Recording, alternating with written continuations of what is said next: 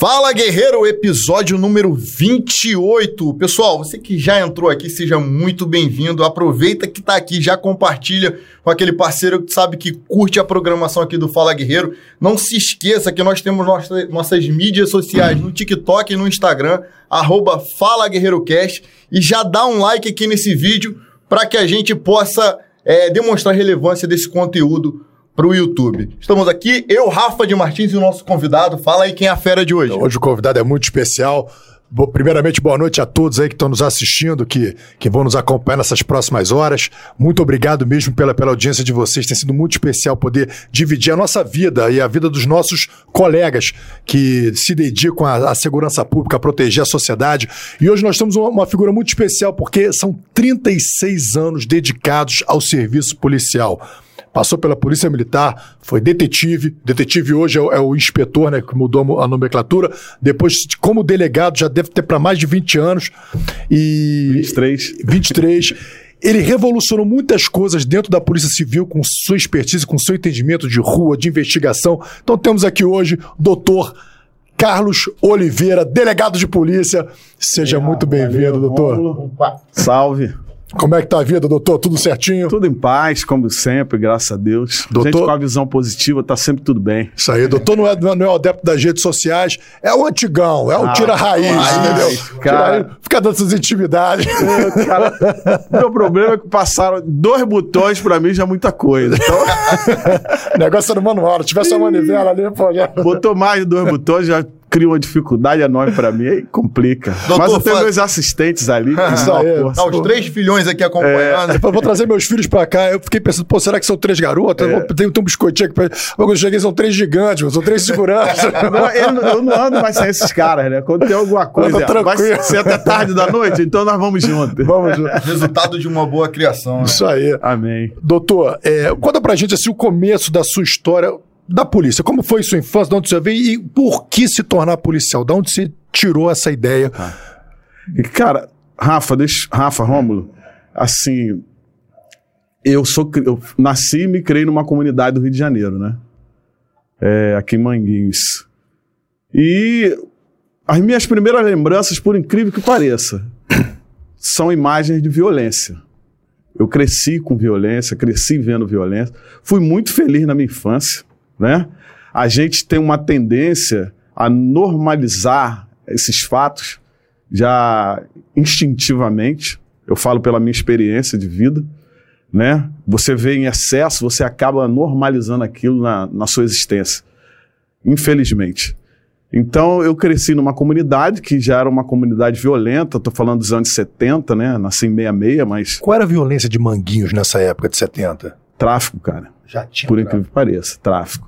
Tráfico. Como todo Rio de Janeiro nos anos 70, a gente não tinha o tráfico de cocaína em profusão. Tinha, é, pelo que eu me lembre, né, e o que as pessoas falavam na época, tinha cocaína aqui na Providência. Alguns dizem que tinha na Varginha, né? Mas Providência era o local da cocaína. Acho que pela proximidade do porto, essas coisas. As favelas do Rio de Janeiro, o tráfico era de maconha. Tem essa ideia 70. de quando começou o tráfico de drogas no Rio de Janeiro, efetivamente do sintético? cocaína, né? Sintético, tudo tem um período. A cocaína começou a, a- a nos anos 80. Final dos anos 70, início dos anos 80, começou a disseminação de uso de cocaína no Rio de Janeiro. Né? Portanto, nós éramos uma, uma, uma mera rota, né? E hoje nós somos, já desde os anos 80, nós passamos a ser um grande mercado consumidor. O Brasil é o segundo grande mercado consumidor de cocaína, né, cara? A gente vai, pode associar a evolução quantitativa e qualitativa do, do uso de armas de fogo no Rio de Janeiro ao, ao comércio e utilização de cocaína. A cocaína é a história das Américas, né, cara? Eu falo assim, na minha opinião, a história das Américas.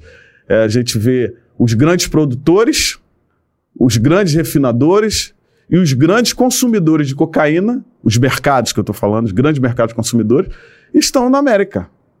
Está no continente americano. Os grandes produtores, a gente coloca aí Peru, Bolívia, né? Principalmente. É, o grande re- refinador, Colômbia, né?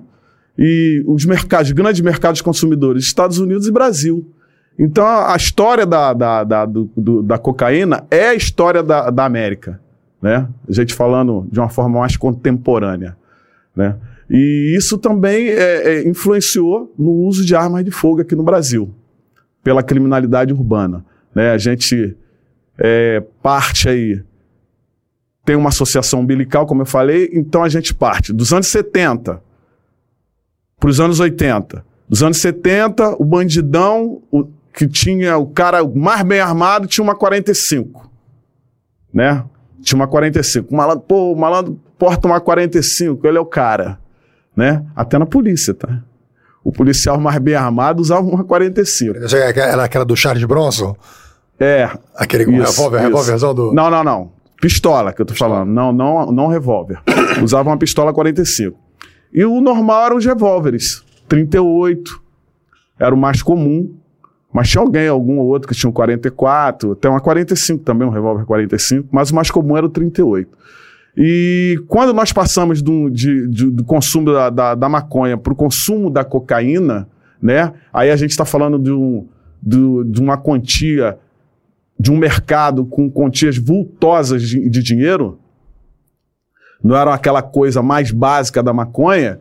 E aí começou o expansionismo, a beligerância das quadrilhas, e isso tudo baseado no, no uso de armas de fogo baseado no uso de armas de fogo. Aí nós, a gente pula daqui dos anos 70 para os anos 80, em que a gente se torna um grande mercado consumidor de cocaína, consumindo é, milhares e milhares de toneladas de cocaína, com dinheiro sobrando na mão dos traficantes. Eles, para garantir é, o seu mercado e expandir o seu mercado, eles fizeram guerra. Guerra entre si. Né? Não só no Brasil, em outros países também. Né? Então aí daí eles precisavam estar melhor armados. Eles pularam daqui do uso de revólveres, passaram a utilizar pistolas, submetralhadoras nos anos 80. Submetralhadoras. Aí aparece a Uzi, outras submetralhadoras, mas a, a, a, da época que era chamava mais atenção era a Uzi. E aí a gente evoluiu dos anos 80, pros, dos anos 80 já para os anos 90. A, o, o volume de consumidores de cocaína aumentou muito, né? Aumentou muito e mais dinheiro na mão dos traficantes, mais dinheiro nesse mercado. Qualitativamente, em termos de armamento, a gente evolui é, das pistolas e submetralhadoras, entra em cena no final dos anos 80 e início dos anos 90 os fuzis. Aí a coisa muda completamente de figura. Completamente de figura, na minha opinião. Né? Na minha opinião de policial cascudo, na minha opinião de um policial que tem a honra de, de ter criado, ajudado a criar uma política de segurança pública voltado à repressão ao tráfico ilícito de armamento, a coisa muda completamente de figura com a utilização de fuzis pela criminalidade urbana. Porque é, a gente vê poucos exemplos no mundo em que um traficante de bairro usa fuzil de uma forma desenfreada. Né? Eu não sei se vocês já tiveram a oportunidade de, de ver um colega ferido por um disparo de fuzil, né? por um calibre de alta energia, como de fuzil 556, 762 por 50, é, é, 762 por 51, é, é horrível.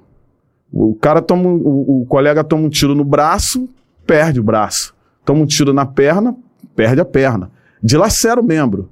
Toma um tiro no abdômen, explode o abdômen. Toma um tiro na caixa craniana, explode o crânio é uma coisa difícil de ver. Desestrutura todo o trabalho. Você tem que ter. É, é, um, tem que estar tá centralizado na missão, tem que estar tá focado na missão e continuar. A gente viu agora no, no Jacarezinho, né? É, o colega foi baleado, tomou um tiro na cabeça. O começo, quando entrou na. Logo no início, logo no início. Os colegas que estavam lá falaram que teve gente que falou: não, não vamos continuar, não dá, não dá, não, temos que continuar. Tem a missão para cumprir. Então, é, essa evolução no consumo de, de, de entorpecentes influenciou diretamente na evolução qualitativa e, quanti e quantitativa é, do uso de armas de fogo pela criminalidade, pela criminalidade, criminalidade urbana aqui no Rio de Janeiro e de, hoje no Brasil, né? A gente vê aí o Comando Vermelho, o PCC, disputando o Brasil, né, cara? É uma coisa muito complicada. Isso tudo baseado em armas de fogo. Essas guerras, elas são é, levadas a cabo utilizando arma de fogo. E a gente teve que acompanhar isso também. A título de a gente não ter condições de combater esses caras. Eu, eu vivenciei isso nos anos 80, final dos anos 80 para os anos 90. Você viu o mato crescer, né? Vi, vi. E, de- e quando ele cresce é difícil de você cortar. É difícil de você cortar, de você aparar o mato, né? Eu vi isso tudo acontecer. A gente usava a revólver 38, minha primeira arma, né? Falando de polícia, minha primeira arma foi um oitão canela fina, né? Era um Smith Wesson, 4 polegadas. É que a gente chamava, quando não era canela fina, a gente chamava de... Tô falando no nosso jargão, né? Era, era reforçado, cano reforçado. O meu era 38 canela fina. E, e para até a gente conseguir usar uma pistola, tudo demanda tempo, né? A administração pública no- geralmente não anda no ritmo que, que a gente precisa, né? Das medidas, toma, não toma as medidas no ritmo que a gente precisa, por uma série de, de causas, né? E aí demorou um pouco para a polícia poder se igualar, é, ter uma paridade do armamento dos bandidos. Isso causou danos muito sérios para a gente. É, em determinado período da nossa história, é, as, as viaturas tinham que andar em comboio. Não sei se vocês sabem disso, se alguém já chegou aqui já falou sobre isso. Né? já viu Hoje- algum hoje é cascudo assim, aqui? né? É, já. Ou eu sou o primeiro cascudo? Não, veio, veio, veio alguns, veio muitos. Primeiro, veio aqui, o primeiro que inaugurou isso aqui foi o Paca, né? Foi o Paca. Ah, o que é Mas já cascudo. teve o Magalhães, Reimão. Ah, o Magarra, irmão. É isso aí. É. É, esses caras sabem. A turma já. Esses caras sabem. Esses caras têm uma história maravilhosa. Sou fã deles. Eles acabaram com o sequestro no Rio de Janeiro, né, cara? Esses caras, Magalhães, Reimão. Mas, doutor, mas aí o senhor, vamos. é, só falando assim, uma, uma observação do, do jacaré, esse episódio que aconteceu, que logo que, que, o, que a polícia entrou, nós tivemos um colega morto, assassinado, e um outro Isso. colega baleado. E ali, eu imaginei assim, a cabeça de muitos assim, vamos voltar, não dá mais. E ali eu acho que a liderança da polícia fez toda a diferença. Os líderes que estavam ali, o, aqueles que tinham o poder de decisão, e eles decidiram Gerenciaram de a gerenciar a crise. crise. Então eles gerenciaram bem a crise, eles, eles não vamos continuar. E, e- e- e a missão continuou, mesmo com todo, todo o abalo emocional que causou a morte de, É. de- assim, a morte de um colega e outro baleado, que você não sabia o estado dele, né? Até então ele está baleado no hospital. Exalta Então, coragem, né? Porque você está naquela posição de gestão, no momento político que se vivia ele dizia, não, não vamos parar, vamos continuar É. até o fim. E bancar tudo que veio depois. é. eu, eu admiro muito a coragem e, e- e- e- eu acho que a gente tomou a decisão certa. É. Cara, deixa eu falar pra vocês. É, depois a gente volta como eu entrei pra polícia, tá? Que a gente É verdade, é verdade. O assunto vai. Tanto assunto, o negócio é fervilha, né? A gente acaba, né? É, o que que acontece? Falando sobre o Jacarezinho, você falou que teve comando, né? Teve ali, foi bem gerenciado a crise. Ali, ali quem estava ali, o comando dele era o Alan e o Rodrigo Oliveira. É, que, o, o era- Alan era o secretário, Era o secretário. o Rodrigo o, o suboperacional, operacional. e o Felipe Cury era o, era o diretor-geral de polícia especializada. Eram os Cara, três ali que, que, que tiveram isso, que tomar a decisão. isso, o que, que a gente faz agora? E tinha os delegados de campo, né? Sim. Tinha os delegados de campo também, mas esses três eram os três que eram O senhor responsáveis. já estava com o Felipe. O senhor já estava com o doutor. Felipe. O senhor, o, senhor, é- o senhor agora está é, é assistente. assistente do doutor Felipe. Isso. Perfeito. O que que acontece? É, eu, eu me orgulho muito disso, porque os dele esses delegados, é, é, não estou falando do Rodrigo nem do Alain, é, falando do Felipe Cury, os delegados mais novos, eles tiveram escola, né? Eles tiveram, eu me orgulho de me, me inserir também nesse contexto, eles tiveram ali, você falou do Alan Turnovski, você falou também do Rodrigo, e tiveram a mim, tiveram o Ronaldo, tiveram outros delegados que eles tiveram oportunidade de observar como agiam nesses momentos de crise. Ele- alguns desses delegados novos já eram policiais na nossa época, que a gente deu a, a nossa forma de trabalhar nesses momentos aí.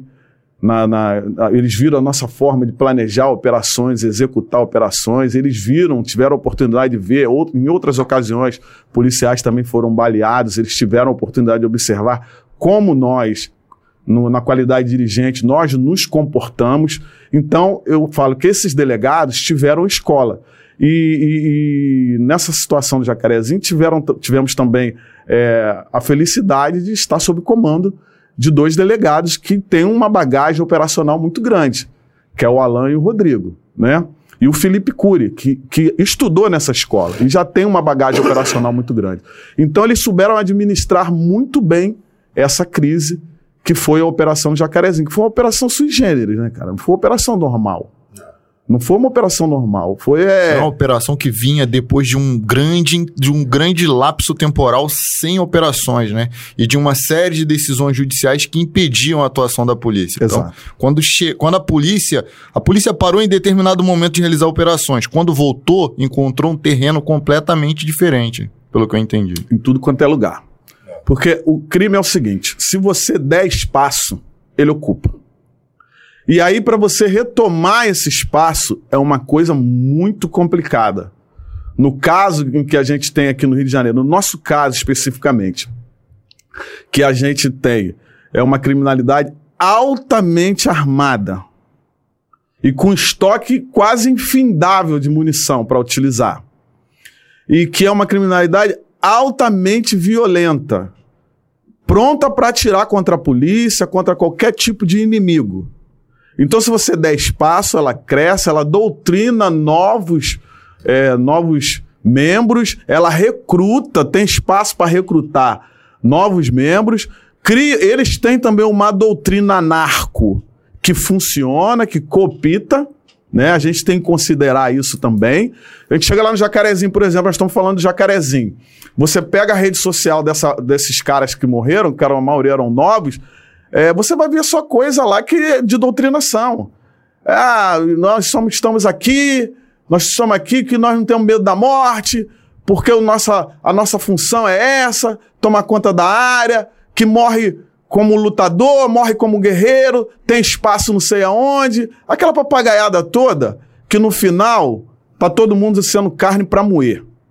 Né? Essa garotada tá sendo é carne para moer, dando a vida pro tubarão do tráfico botar dinheiro no bolso, e ele coloca várias camadas entre o, o, o rapaz que trabalha na rua lá vendendo drogas e ele. Tem várias camadas. Tem lá o, o vapor, tem o gerente de, de não sei o quê, tem mais o gerente de não sei o quê, tem o gerente geral, tem o responsável, é, o que é o responsável que presta contas a ele. Então tem umas seis, sete camadas entre o, o operário lá da ponta do chão de fábrica e ele. E esse pessoal todo é carne para moer, né? Acaba sendo carne para moer, mas doutrinado. Doutrinado dentro dessa cultura narco que eles criaram. Então a gente observa isso nas comunidades e, e essa garotada do Jacarezinho estava com essa doutrinação na ponta da, da- do, do, do fuzil.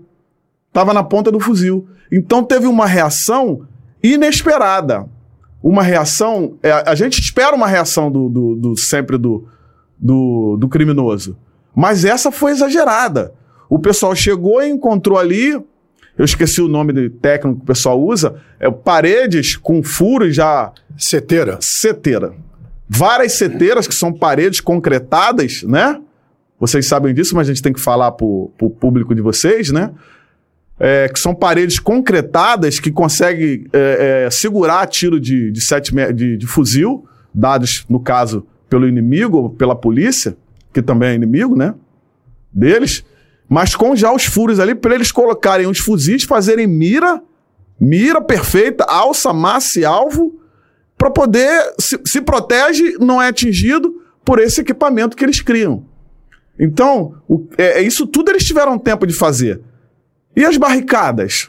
A gente chega hoje e encontra barricada quase que impossível de transpor.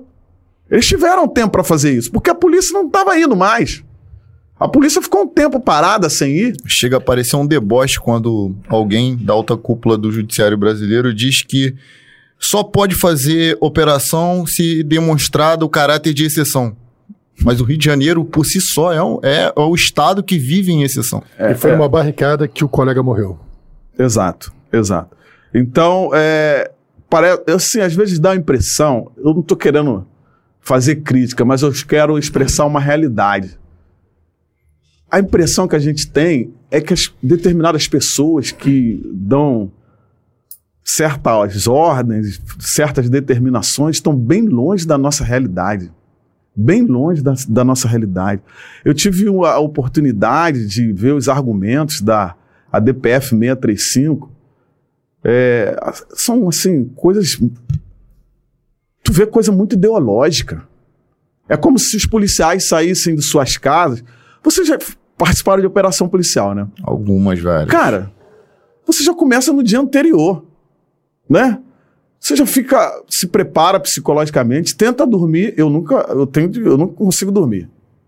Eu 36 anos com dificuldade para dormir. Às, quando as, as duas, né? Tem opera... Então, cara. O, pessoal, o, pessoal não sabe, né? Mas é bom tem, a gente falar. Dependendo do local onde é a operação, o policial às vezes tem que estar pronto já duas horas da manhã. Tem que já estar tá pronto três horas da manhã. Pronto, com equipamento, pronto para receber as instruções, né? No máximo quatro horas ele tem que estar no local de reunião no máximo 4 horas da manhã. Onde vai rolar praticamente uma palestra sobre é. o que deve ou não deve ser feito. Isso. Aí você mora do outro lado da cidade, aí você tem que estar às 4 horas da manhã na base, pronto, equipado. Você vai sair de casa duas horas da manhã, né? Vai chegar na base, vai se equipar, para estar às três pronto, para receber as instruções, ter todo receber todo o planejamento, né? Que você recebe tudo na hora, né? Com antecedência. Não é uma coisa fácil, não é uma coisa tranquila e também não é uma coisa amadora. Eles assim, às vezes dá a impressão que é, algumas pessoas entendem, de cúpula de alguns poderes, entendem que nós somos assim uns pares, uns cabeçudos, abestalhados. Cagaceiro que vai lá, é. vai lá. Não, e que a gente acorda de manhã, acorda de manhã, às duas da manhã, quem consegue dormir, né? Acorda, você, hoje eu vou matar 500. Hoje eu vou matar 300. De preferência preto, pobre e favelado. Só vou matar preto, pobre e favelado. Isso não é possível. Nós estamos lidando com seres humanos, gente que tem família, gente que passou por um curso, por um concurso público muito sério, passou por um curso de formação, que sabe que erro na função acaba dando em prisão ou morte, né? Que tem atividade monitorada por diversos órgãos, diversas instituições, é gente muito séria. A gente não tem aqui no nosso trabalho, quem leva isso aqui de brincadeira vai morrer. Você não chega numa operação e não fica com um colega de palhaçada, de gracinha, vocês já viram? Todo mundo muito sério, todo mundo com muita atenção, né? E, e, e, e as pessoas ignoram isso. Mas aí eu paro para pensar, depois de tanto tempo. Ignoram realmente? Ignoram? Eu acredito que não. Porque essa é uma verdade tão patente que não é possível. Essas pessoas têm instrução, elas não ignoram isso. É que se tornou uma questão estritamente ideologizada. Não importa o argumento, não importa um corpo de um policial que caia. Não importa o argumento. Olha só, tem um vídeo desse cara aqui minutos antes, horas antes, portando um fuzil, dizendo que dá tiro em todo mundo, dá tiro na polícia, dá tiro nos alemães, dá tiro não sei quem, que pinta e borda, com arma na mão. Não importa. Ele era negro, ele era favelado, morreu injustamente. Mas peraí, tem provas aqui que não é isso. Não é possível que essas pessoas ignorem isso. Então, ideolo... tornou uma coisa ideológica quase que unicamente. Não importa, provas mais. É, você é, é ouvido num contexto de tem que ouvir a outra parte. Mas aquilo que você está passando dá a impressão de que não está entrando por aqui, saindo por aqui. Aí você vê, eu, eu, eu olho no polo passivo da DPF 63. Opa, tá certo? Aqui, né? É, Já te falei que passaram dois botões, mim é complicado. eu vou ter que auxiliar. Então, eu não estou querendo fazer uma crítica, mas eu estou, assim, sendo sincero. Não é possível. É, é, não é possível que se ignore, se, se despreze esse tipo de coisa. É, aí fala que isso, que aquilo, a gente tem que ir aos, aos pouquinhos desmontando isso, né? Não. não foi fácil quem, quem trabalhou nessa questão do jacaré, não foi fácil. É, é, fazer o inquérito, relatar o inquérito, apresentar provas, porque a questão ideológica foi mais desgastante do que é, o, o, trato no inquérito policial que formalizou toda a operação. Que era para salvar menores que estavam sendo aliciados pelo tráfico de drogas. Foi. Era para proteger menores Exatamente. de idade, crianças que estavam sendo cooptadas pelo tráfico de drogas. O... Essa foi o motivo da operação o do Jacaré. O que originou a operação foi o inquérito da Delegacia de Proteção à Criança e ao Adolescente. Entendeu? Mas isso não foi considerado, isso não foi considerado. É, por algumas pessoas que fizeram comentários que a gente olhava assim, não, não é possível é, falar uma.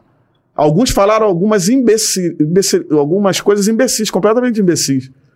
E aí você teve que, infelizmente, você teve que fazer uma crítica até um pouco ácida, né? O que não deveria ser feito, porque não foi levado com a seriedade necessária, né? Mas é, no final, tudo ficou, ficou se esclarecido e voltando ao, ao que iniciou no, esse, esse assunto. As coisas só, só, fazer, só fazer uma observação sobre, sobre o que o senhor falou. É que nós falamos sobre essa coisa do mato crescer, né? De você não agir a tempo. E você e, e o, e o Rômulo citou, como foi citado a DPF, que impediu a, a incursão. Só que isso sempre foi um empecilho, as operações policiais dentro de comunidades, porque sempre havia um desgaste muito grande. E o que as pessoas têm que entender é o seguinte: que o crime, quanto mais tempo você permite que ele fixe no lugar, o senhor falou uma coisa muito interessante, ele vai influenciando a cultura daquele lugar. E aí você que vem naquele lugar começa as vestimentas, o linguajar, os termos, os heróis, as post... ah, isso, isso se reflete nas postagens, nas músicas, nos filmes e matérias tendenciosas.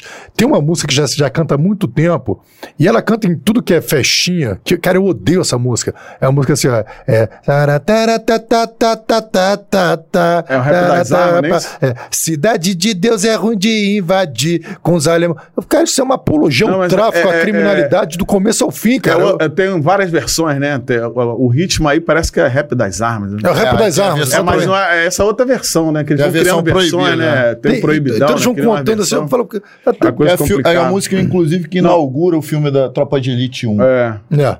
Mas, Mas você imagina, isso, aí, isso que você está falando, aí você imagina uma criança, um adolescente socializando nesse ambiente. Crescendo nesse ambiente. Ele vai ver, assim, ele, você vai, aí vira a cultura do crime. Isso. Hoje, hoje uma equipe da DRFC foi atacada. Duque de Caxias agora. Duque de Caxias. Agora há pouco. Foi atacada a né? tiros. Né? E aí teve uma incursão. Tal, e aí o Rômulo postou nas redes sociais dele, vocês podem acompanhar, é Rômulo, Rômulo Brito. Underline. Underline. Aí ele postou os moradores filmando e falando assim, aí Caveirão, quero ver entrar, quero ver entrar. Influenciado pela cultura do crime, pela cultura de defesa do crime naquele território. Então, assim, o, os seus comentários, o, o, que o senhor falou é, foi super pertinente. Agradeço e espero que, que essas suas palavras aí viralizem esses vídeos aí para chegarem até os responsáveis e entender que o nosso trabalho é muito sério, né? Muito sério. E voltando lá, então, mas aí por quê? Mesmo sabendo de toda. Claro, você não ia prever que tava esse drama todo, mas mesmo vendo o mato crescer, o tráfico de drogas, vivendo na violência, o senhor decidiu se tornar policial. Cara, eu, eu tinha uma certa admiração pelos policiais, porque eu via aqueles caras, eles iam nas portas certinho dos bandidos, né? Eu ficava imaginando, como é que esses caras conseguem isso, cara? Eu fico aqui, todo mundo, né? Pô, eu não sabia que existia informante. Nem você sabia que seu vizinho época. era bandido, o policial batia lá. batia, cara. Os caras sabiam Meu vizinho é bandido, não achava, sabia. Eu achava impressionante, aqueles policiais antigos. Aí juntava todo mundo, né? Eles passavam, olhavam, a polícia chegava naquela época, tu parava tudo, né? Tô falando dos anos 70, né? Você tava jogando bola, parava a bola. Tava lá um, um samba rolando, parava o samba, né? E eles, polícia olhando para todo mundo, olhando para todo mundo, e aqueles policiais antigos, ele ia em cima do cara, realmente o cara era problemático. Era batata, eu ficava impressionado com aquilo. Mas não foi isso que me impeliu ser policial, não eu tinha essa admiração, mas isso não me impeliu a ser policial. Eu até lembro de, um, de uma conversa, nunca mais me esqueci dessa conversa. Eu, eu falei agora recente sobre ela, né? Dois colegas meus, um virou chefe do tráfico. Né? Isso já, eu já tinha saído de lá, já estava na polícia. Ele virou chefe do tráfico. Tem uma coisa interessante, até que ele falou para mim, que ele falou para mim não, né? Falou para um parente meu que ele, ele antes de morrer ele queria me dar um abraço, né? Que a gente era muito amigo quando a gente era jovem, né? Criança, adolescente. Ele virou chefe do tráfico. Eu lembro que a gente conversando, eu e ele, mais uns, uns dois amigos, a gente falando, aquela coisa de moleque de favela, né? Não, quando eu crescer, eu vou ser, vagab vou ser bandido. Não se falava vagabundo naquela época, se falava malandro, né? Eu vou ser malandro, cara. Pô, cara, sai, pô, a mulherada toda em cima. Aquela, aquilo que a gente tá falando agora. Ele tá vendo ali quem é o herói do cara, né? Quem é o herói do garoto? Tá vendo lá ele com dinheiro. Já era assim naquela época, com dinheiro, é, com mulheres, né, com, com a condição econômica melhor. Ele falou, pô, cara, e tem mais, a gente ainda vira uma lenda. Aí, por incrível que pareça, eu falei, não, cara, eu acho que é mais interessante ser policial. Nunca mais esqueci dessa conversa. Eu devia ter uns 16 anos, estou falando de 40 anos atrás. Eu acho que é interessante ser policial, tu vê, esses caras, eles pô, são espertos pra caramba. O cara andar na rua tranquilo, despreocupado, o bandido tem que ficar só aqui dentro aqui da comunidade. Se ele andar na rua, a polícia vai e prende ele. Eu acho que é mais vantagem ser policial. E enumerei umas outras coisas, né? Umas outras vantagens que eu achava de ser policial. Eu lembro dessa conversa. Mas passou-se tempo, eu, eu, eu vivendo a minha vida lá na comunidade, e, e aí a minha namorada, a mãe dos meus seguranças, estão aqui, né? mãe dos meus seguranças, ela engravidou. Né, o, o acidente, aconteceu um acidente, ela engravidou. Gente jovem. Qual o nome do acidente? O acidente se chama Alain. é o advogado da família. Oh, É, Alain é advogado. O acidente, né? Teve um acidente, foi o Alain. E aí ela tinha 15, eu tinha 17 ou 18. Caramba. Duas crianças. Duas crianças. Duas crianças, 18 anos, acho acho que era isso. Aí o funkeiro, né, cara? Funkeiro, desempregado, aquelas coisas todas. Eu falei, não, agora tá na hora de arrumar um trampo, né? Tem um filho pra cuidar, vou ter que arrumar um trampo rápido. Aí tinha aquele cabelinho, na época o funkeiro tinha o cabelo enrolado, não sei como é que é hoje, né, cara?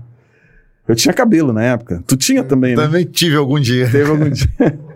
Aí eu falei, vou cortar o cabelo para ficar mais apresentável, para poder arrumar um emprego, né? Ficar formalmente apresentável, né? Para arrumar um emprego, ter facilidade de arrumar um emprego e, e a luta. E aí fui pro barbeiro. No barbeiro naquela época tinha jornal, né, cara? Um jornal para você ler Sim. enquanto tava esperando a sua vez ali. Aí eu vi ali concurso para polícia militar. Eu falei, ah, vou fazer esse concurso aqui, cara. Foi assim. e o barbeiro anos? foi no Você Jacarezinho, tá? Que ano foi isso? Ah, eu, foi em 1985, aí eu entrei em 86. que Você tinha quantos anos? Levou Você- quase um ano, né? Provas e, e Aham. Testes. Tava com 20 anos? Eu né? tinha, eu fiz a prova com 19 ou 18, eu entrei, eu tinha acabado de completar 20. Doutor, morador de, Tem comuni- menino. morador de comunidade, negro, pobre, pai aos 17 anos. Crime é escolha? 18. Oi? Crime é escolha? Em alguns casos, sim. Em outros casos, não. É, o que que acontece? Eu vou falar até para minha experiência, não só de policial, mas pela, também a minha experiência como morador de comunidade. É, eu, eu vou te dar um exemplo. Um exemplo prático. É, tem um caso, acho que até vocês vão falar sobre ele, que é do Robinho Pinga. O Robinho Pinga, o braço direito dele era um cara muito bem preparado. É, eu, eu entrevistei, interroguei ele quando foi preso, que o mandado de prisão era nosso. Foi o caso das minas terrestres, não sei se vocês vão falar sobre, Vamos. sobre isso também. Vamos, tá aqui na pauta. É, eu vou usar o exemplo dele para mostrar que em alguns casos é escolha, outros casos acaba sendo a necessidade, a pessoa acaba sendo levada pelas necessidades. Ele, ele, quando ele foi preso, ele foi preso em Brasília. Aí foi transferido para o Rio de Janeiro, porque o mandado era nosso, eu fui interrogá-lo. Mas eu sempre fiz o interrogatório formal, mas antes do interrogatório formal, eu sempre gostei de conversar com o bandido. Porque ele sentado com você, você e ele, na sua sala. Eu levava para o meu gabinete, conversava com o camarada ali, dava água, o que ele quisesse beber, eu e ele batendo um papo. Aí eu sabia muita coisa. Aprendia também muita coisa, né? Porque ele ficava à vontade para conversar. O bandido mesmo, o cara que é escolado no crime, você, vocês sabem disso, né? Mas é bom a gente falar para o público. O cara que é escolado no crime, ele vai, você centra ele para ele ser interrogado, ele vai te responder nada. Eu tenho direito de permanecer em silêncio, né? Hoje ele sabe desse, desse direito constitucional dele, mas na época a maioria não sabia. Mas mesmo assim ele não falava nada, porque eu vou falar, ele tá caguetando. É um alcaguete, né? Uhum. Então ele não falava nada, mas no papo com você, ele conversava sobre isso, sobre tudo. Daí eu conversando com ele, ele, eu falei, mas aí, cara, como é que você, qual- como é que você entrou pro crime? Pô, você, ele era, um, ele era tinha um, um passado militar, mas militar de, de carreira, era soldado, foi, acho que chegou a ser cabo. Alguns diziam que ele era FE, né, Forças Especiais. Eu não cheguei a confirmar isso. não era importante para a investigação, mas ele era um cara bem formado. E, e, acompanhando a, quadrilha através de interceptação telefônica, vigilância, essas coisas todas, a gente via que ele era um cara com bons conceitos no crime. Ele falou, doutor, o negócio é o seguinte. Eu falei para ele, ah, por que, que eu comecei essa conversa? Porque ele, ele, ele quase se formou na faculdade de educação física. Mas ele falou que sofreu uma, um, um, um, um ataque, né? E teve que se abandonar a faculdade. Eu falei, mas pô, você é um cara que dá importância ao estudo, essas coisas todas, como é que você foi entrar pro crime? Ele falou, doutor, eu era muito pobre, muito pobre mesmo. Eu, o irmão mais velho de cinco ou seis irmãos, né? Meu pai morreu de cachaça. Era alcoólatra, era alcoólico, morreu. Minha mãe, alcoólica também. Minha mãe não trabalhava, só vivia nos bares, bebendo. E aí a gente passava fome. É uma história que não é uma história incomum assim. A gente passava fome. E aí eu tinha uma tia. Às vezes eu ia lá na minha tia, tia, arruma alguma coisa para eu comer que eu e meus irmãos não comeram. Ah, meu filho, não posso fazer nada, sinto muito. O pouco que eu tenho aqui só dá para meus filhos. Aí você sabe como é que é, tá lá o cara da boca. Aí eu ia lá pedir um dinheirinho a eles. Pô, dá pra dar um dinheirinho aí, porque tinha aquela. Naquela época tinha o bandido social ainda, né? Hoje tem menos, mas naquela época tinha mais. Chegava na boca de fumo, um moleque ou uma pessoa necessitada pedia um dinheiro para comprar um remédio, aquelas coisas todas. Eu pedia, me dá um dinheirinho para eu comprar alguma coisa, estou com fome, isso daqui. Os caras davam dinheiro, me davam uma quentinha, davam dinheiro para eu comprar comida para meus irmãos, aí pedia para entregar não sei o que, não sei aonde, ali mesmo na comunidade, eu entregava. Aí daqui a pouco, quando eu percebi, eu já estava tomando conta da polícia. Quando eu, dei, eu prestei um pouquinho mais atenção, eu já estava vendendo drogas. E aí foi assim que eu entrei para o crime, por necessidade. Existem esses casos.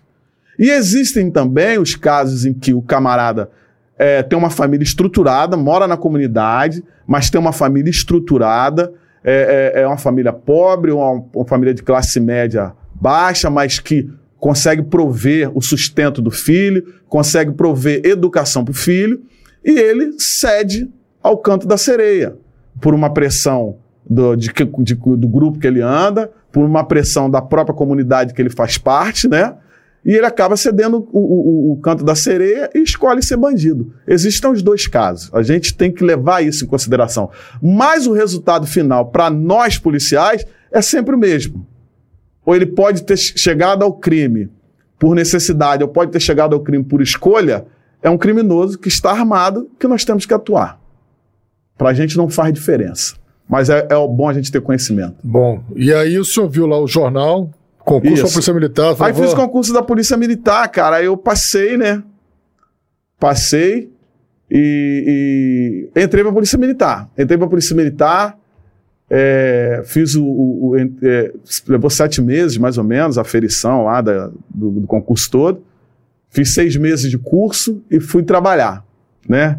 Aí fiquei em segundo lugar no, no, no curso, né?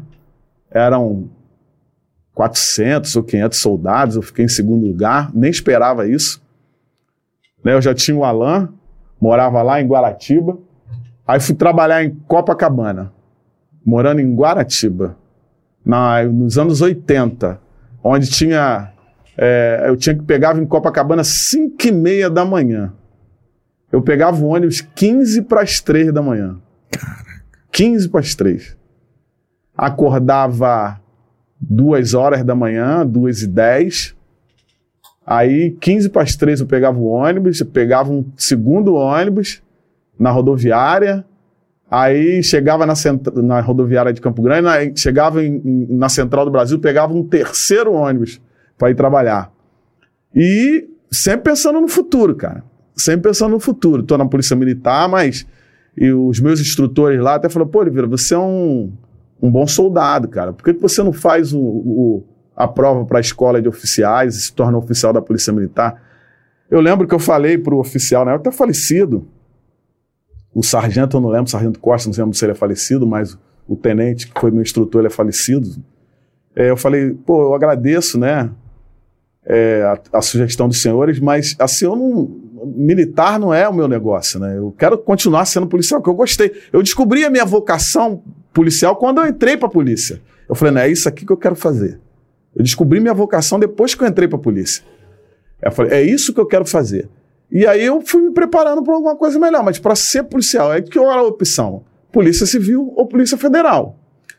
E aí o concurso que chegou mais rápido foi da Polícia Civil. Cara, eu, eu me esforcei muito para estudar, para fazer o concurso. Imagina, eu ganhando uma micharia, pegando três ônibus para ir trabalhar, né? E com filho, né? Esposa, morando numa casa lá para dentro de Guaratiba, era roça naquela época, né? Que eu tinha familiares lá e foi o aluguel que eu conseguia pagar. E fui estudando para ser detetive, cara. Fazer o concurso da Polícia Civil. Fui. Dava um tempinho lá na hora do trabalho na PM, eu pegava o, o, as apostilas, né? Sobrava um dinheirinho, eu comprava uma apostila e, e, e estudava por minha conta. Não tinha como pagar curso, né, cara? E aí veio o concurso de detetive, cara. Naquela época tinha, não sei como é que é hoje, né? Mas naquela época era matemática, português e organização política e social do Estado do Rio de Janeiro. Que era isso. Aí eram 50 questões. Eu acertei 48. Fui o segundo colocado no concurso Cara, também. tirou onda. E com, esse, com essa dificuldade toda. Aí fiz o concurso de detetive, fiz o ralei também para fazer o curso de detetive, tive que me transferir para o trabalho à noite, saía da. Doutor, deixa eu só interromper o seu Opa. Vou ajustar aqui. O som não tá. Não tá não? Por quê? Parece que não dando. É porque o microfone. Tá. Show. Mas eu não tô encostando nele. Não, não, né? ele tá não, né? descendo É, sozinho. Ele tá descendo sozinho, né? É. É, aí eu, eu, eu ralei é, como detetive também. Fui estudando. Faculdade, eu lembro a mãe deles. Aí já tinha o Bruno, né? Fui pra faculdade. Melhorou um pouquinho o salário, fez outro filho. Pô, agora o salário. Como é que pode? cara? Pô, ganhei, tô ganhando umas mas já- 300 pratas, bom, outro filho. Verdade, cara. Pô, a minha, minha televisão era preto e branco, era ruim de assistir pra caramba. de- Eu morava na roça, que tinha que fazer. que não sobrava muita opção, não, era fazer filho mesmo, cara. Aí eh, o Júnior nasceu também, cara. Aí eu falei, não, cara, a gente vai dar um jeito de sair. Eu, eu lembro que eu conheci uma pessoa que tinha uma clínica, era, se tornou muito meu amigo. E era um hospital, né? Aí eu falei, pô, tem que- temos que ligar as trompas aí, ou eu fazer uma vasectomia, o que for mais fácil aí. Aí, como esse amigo lá era fazia parto, né, lá no, no hospital dele, aí não, aqui a gente pode ligar as trompas, né, da sua esposa. Falei, pô, vamos ligar, cara. Não dá, senão a gente vai ter um neném por ano, cara. Vai me dificultar mais ainda. Se desse pra ter dois por ano, a gente teria dois por ano, né? Aí ligou as trompas. Aí parei, paramos nessas três preciosidades aí. E aí fui estudando, cara. Fui estudando. Eu lembro a minha esposa, cara. eu- isso eu, eu, eu sou muito grato a ela. Eu fui fazer faculdade privada, né? Que era a faculdade que tinha onde eu morava. Que naquela época não tinha essa facilidade de cursos como tem agora, né? Eu lembro que lá só tinha faculdade de Direito lá onde eu morava.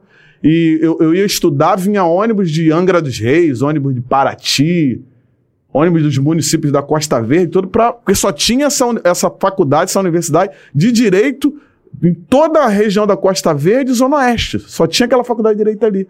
Então eu, eu falei, se eu for estudar no centro, eu não vou conseguir estudar.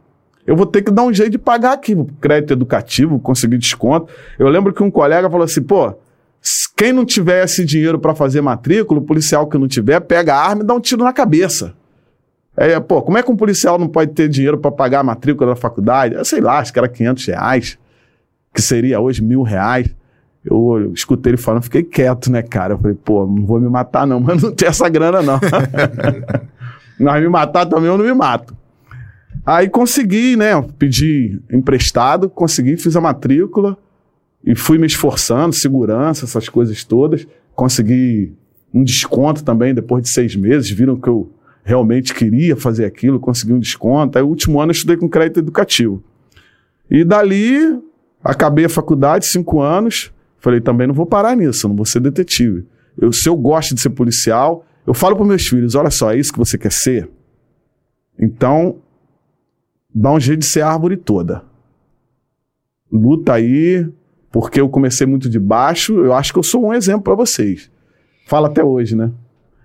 E aí falei, pô, vou, pretendo chegar ao topo da carreira, vou fazer o concurso, me preparar para o concurso de delegado. Preparei para o concurso de delegado, com muita dificuldade, passei no concurso de delegado. E fui o, o no curso, né, o curso de o concurso de delegado aqui no Rio, ele é diferente. Eu passei no Rio e passei no Espírito Santo. O concurso de delegado aqui no Rio foi os únicos dois lugares que eu me inscrevi. Tive a felicidade de ser aprovado. É diferente. A academia de polícia é a segunda fase do concurso também. Det inspetor também é assim? É assim. Também é assim, né? É, e aí eu fui. Foram cinco mil e poucos candidatos. Eu fui o 32 nas provas escritas.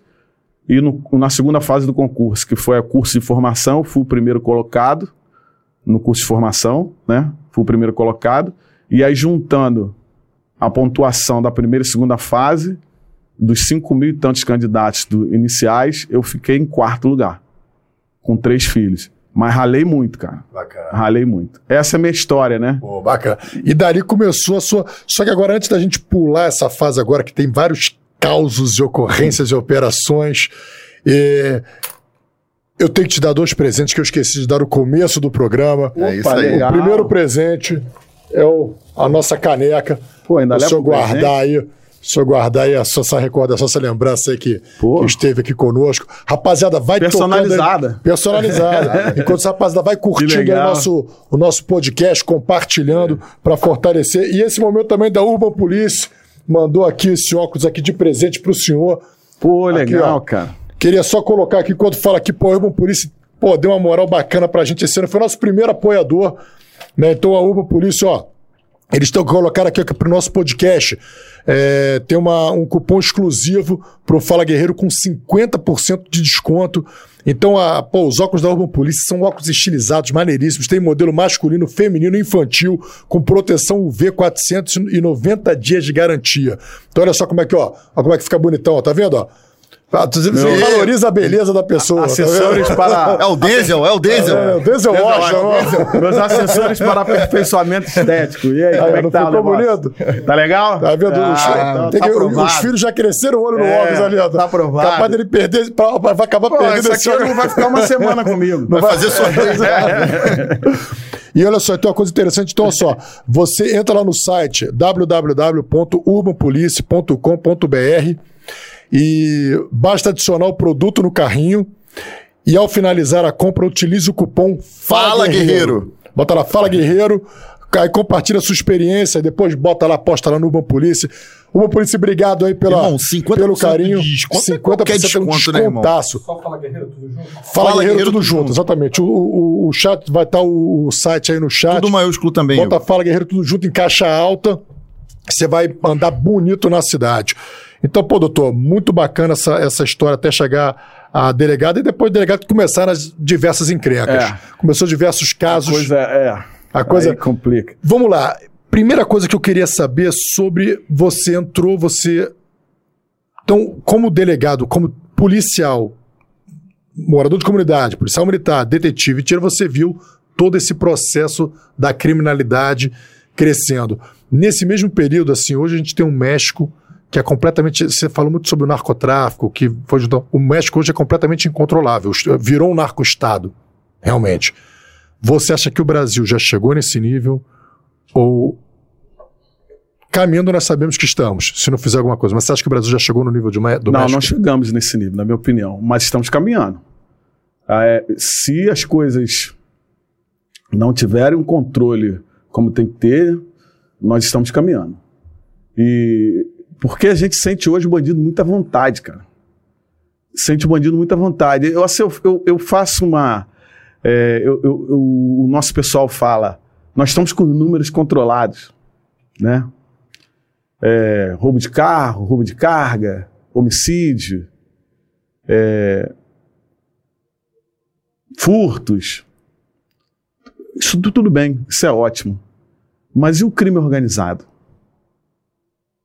E as organizações criminosas? A gente está controlando bem os crimes de superfície.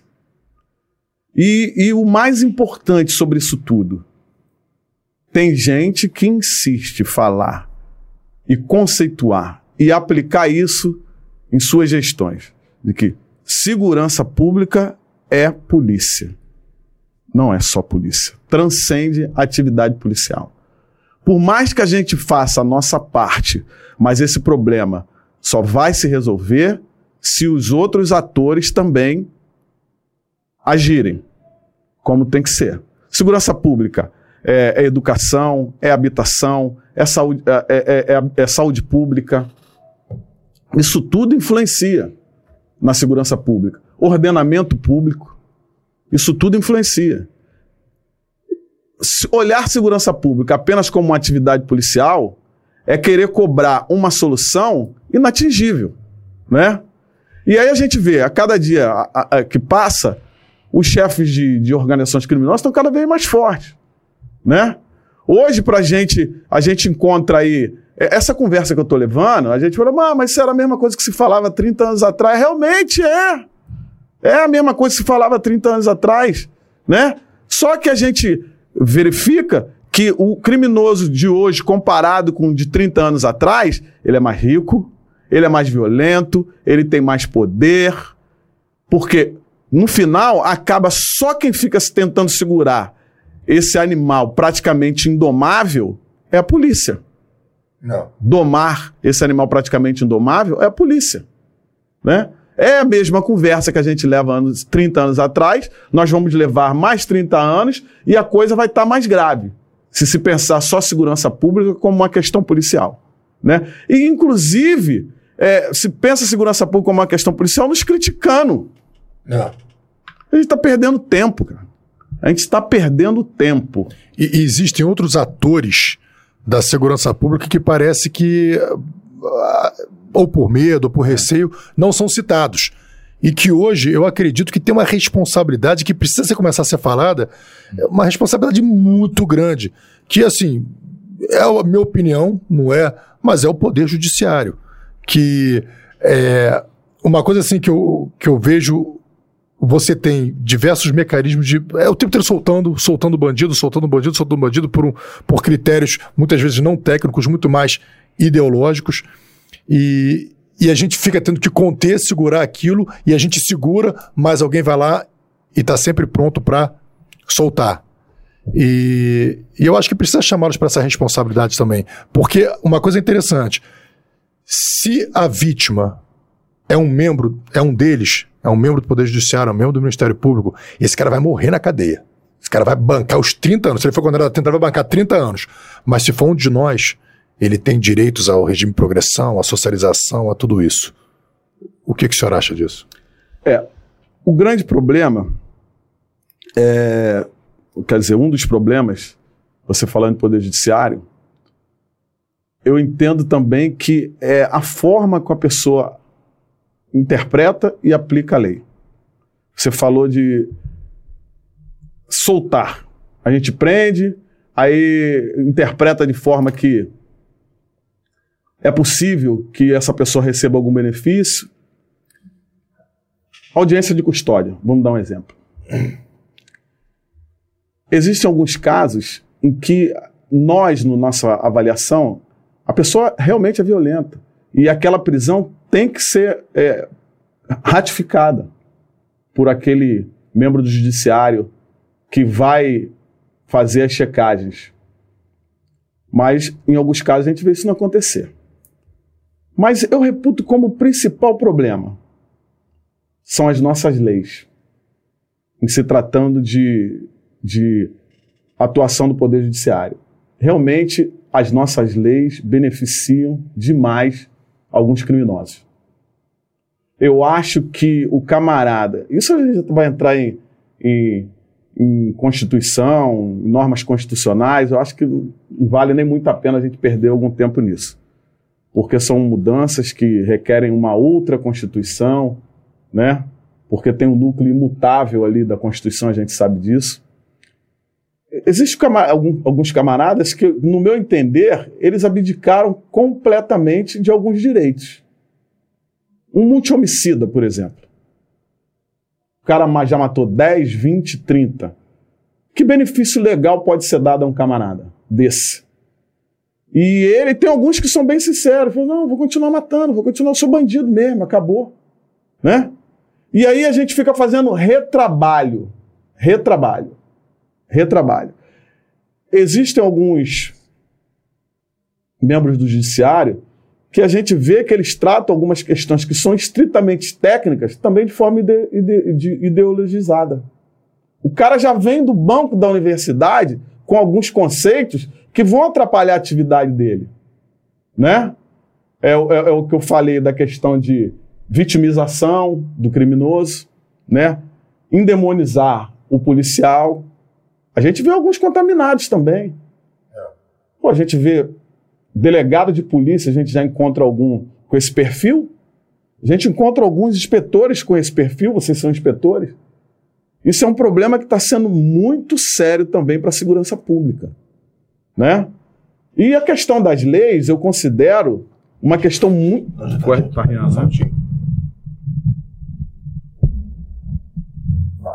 A questão das leis, as nossas leis terem, serem lenientes com esse tipo de criminoso, eu considero uma questão muito grave.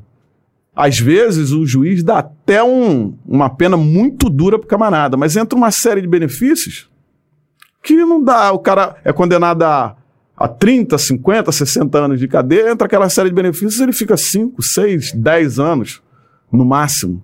A menor de Aí- idade, então, pior ainda, né? É. E aí você, aí você vê o ambiente que ele fica, ele fica num ambiente de facção, né? Em que ele se sente seguro, continua conspirando, continua atuando de forma efetiva por diversos motivos dentro da organização criminosa dele e a coisa só vai se avolumando. Então, se a gente não mudar as leis, elas serem mais, mais duras com esse tipo de criminoso, a gente vai ficar fazendo retrabalho. E retrabalho policial significa gente que vem para a rua novamente, mata, rouba, trafica, a gente prende, ele continua na prisão mandando matar, traficando, e daqui a pouco sai novamente para fazer as mesmas coisas. Forma-se um círculo vicioso maldito. né? Exatamente. E, e nessa, e nessa história toda, o senhor, teve um caso que o senhor encontrou uma refinaria dentro da Rocinha? Isso, isso. Foi. Eles. A, a, a, a Rocinha, na época, era o QG da facção ADA, que hoje está bem pequena, né? Amigo dos amigos. Era o QG da facção ADA. Então, como era, ali era o QG, eles tinham uma central de negócios muito importante ali. A- a- na Rocinha, eles compravam droga, compravam armas, acondicionavam, estocava, armazenava e dali mandava para várias favelas, várias comunidades da ADA, várias organizações criminosas, narco-quadrilhas de, de comunidades dominadas pela ADA. E ali eles construíram uma refinaria, que era comprava a droga relativamente pura, acrescentava algumas alguns componentes, né, que a gente conhece, para volumar o, o número, de- o peso das drogas, né, e acondicionava novamente mandava algumas favelas da DA. Botava essa tudo em cima, ganhava um dinheiro, estava traficando também pesado. Tinha uma refinaria ali que estava sendo muito falada entre as quadrilhas do ADA. Eu me lembro na, na ocasião que eu estava fazendo um curso, acho que na Colômbia, um curso de administração de locais de explosão. E aí o pessoal da minha equipe localizou essa refinaria, né? Um informante deu essa refinaria. Nesse meio tempo, teve até um incêndio nessa refinaria, em que vários bandidos que estavam ali trabalhando no refino da droga, eles tinham todos os equipamentos, todos os equipamentos necessários para uma refinaria de, de, de cocaína. A refinaria pegou fogo, cara. Teve um incêndio, um acidente lá. Uns três ou quatro bandidos queimaram 70% do corpo, 60% do corpo. Quando eu voltei desse curso, o pessoal estava com esse trabalho já pronto. Aí eu comuniquei o diretor do, do- de polícia especializada, né? Quem era Ah, a época? O senhor lembra? Era o Alain. Doutor né? Alain? Era o Alain. Aí comuniquei a ele, falei, cara, nós estamos com um trabalho assim, assim. Ele, pô, não brinca, cara. Tá todo mundo atrás dessa refinaria. Eu falei, eu não sei, eu tava na Colômbia, eu não, não tava acompanhando nada aqui. Tá todo mundo atrás dessa refinaria, várias delegacias, a delegacia da Gávea, a, a DRE e, e a Polícia Federal, tá todo mundo atrás dessa refinaria. Eu falei, então fica tranquilo que é nossa. Tá na mão. tá na mão, é nossa. Ele, pô, que... ficou feliz da vida, né? Aí nós vamos fazer amanhã mesmo. Eu falei, acabei de chegar, cara. Nós vamos. Você não podia negar fogo naquela época, né? Eu pensei comigo, né? Pô, acabei de chegar, tô cansado, mas tudo bem. Quatro horas da manhã, três horas da manhã, acho, todo mundo no ponto de, de, de encontro. Porque naquela época a gente fazia muitas operações, aí Rocinha todo mundo já sabia onde tinha que entrar. A minha equipe entrava por tal lugar, outra equipe entrava por tal lugar. Todo mundo já sabia a sua entrada, você tinha que tomar, consolidar e guarnecer. Aí depois que você estabilizasse o local, aí que você entrava para conferir é, os objetivos, os alvos.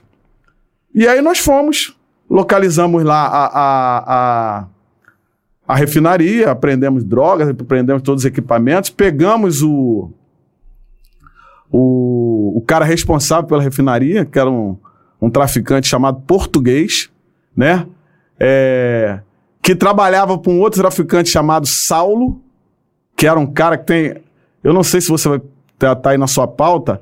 Esse Saulo também era traficante de armas.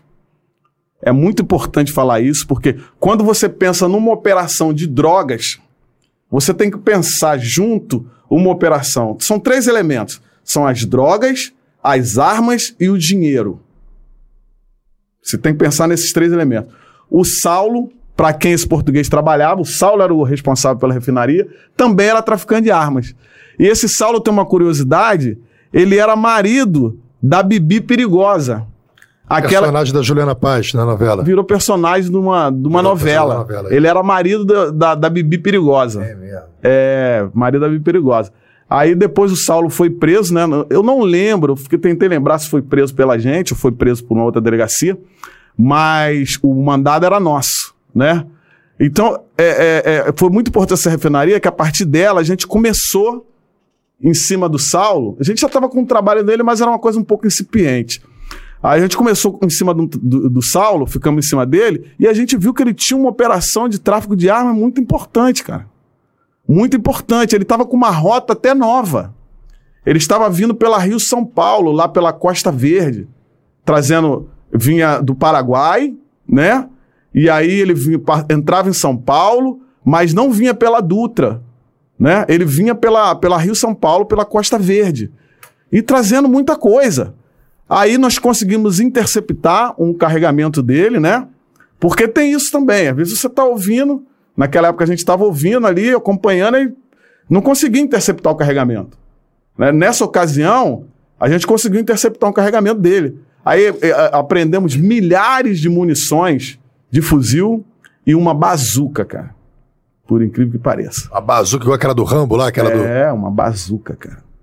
Ativa, Tava, dava, funcionando, tudo isso, certinho. No painel, eu acho que era um gol. Eles desmontaram o painel, porque eles geralmente quando o tráfico de armas é por via terrestre, ele vem pelas rodovias, né? Uhum. Eles desmontam o carro, criam compartimentos e ali vão botando armas e drogas.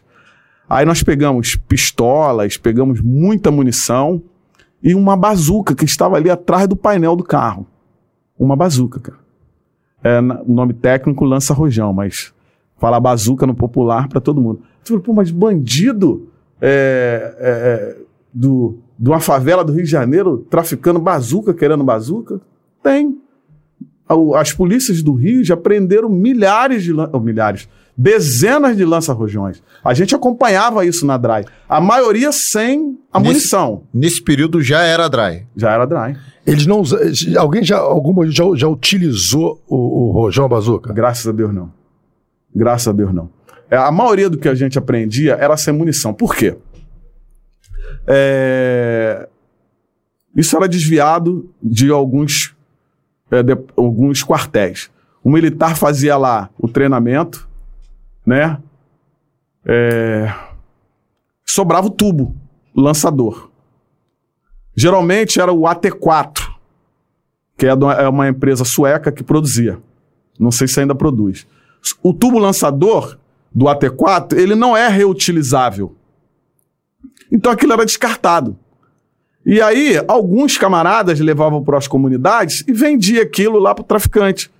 Aí você fala, mas o cara comprou o, o, tubo lançador da bazuca sem munição, não pode recarregar, pra que que interessa a ele? Tem um efeito psicológico também. Você tá vindo com a sua viatura, tá entrando numa comunidade, o cara aponta um lança-rojão pra você, você vai perguntar ele se tá com munição? Não vai, né? Aí já causa uma certa intimidação. Então a gente. Até pra outra facção também, né? É isso. Então a gente encontrava aqui no Rio é, o AT4, que era sueco, né? E encontrava o M72A2, que é americano, que também era, é era utilizado por algumas unidades militares aqui no Rio. E em outros estados da federação também. E também utilizados por outras, forças militares de outros países. Em alguns casos vieram de outros países. O M72A2, nós pegamos várias unidades desse, desse lança-rojão com munição. Com munição, infelizmente. Mas graças a Deus nunca foi utilizado. Então esse trabalho do Saulo foi muito interessante. Por quê? Qual era a função da nossa unidade, da nossa delegacia? Não era só aprender armas e drogas. A gente também produzia todo um trabalho acadêmico. A gente é, é, desconstruía a investigação, esmiuçava ela, apresentava ela academicamente em palestras, né, em, em seminários. Várias vezes eu saí para fora do país para mostrar os nossos casos. Várias vezes eu fui para outros estados da federação para apresentar os nossos casos. Hoje se fala com tranquilidade em rastreamento, naquela época era novidade. Nós que trouxemos o, rastreamento aqui para a tecnologia do rastreamento de armas de fogo, de armamento, para o Rio de Janeiro, né? É, foi uma coisa muito interessante. Eu lembro aqui do Coronel Romeu, Tenente Fonte, Cabo Francisco, foram os camaradas que começaram com isso aqui. É uma tecnologia da TF, dos Estados Unidos. Eu cheguei, eles já faziam poucas, aí a DRAI trouxe aquele volume, né? Porque a gente aprendia muito, e aí trouxe aquele volume de, de operações de rastreamento. Porque o rastreamento é muito importante, que consegue dizer para você qual é a origem do armamento, e aí você pode traçar uma rota, você pode traçar um modus operandi, você pode definir alguns membros de, de alguma organização criminosa. E tem outra consequência do rastreamento. Você consegue identificar quem foi aquele último proprietário que legalmente tinha aquela arma. Ou, ou aquele explosivo, seja o que for que você estiver rastreando de armamento. E aquilo causa um constrangimento para aquela instituição, pública ou privada. Aconteceu muito é, nós começamos a aprender aqui no Rio metralhadoras, né? Aí, com o rastreamento, a gente percebeu que um grande número daquelas metralhadoras tinha origem é, da Bolívia. Metralhadoras Browning, origem da Bolívia. E aí nós contatamos o consulado boliviano. Chegaram, tomaram um susto. Ué, as nossas metralhadoras, tá aqui, ó. Governo da Bolívia, tá aqui o número de série. Nós utilizamos isso aqui para fazer o rastreamento. Aí que o governo da Bolívia tomou par de que algumas armas deles estavam sendo desviadas e parando na mão dos traficantes do Rio de Janeiro. E aí, qual é a consequência? Ele vai tomar medidas mais estritas de controle de arsenal. Então, isso é muito importante. Isso foi criado pela Polícia do Rio de Janeiro.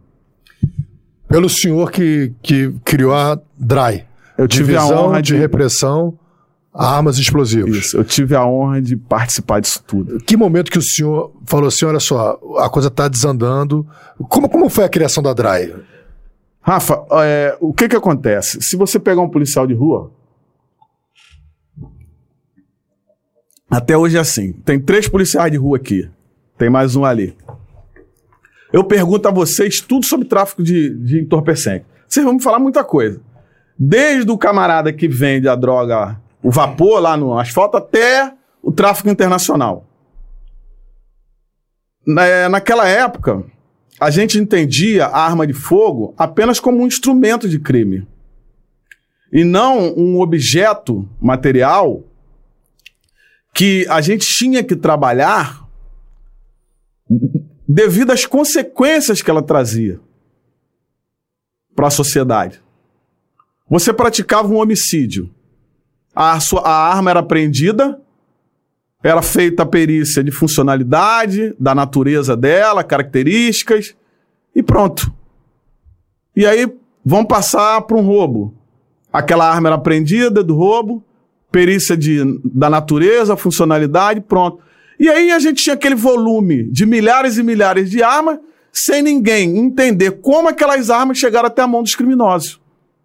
Né? Em 1995, a Organização das Nações Unidas reuniu os países que fazem parte da organização na cidade do Cairo, no Egito. E ali eles fizeram um encontro para tratar das armas pequenas e armas ligeiras e suas consequências para os países.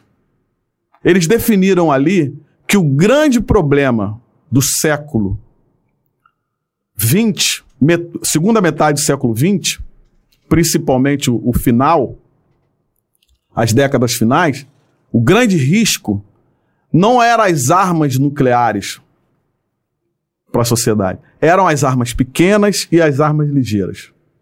E que os países precisavam desenvolver políticas para reprimir o tráfico, o armazenamento ilegal, as transferências de armas pequenas e armas ligeiras.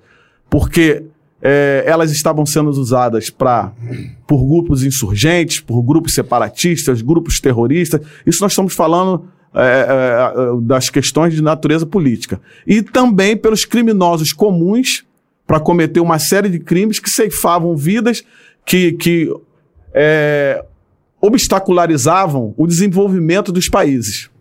Né?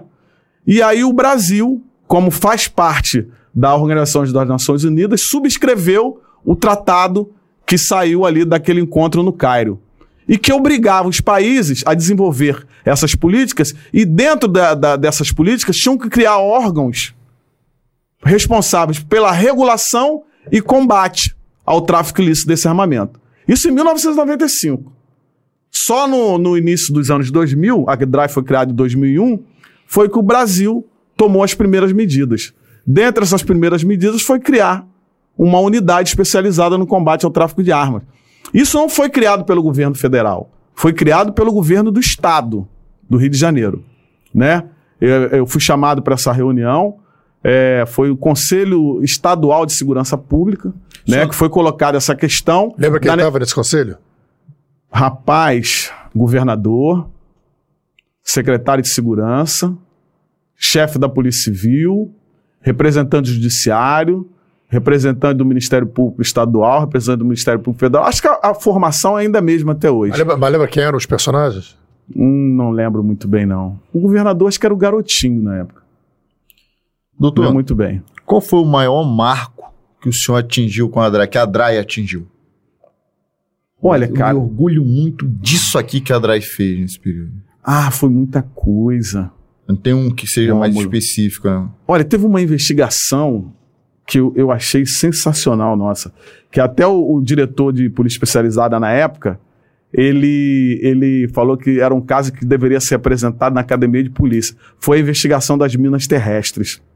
A natureza dessa investigação é muito legal, muito interessante.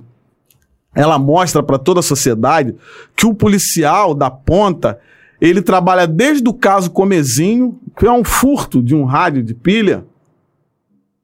Não tem mais, né? Um rádio digital de uma pessoa que tem necessidade daquilo porque está na rádio relógio, porque ali ela, né?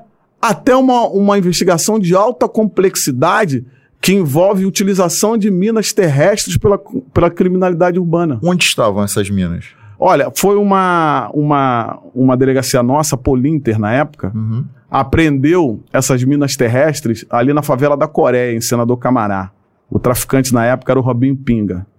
Isso causou um estardalhaço na mídia nacional e internacional, né?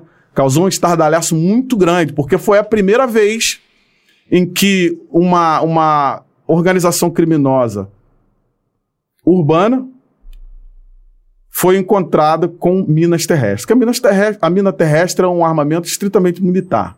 Né? Você utiliza para proteger um perímetro, né? para o avanço do inimigo não acontecer, né?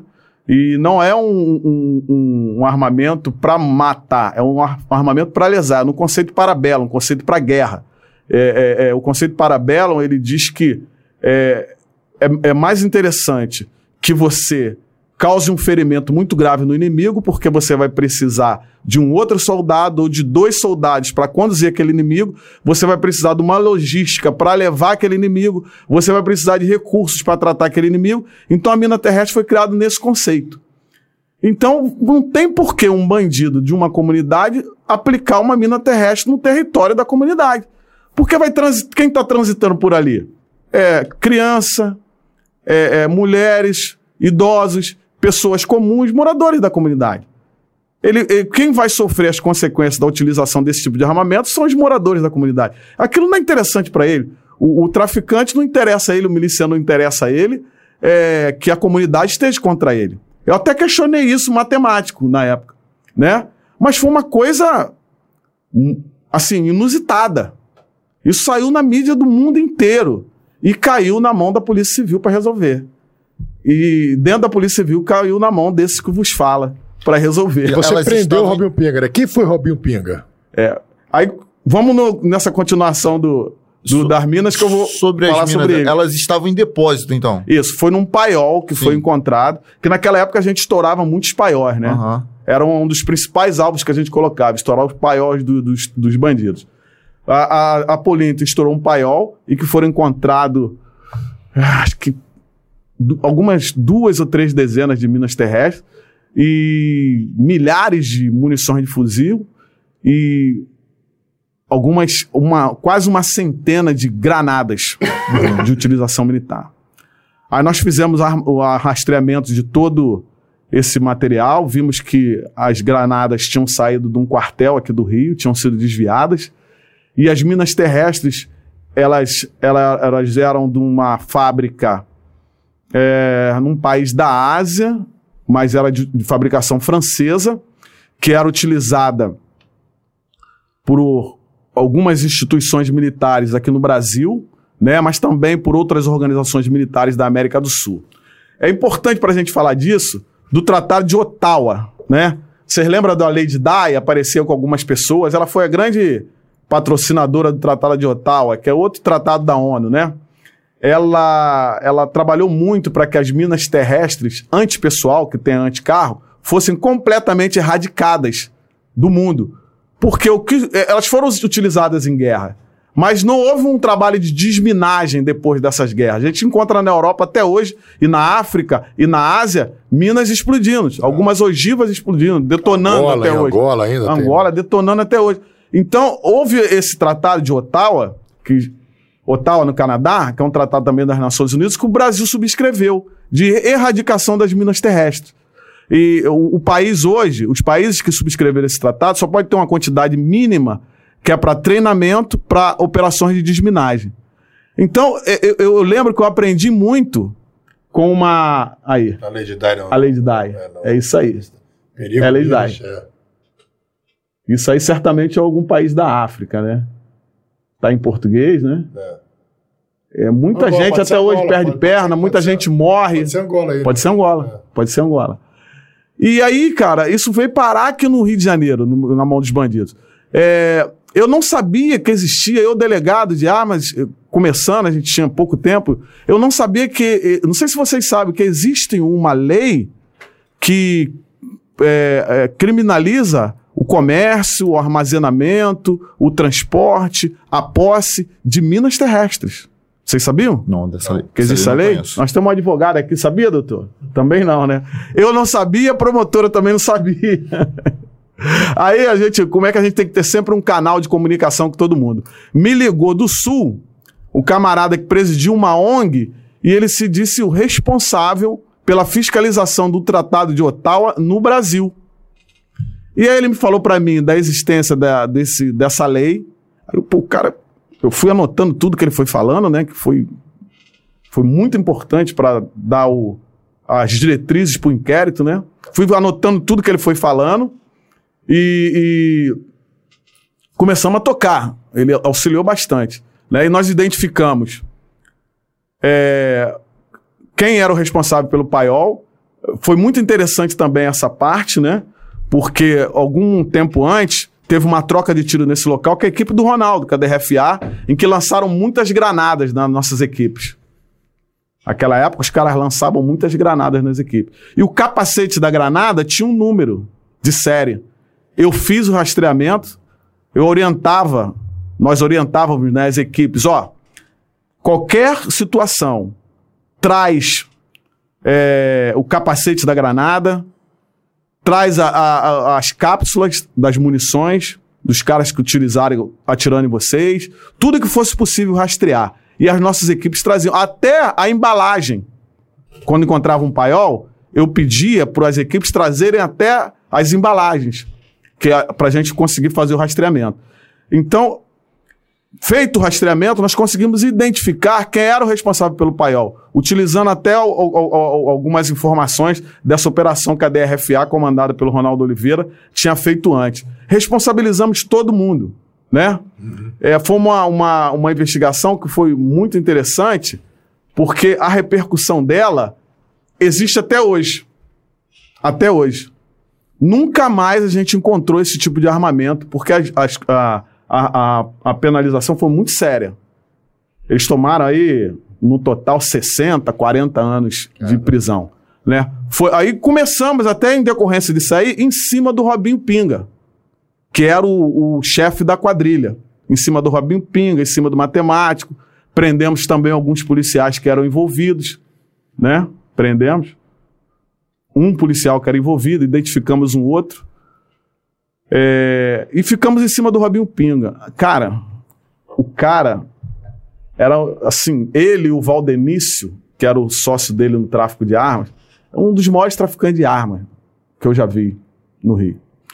O Valdenício, quando ele foi preso com mandado nosso, no interrogatório dele, o pessoal da Federal prendeu ele. Eu fui lá, montei esse trabalho lá no Forra do Iguaçu, o pessoal da Federal continuou, né? Que a gente não tinha muito recurso para ficar lá muito tempo, ficamos duas semanas. E o pessoal da Federal prendeu ele um, um mês e pouco depois, dois meses depois. Vieram conversar com a gente e aí participamos né, do interrogatório. O, o, o camarada falou que em determinada ocasião no Rio de Janeiro, em determinada época, tinha semana que ele botava quase 100 fuzis dentro do Rio de Janeiro. O que, Quase sem fuzis. O que deixa demonstrado que é um é. negócio, é. né? O senhor está falando, eu estou anotando aqui, bazucas e minas terrestres. São duas armas que eles compravam mesmo sem ter a intenção de usar. Isso.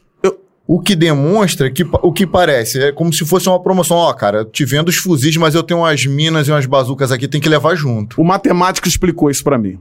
Eu conversando com ele, quando ele foi preso com mandado, nossa, até em decorrência dessa investigação, eu falei para ele: você é um camarada que foi militar, né? Alguns dizem que você foi força especial, ele não falou muito sobre isso. Você sabe que a, a, mina terrestre não tem utilização para criminalidade urbana. Você acabar matando lá moradores lá. Por que, que você comprou isso? Ele, doutor, é, é uma questão de oportunidade, isso aí que você está falando. O cara chega com um montão de munição para eu comprar. Me interessa. Porque uma coisa que eu também. Eu, eu tenho que confessar que eu aprendi nessa investigação. É, o Robinho Pinga conversando com outros traficantes de arma, e, e conversando com os gerentes dele, em determinada ocasião, ele falou assim: é, Fulano, faz aí uma, uma, um controle, verifica aí quantas munições nós temos aí. Aí o cara fez um levantamento, milhares de munições, né? E cada maluco desse aqui tá com mil tiros, meu irmão, tá tudo tranquilo. E na época ele tava em guerra com, com um cara que era, foi da própria quadrilha dele. Foi para outra quadrilha e tava em guerra com ele. Ele virou para esse gerente dele e falou: controla essa situação da munição direito, porque você sabe que o que ganha a guerra não é a arma. O que ganha a guerra é a munição. Olha só. A gente não pensa nisso. Não. Aí ele falou: o que, que adianta a gente ter um montão de arma e não ter munição? A munição é bem fungível. Você tem que utiliza você consegue comprar outro igual, da mesma marca, mesmo calibre, mas você tem que ter sempre. A arma, você vai ficar com a vida inteira ela lá funcionando, se você cuidar dela relativamente bem, funcionando. E se você não tiver munição? Eles são beligerantes, eles são expansionistas, como eu falei no início. Se não tiver munição, você vai perder a guerra. Então o camarada chegava o tempo todo, ele precisava de munição, e o camarada chegava com munição em uma mina terrestre, ele comprava. Venda casada. O camarada chegava com munição, uma bazuca, Ele comprava, porque ele precisava daquele fornecedor. Aquele fornecedor precisava estar feliz com ele. E tinha uma outra questão, que eu, nós demos o nome lá de princípio da oportunidade. Ele falou: e tem outra situação. Se eu não comprar, o meu inimigo do lado compra. Então, para estar na mão do meu inimigo, prefiro que esteja na minha mão, né? Foram algumas coisas que nós aprendemos nessa investigação. Esses caras eram muito inteligentes. Tem colega que às vezes costuma reputar o bandido como não sendo uma pessoa inteligente. Tem uns que são extremamente inteligentes. Para a gente capturar esse camarada foi muito difícil. A gente foi para São Paulo, montou uma operação lá, ficava. É, sabe como é que ele fazia para se comunicar aqui com o Rio? Ele entrava na marginal do Tietê, cara. Pô, milhares de carros.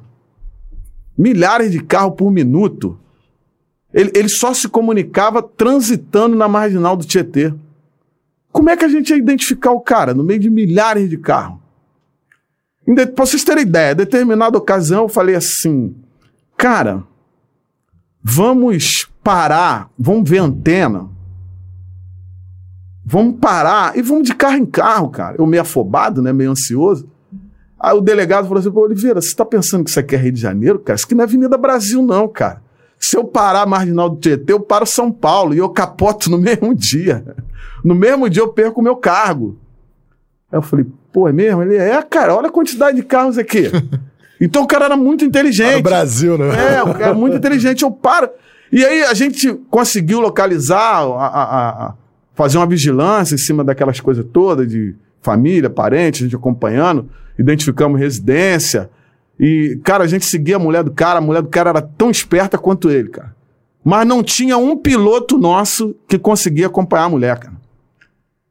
Ela dava perdido na gente, ultrapassava sinais, era uma coisa de doido, coisa de doido.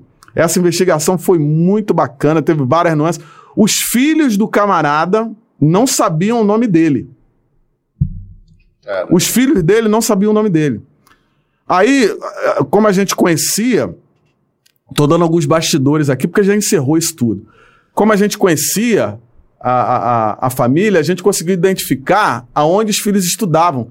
Então, um delegado conseguiu infil se infiltrar com os filhos na festa da escola dos filhos do cara. Levou os filhos, levou os filhos levou os dele, filhos dele dele para a escola dos filhos do, do, do bandido. E ali a gente já tinha foto, né? Aquelas coisas todas. Em São Paulo aqui no Rio? Em São Paulo. São Paulo. A base dele era em São Paulo. O Robinho Pinga que você Do Robinho. Pinga. A base dele era em São Paulo. E aí ele seguiu.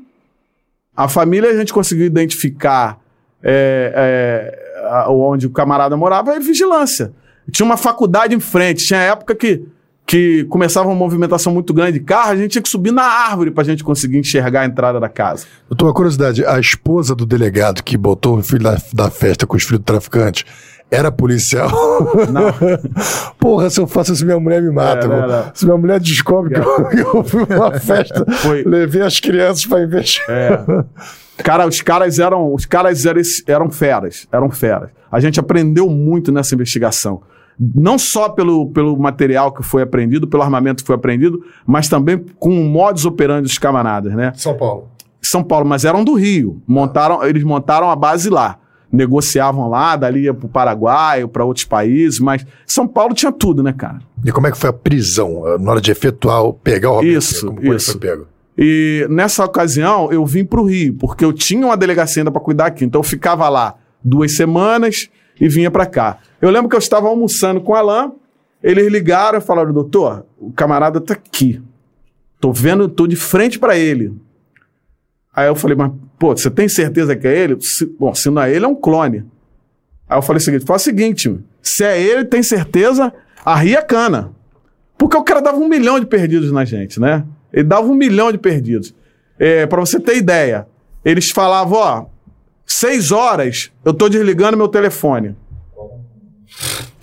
Seis horas ele tava dando um código que naquele horário ele estaria no lugar que ele marcou com aquele camarada. E aí a antena dele batia no Paraná, a antena dele batia no Rio. O cara era muito inteligente. Então, quando a gente teve a oportunidade de estar frente a frente com ele, não desperdiçamos. Não desperdiçamos. Aí apareceu polícia de moto, apareceu polícia de, de bermuda, ele não entendia Tava- nada. Ele tava onde? Numa casa? Numa... Não, ele estava na casa dele. Ele estava na casa dele.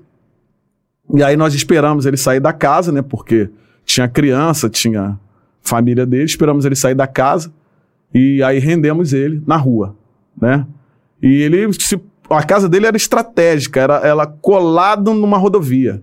Então ele ganhava a rodovia já era, já era, a gente não conseguia mais. Né? E esse camarada, ele assim, ele, ele, ele era muito diferente. Para você ter ideia, a gente falando de níveis entre o, o bandido da que vende a droga e o chefe, o, os bandidos da, da, da, do nível mais baixo da quadrilha dele não conheciam ele. Não conheciam ele. Nem de, de, de, de, de face conheciam ele.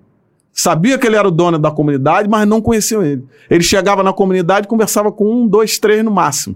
Os caras de maior é, confiança dele. Era, foi uma situação muito, muito diferenciada das outras investigações. E também o armamento que foi apreendido, né? Foi, foi um armamento. Você aprendeu armamento antes. Ele também, na verdade, você aprendeu armamento na, nas comunidades e ele você foi pegar em São Paulo. Só. São Paulo. Cara, a gente pegou ele em São Paulo. É, nós pegamos alguns, traficantes de armas que de algumas quadrilhas aqui do Rio, pegamos no Paraguai. Já fomos atrás de traficante de arma na Bolívia. Nas fronteiras já pegamos vários, né? Tem é, o, o, o Cabeça. E o outro é o. Tá anotado aí. Tá anotado. Peraí, tem aqui, ó. Tem o Cabeça, o Tony. É. Ó, Tubarão, Ronaldinho. Tubarão, tubarão. tubarão. O Tubarão e o Cabeça, nós pegamos no Paraguai, Cidade do Leste. Né? É, nós colocamos uns policiais, teve uns bastidores muito legais também. Fala pro, pro nosso quem era Cabeça e quem era Tubarão. Eram os principais traficantes de arma do Comando Vermelho, na época. Qual época? 90? Ah, 2000? não. 2010, ah, já, já tinha... é. Tá. 2000. Primeira década. Que é, que, é, que, é, uma, que, é, que é das facções mais bem armadas do Brasil. Mais né? bem armadas do Brasil. Mandava muita arma, mandava muita coisa. É... Onde, agora uma pergunta, de onde vêm essas armas deles? Como é que você, como é, como é que foi que vocês descobriram e pegaram eles? Olha, hoje a gente já prende arma que vem pela via aérea, tem também a marítima. Mas aqui no Rio, os rastreamentos informavam isso. Não era eu que. Sou eu que estou falando. A principal rota é a terrestre. Via Paraguai. Principal rota. Quando a gente fazia o rastreamento, geralmente batia numa casa daquela de venda de armas do Paraguai. 90% do armamento que a gente aprendia aqui. É porque existe uma diferença no uso de, de armamento aqui, dependendo da criminalidade. O criminoso de rua, aquele que pratica esses crimes de rua, é, é, na época, né? É, roubo a transeunte, é, roubo em, em interior de coletivo, roubo de pequenos estabelecimentos comerciais, ele usava um tipo de armamento. Isso mudou agora, uhum. né? E o que participava de organizações criminosas usava outro tipo de armamentos. Já eram pistolas, 9mm, 45, fuzis, né? Então, esse é um tipo de criminalidade que usa um tipo de armamento. Esse outro aqui é um outro tipo de criminoso, um outro tipo de criminalidade que usa outro tipo de armamento. Para essa criminalidade é, mais violenta e organizada, era esse armamento que vinha do exterior. Era um dos fluxos, né? Esse armamento não mudou, que vem do exterior. E também existe o fluxo interno, que é esse armamento mais pesado, né? Atendendo a esse tipo de criminalidade, que é oriundo de desvios de organizações militares, desvios também de organizações policiais. O senhor ficou quanto tempo na DRAI? Foram nove anos. Nove anos na DRAI. Então o senhor, o senhor fundou, ah, foi um dos fundadores da DRAI, uhum. Entendeu a política, adotou essa política do rastreamento que realmente fez toda a diferença para você entender de onde via, qual era o percurso para poder fazer a repressão. E aí eu gostaria de fazer uma pergunta, que o senhor me respondesse até de uma forma resumida, porque é, é um, é um assunto muito polêmico. Eu passei um bom tempo escutando que as armas chegavam às mãos dos criminosos através da, da, da compra de armas legais pelo cidadão, que ele comprava arma para ter em casa e aquela arma acabava chegando na mão dos criminosos. Pergunta, como as armas chegam às mãos dos criminosos? Olha, é, existe dois tipos de que eu chamo de fluxo.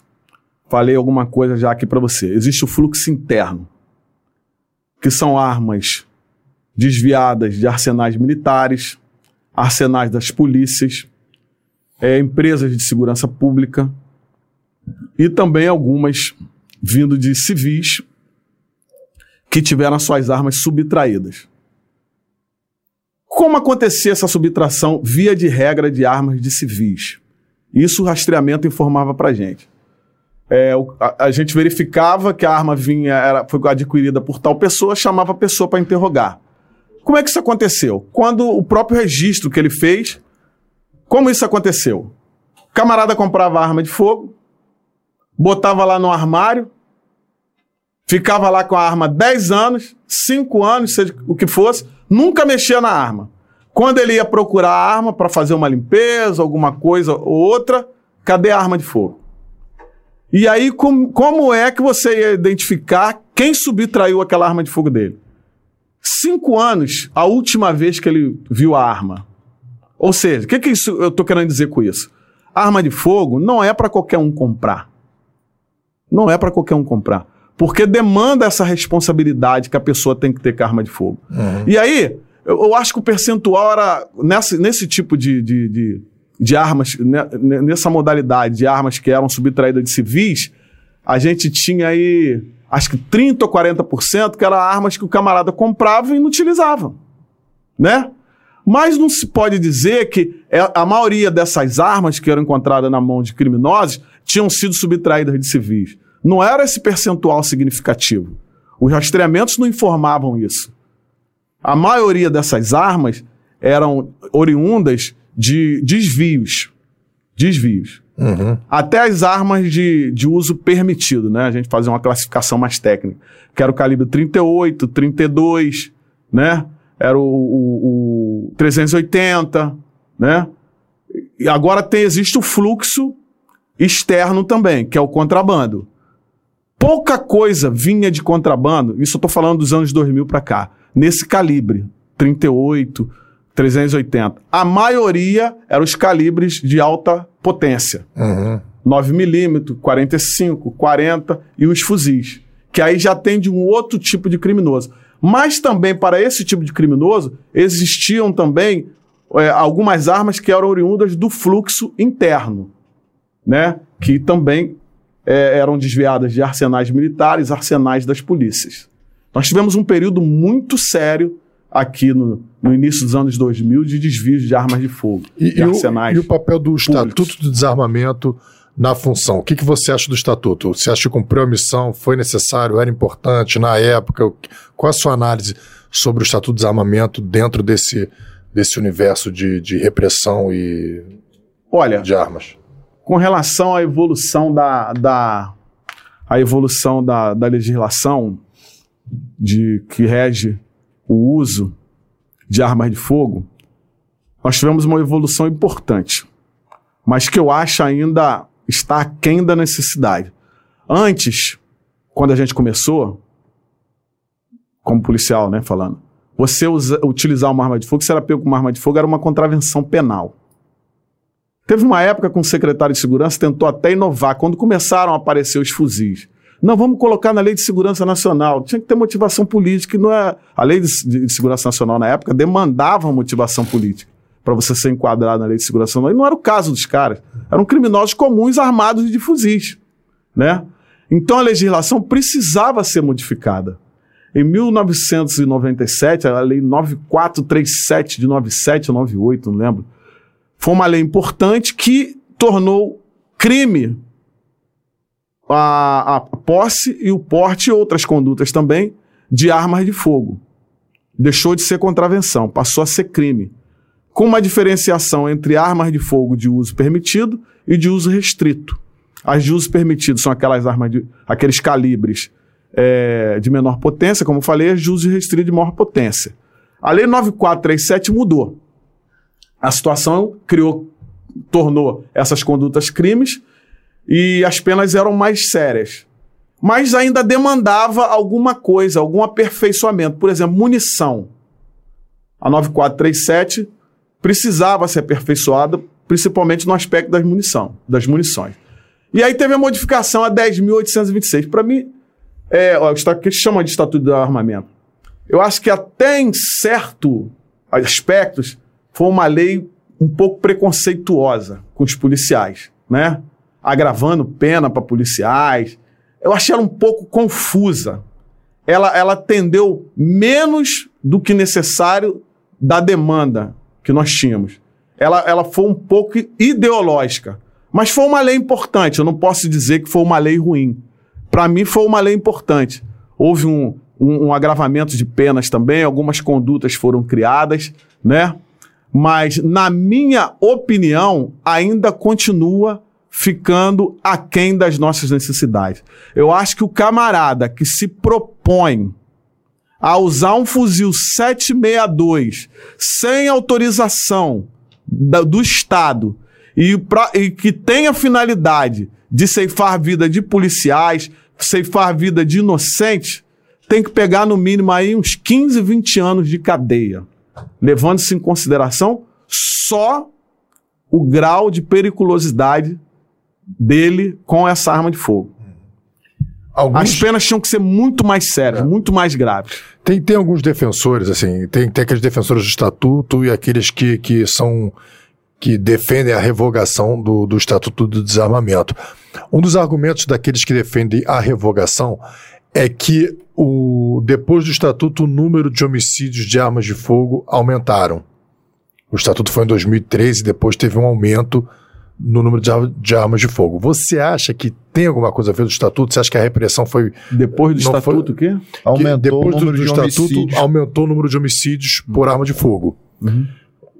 Você acha que o estatuto é, teve essa influência, não teve? Esse aumento foi pela falta de fiscalização? Foram, foram outros fatores? Ou o estatuto colaborou, talvez? Assim, o argumento é que o, o estatuto desarmou, o que eles falam, o estatuto desarmou a população de bem.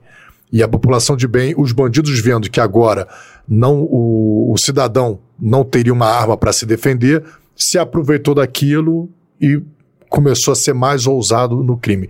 Você acha que tem alguma relação? Ou... Olha, o número de homicídios ele, ele aumenta por diversos fatores. Não é só pela, por, por terem mais armas disponíveis ou terem menos armas disponíveis. Nós começamos a fazer esse trabalho em 2001. A delegacia foi criada em 2001. Uma das coisas que nós estudamos foi a utilização de armas de fogo na, na, na prática de crimes de homicídio. Isso estou falando em 2001 e a gente estudou é, o final dos anos 90 né, os últimos anos ali, porque eram as informações, o registro eu conheço naquela época era de papel, né? A gente tinha que mandar policiais para o lugar onde arquivava os registros e a gente para a gente poder estudar, para a gente ter uma ideia. A gente verificou que naquela época já 80%, 85% dos homicídios praticados no Rio de Janeiro foram perpetrados com a utilização de armas de fogo. Já naquela época. E não tinha estatuto de desarmamento naquela época. Né? Então, é, na verdade, é, a gente pega algumas informações correlacionando armas de fogo com alguns crimes que a gente não, não pega uma correlação efetiva com a realidade dos números. Ou aqueles números que são utilizados, aquele estudo que são utilizados, pega uma fração de tempo que eu acho que é inadequada para você poder efetivar um conceito ou uma, ou uma uma diretriz para você poder direcionar uma política de segurança pública, né? Eu, eu vou estudar é, quanto tempo para poder dizer que a arma foi importante ou não no número de aumentos de homicídio. Eu estou falando de 2001, estou falando de 21 anos atrás. Os homicídios, 80 a 85% deles eram perpetrados com arma de fogo. E não tinham tantas armas disponíveis como tem hoje. E já era um percentual majoritário uhum. na aplica na, de aplicação de armas na, na consumação de crimes de homicídio. Né? E hoje nós temos menos armas nas mãos das pessoas, as pessoas. Estou é, é... falando antes da, dessa política do governo Bolsonaro de liberação de armas. Antes dessa política dele, é, nós tínhamos menos armas. Houve aquela aquelas campanhas de devolução de armas de fogo, aquelas coisas todas, destruição de armas de fogo, nós participamos disso também. É, o percentual de números de homicídios perpetrados por armas de fogo não diminuiu. Ah, diminuiu o número de homicídios, mas esse, nesse número de homicídios que existe aqui, quanto que foi perpetrado por arma de fogo? Continuou 80%, 90%. Outros fatores fazem com que o número de homicídios também diminua. Investigação, punição. Outros fatores influenciam nesse, nessa, nesse aumento ou não do número de homicídios, como também de outros crimes. É até questão econômica Aí- também, né? A questão econômica também influencia. Por questões, exato, por questões políticas, né? Associou-se a isso a diminuição do número de armas de fogo. É. Mas não é só por isso. Só por isso. Existem outros fatores. Verdade. Eu vou, vamos fazer agora só um pequeno. A gente vai- começar a ler o chat, porque chegou agora o nosso frango no pote, momento frango no pote. Ah, momento. parada aqui, Calma aí. O que, que você vai, vai buscar o frango? Vou pegar o frango. Ele vai lá pegar o frango no pote. Enquanto isso, vamos preparar o chat aqui. Pô, olha, doutor, muita gente participando aqui, muita gente assistindo ao vivo. Realmente, Eu gosto das perguntas. vai ter, tem as perguntas, tem os comentários. O Rodrigo Pimentel está aqui assistindo, ele até já fez a Ah, um sugestão, abração. fez até a sugestão de fazer Abração. um filme sobre a tua história. É, isso aí foi logo no começo. Boa noite, guerreiros. Abraço do Gabriel, da Ilha do Governador, área da 37DP. Valeu. Gabriel. Gabriel tá sempre com a gente. Grande abraço, querido. Vamos seguindo. É, Hope, boa noite, guerreiros. Forte abraço ao amigo doutor Oliveira, Francisco Oliveira. Conhece Francisco Oliveira? Pô, meu amigo. Isso aí, irmão. Valeu, Francisco, obrigado. Grande doutor Carlos Oliveira, o rei da antiga Dry. Como não lembrar, comandava com mão de ferro. Valeu, Gabriel. Valeu, Gabriel. Alô, meu mano Barcelos. Manda um abraço aí para o seu pai por mim, guerreiro nato, Leandro Rigaldi. Quem é o Barcelos? Os três eles são. É os Ah, três? o mas esse aqui é conhecido. é o que a polícia, é o que Ah, a tá polícia. é, o que maneiro. a é que policial. Vamos lá. Leonardo, o, o, seu, o, você é o Leandro? Leandro, Leandro é o meu amigo. É o seu amigo, maneiro, maneiro. Valeu, Leandro, grande abraço, irmão. É, Elizabeth Fernandes, meu querido amigo e irmão de fé, orgulho-me por ter sido sua colega de faculdade. Aí, ó. Elizabeth ah, Fernandes. Beth, minha irmã. Bacana. Minha É, irmã. aí, ó, momento aí, frango no pote, galera, o melhor momento do podcast. Eu fico aqui esperando Isso é ansiosamente pra comer ou é só pra ver? Pra comer, pra comer. Vamos abrir. Inclusive, e- essa semana a gente teve dois episódios com o Rodrigo Pimentel na segunda e outro e, e o de hoje, né? E eu perguntei, pô, Romulo, será que vai ter o frango no pote também? Pô? Liga. o frango no pote, ó, tá no, a descrição tá aqui no, no link, tá no chat. E é o frango no pote da onde? Do. Do Center Shopping Jacarepaguá. Do CT Shop. É, O frango no pote é bom, mas o do CT Shopping é melhor. é o Vai nesse melhor. que esse é o melhor. Vamos seguir. Obrigado, Elizabeth, pela participação. É, Vai abrindo aí o. Vou servindo abrindo. aí o nosso convidado pra gente. É. Marcelo Patrício, policial militar, grande sargento Marcelo, meu colega também, trabalhamos juntos. Boa noite. Outra lenda Você viva da viu os PSERG. convidados? Você viu os convidados aí? Serve os convidados também. Isso aí vai. vai... É, boa noite, outra lenda viva da PSERG. Parabéns ao podcast, sempre com ótimos convidados e tirando o melhor de cada um. Aula de polícia. Obrigado, Marcelo. Valeu, Patrício. Obrigado pela participação, irmão. Gabriel, novamente, até hoje não engula a saída repentina do senhor como subchefe da PSERG na época da Operação Guilhotina. Quando se trabalha com honestidade para a instituição e lealdade, ao povo acontece isso. Essas são as glórias e, Dores, né? Também, as né? dores. Doutor, quem exatamente. mandou, um- quem mandou um abraço pro senhor aqui, me enviou uma mensagem aqui no, no WhatsApp, foi doutor Vinícius, titular da DRFA. Vinícius, grande Vinícius, Vinícius. pô, Vinícius É, Domingues. Vinícius Domingues. Grande Vinícius. O- vamos, vamos seguindo. Nova geração. Nova geração, pô. E, e, pô, vibra, do vibrador, Ah. Eu fico muito feliz ver delegados assim na qualidade do Vinícius e tantos outros lá. Viu? Tiras da qualidade de, de- Pô, eu fico feliz. A bandeira tá bem entregue na mão de vocês. Dizer que o legado vai, vai, vai manter, É, né? tá Vai permanecer. Vamos seguindo aqui. O, é, o Gabriel, doutor Procede, que a CGU pediu sua demissão, vice-governador Dornelles, na época é, não aceitou. Sabe como é a mídia, né? Isso aí vai, a gente vai entrar no assunto da, da- da vamos Operação sim, Guilhotina, a gente vai falar mais tarde. Vamos sim. É, Marcone Medanha. Grande Marconi. Marconi. Boa noite a todos. Doutor Oliveira, meu amado irmão espiritual, de arma e de guerra. Sempre uma honra ouvir e aprender com o grande líder. O Marconi é grande amigo e ele me falou: pô, Tá. a melhor época pô, que eu trabalhei na DRAI com o doutor. Isso muito antes de, eu- de eu- de eu conhecer o senhor. Obrigado, Marconi, sempre pelo Cara, carinho. essa que delegacia você- Você com a acabou gente, virando né, uma cara? lenda, né? Virou uma lenda. Esses caras fizeram mau negócio. acabaram- Tinha quantos servidores na época, doutor, na, na, na Drive? Cara, eu lembro que nós começamos com. Nós começamos com eu, falecido Marcão, Betinho. Nós éramos quatro ou cinco que nós começamos. Aí deram uma salinha pra gente. Aí eu lembro que o subchefe da época, eu comecei a pedir umas coisas e. Aí ele virou e falou: Cara, tá com muita velocidade, isso é uma delegacia mais política e não sei o quê, vai com calma aí. Eu falei: Pô, esse cara não me conhece. Já saímos. O único carro que a gente tinha, velho, caído. A viatura, conseguimos uma viatura velha caída lá. Saímos, pedimos ajuda lá, uns colegas de outra delegacia, fomos lá, estouramos uma situação na beira-mar um depósito lá de que foi criado para guardar armas, né? Pegamos alguns cunhetes, né? Já estava sem as armas. Mas deu uma mídia danada, né? É mesmo. Deu uma mídia danada. Essa Aí a primeira operação da, da DRE. foi a primeira operação da DRAI. Fomos lá na Beira-Mar, nós e mais meia dúzia. Caramba. E era o Fernando de Beiramar que tava... Era o Beira-Mar, era o dono. Aí O couro comeu, era com a gente mesmo. Aí conseguimos, ele, ele, ele construiu uma vila de casas. O pessoal disse que era para parente dele, né? E embaixo ele fez um depósito de, para guardar armas e drogas. Chegamos lá, encontramos alguns cunhetes ainda de armas. Eu tô Mas aqui, ele, ele não já não estava mais utilizando aquilo ali. Aí foi a imprensa lá, achou muito interessante, né? Debaixo das casas, da, da vila de casa, Ele botou... Ele, guardava as armas debaixo das casas dos moradores. dos moradores. Dos moradores. Mas tava, a vila estava desocupada e o, e, o, e o depósito não estava mais sendo utilizado.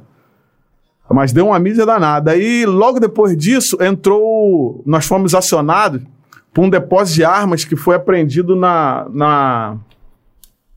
na, na Maré, na Vila do João, do Linho, traficante Linho na época. Mas foram muitos fuzis, muita munição. Aí nós pegamos essa investigação. Foi aí que nós identificamos o Valdenício. Toma. O Valdenício, que era parceiro do Robinho Pinga. Canequinha, né? O Valdenício, que era parceiro do Robinho Pinga. Nós identificamos aí. Como eu identifiquei o Valdenício? O- é, é uma coisa que a gente tem que falar para os policiais, né?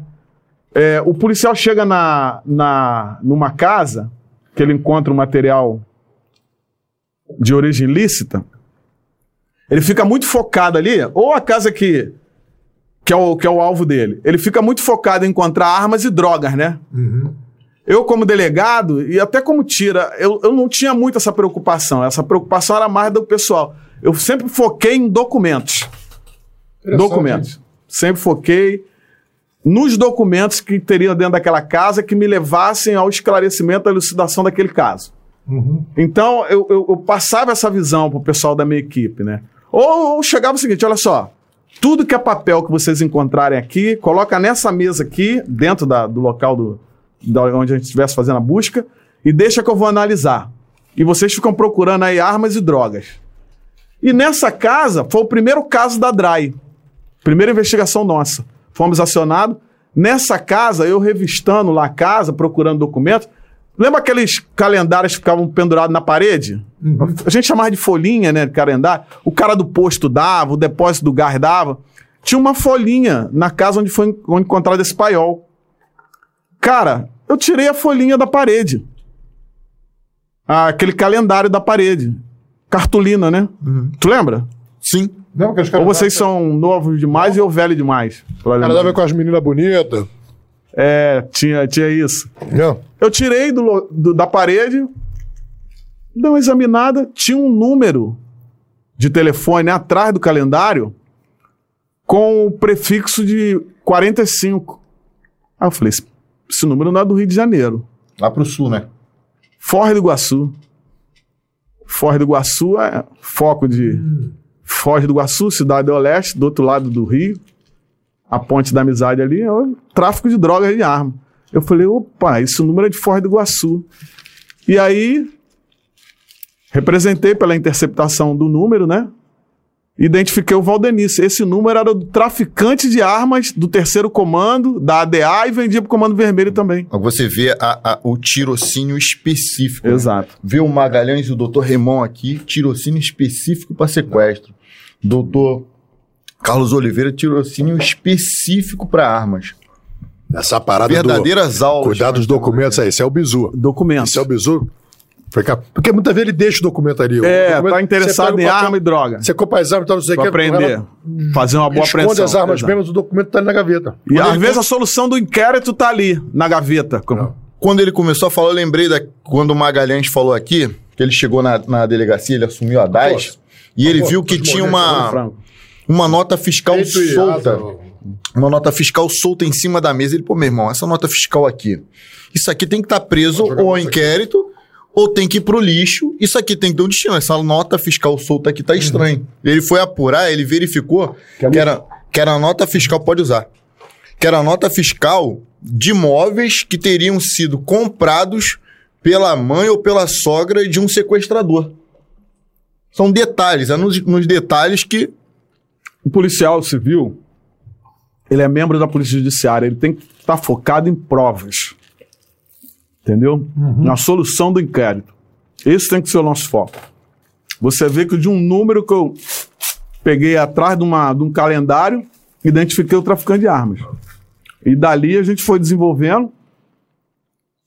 Tivemos duas ocasiões. O cara trazia, como eu falei, teve ocasião que ele trouxe mais de 100 fuzis num mês ou uma semana, não lembro, pro Rio.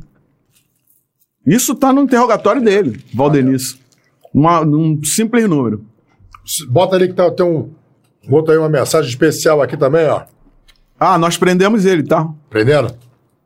Pe- Lá, Eu- lá em Foz do Iguaçu. Não. Ele vindo entregar. Quer dizer, montamos o trabalho, o, o inquérito era nosso, o mandado era nosso, a Polícia Federal continuou, aí pegou ele entregando armas aqui na, no Morro da Pedreira. E aí depois ele foi solto. Teve um cara que pediu a ele aquele míssil Stinger. Caraca. Lembra? Como é que era esse bicho? Eu não. Eu não Foi usado na guerra do, do, do Iraque, ficou muito em voga esse míssil Stinger. Era, é, ele é terra-ar. Olha a loucura. Aí, não, posso ver aquela coisa. Nunca me esqueci disso. Posso ver se consigo. Depois, em outra ocasião, já no- por- por- pela, ele, ele ficou um tempo preso. Aí foi solto, que eu te falo que a pena é muito pequena pro, pro estrago que o cara causa. Continuou traficando armas, aí nessa. Ah. Exato. Nessa investigação, é. No, né, é um sistema de, de defesa Aéreo. main-page que chama, né? Jogou pra tela pra galera ver? Show. O cara pediu esse armamento a ele. Aí depois, É tu volta, aí depois tu volta naquele, naquele, naquele comentário anterior que tava na tela. Jogou na tela já? Pra você ver o nível do cara, esse traficante de arma, né? tá comentando? O chefe aí, ó. Felipe Cury. Doutor Felipe, muito obrigado aí pela Diretor das presença. delegacias especializadas, é uma honra ter o senhor por aqui, doutor. E queremos o senhor aqui. Filipão. Verdade, ó. Filipão. Já tá na lista aqui do. É. Parabéns por terem trazido essa lenda da PCERG. Meu grande amigo Oliveira, um grande mestre com quem tenho a honra e o privilégio de trabalhar A honra é e minha. aprender todos os dias. Máximo respeito. Inclusive, falamos do, do doutor Felipe aqui, né? Falamos dele. Pô, bacana. Obrigado, obrigado pela presença, doutor. Valeu, doutor. Em outra ocasião, nós topamos com ele já na investigação das minas. Com o doutor Felipe? Com o, o- esse Valdenice. Ah, sim. Quer dizer, o cara foi solto e continuou traficando arma. Levando armas. Onde ele tá hoje? Olha, a última notícia que eu tive dele foi por ocasião da. que eu fui depor, né? No processo dele. Ele disse até que era religioso, tinha casado com a filha de um pastor, estava morando no Acre. Depois não acompanhei mais. Porque eu saí da, da delegacia, né? Fui para outras funções. O que, que o senhor acha? Deus é capaz de mudar, daí eu sabe disso, né? é, Pra- é verdade. Deus pode mudar qualquer um, né? É verdade. Vamos lá, é, André Gouveia, obrigado, André, pela participação. Boa noite, sem dúvida, o melhor, doutor Oliveira. Conhece. André? Sim, claro. Bacana. André é minha irmã. Maneiro. É, Gabriel de novo. Doutor Felipe, esse é raiz, esse é raiz lenda mesmo. Torço um dia para o senhor chegar a chefe um, um dia. Já foi chefe pra caramba, que é chefe de polícia. É. E aí, que o senhor acha muito problema? O quê? Chefe de polícia, chefe polícia. Cara, é um cargo delicado. Hoje mais ainda, né? É. Porque a- hoje a gente está sob ataque e o, o nosso chefe ele tem que fazer a defesa institucional e é um cargo que você fica numa vidraça, né? Hoje é assim, né? Você fica numa vidraça. E como a gente vai falar daqui a pouco aí, até nesse problema que eu sofri, às vezes a- as coisas acontecem, não estão estritamente vinculadas à lei, né? Não. São políticas. É o poder, né? É. E mas quem chega lá tem que estar com, com essa consciência, né? Uhum. Nós temos muita gente boa com, com força moral, intelectual, para poder ser o nosso 01. Tem muita gente boa sobrando aí. Felipe. Seus alunos, né? Seus alunos. Eu tive a honra até de trabalhar com alguns que eu aposto muito, né? Cara, é, você falou uma coisa muito interessante, assim, a gente não tem noção de quanto a gente influencia nas escolhas das pessoas.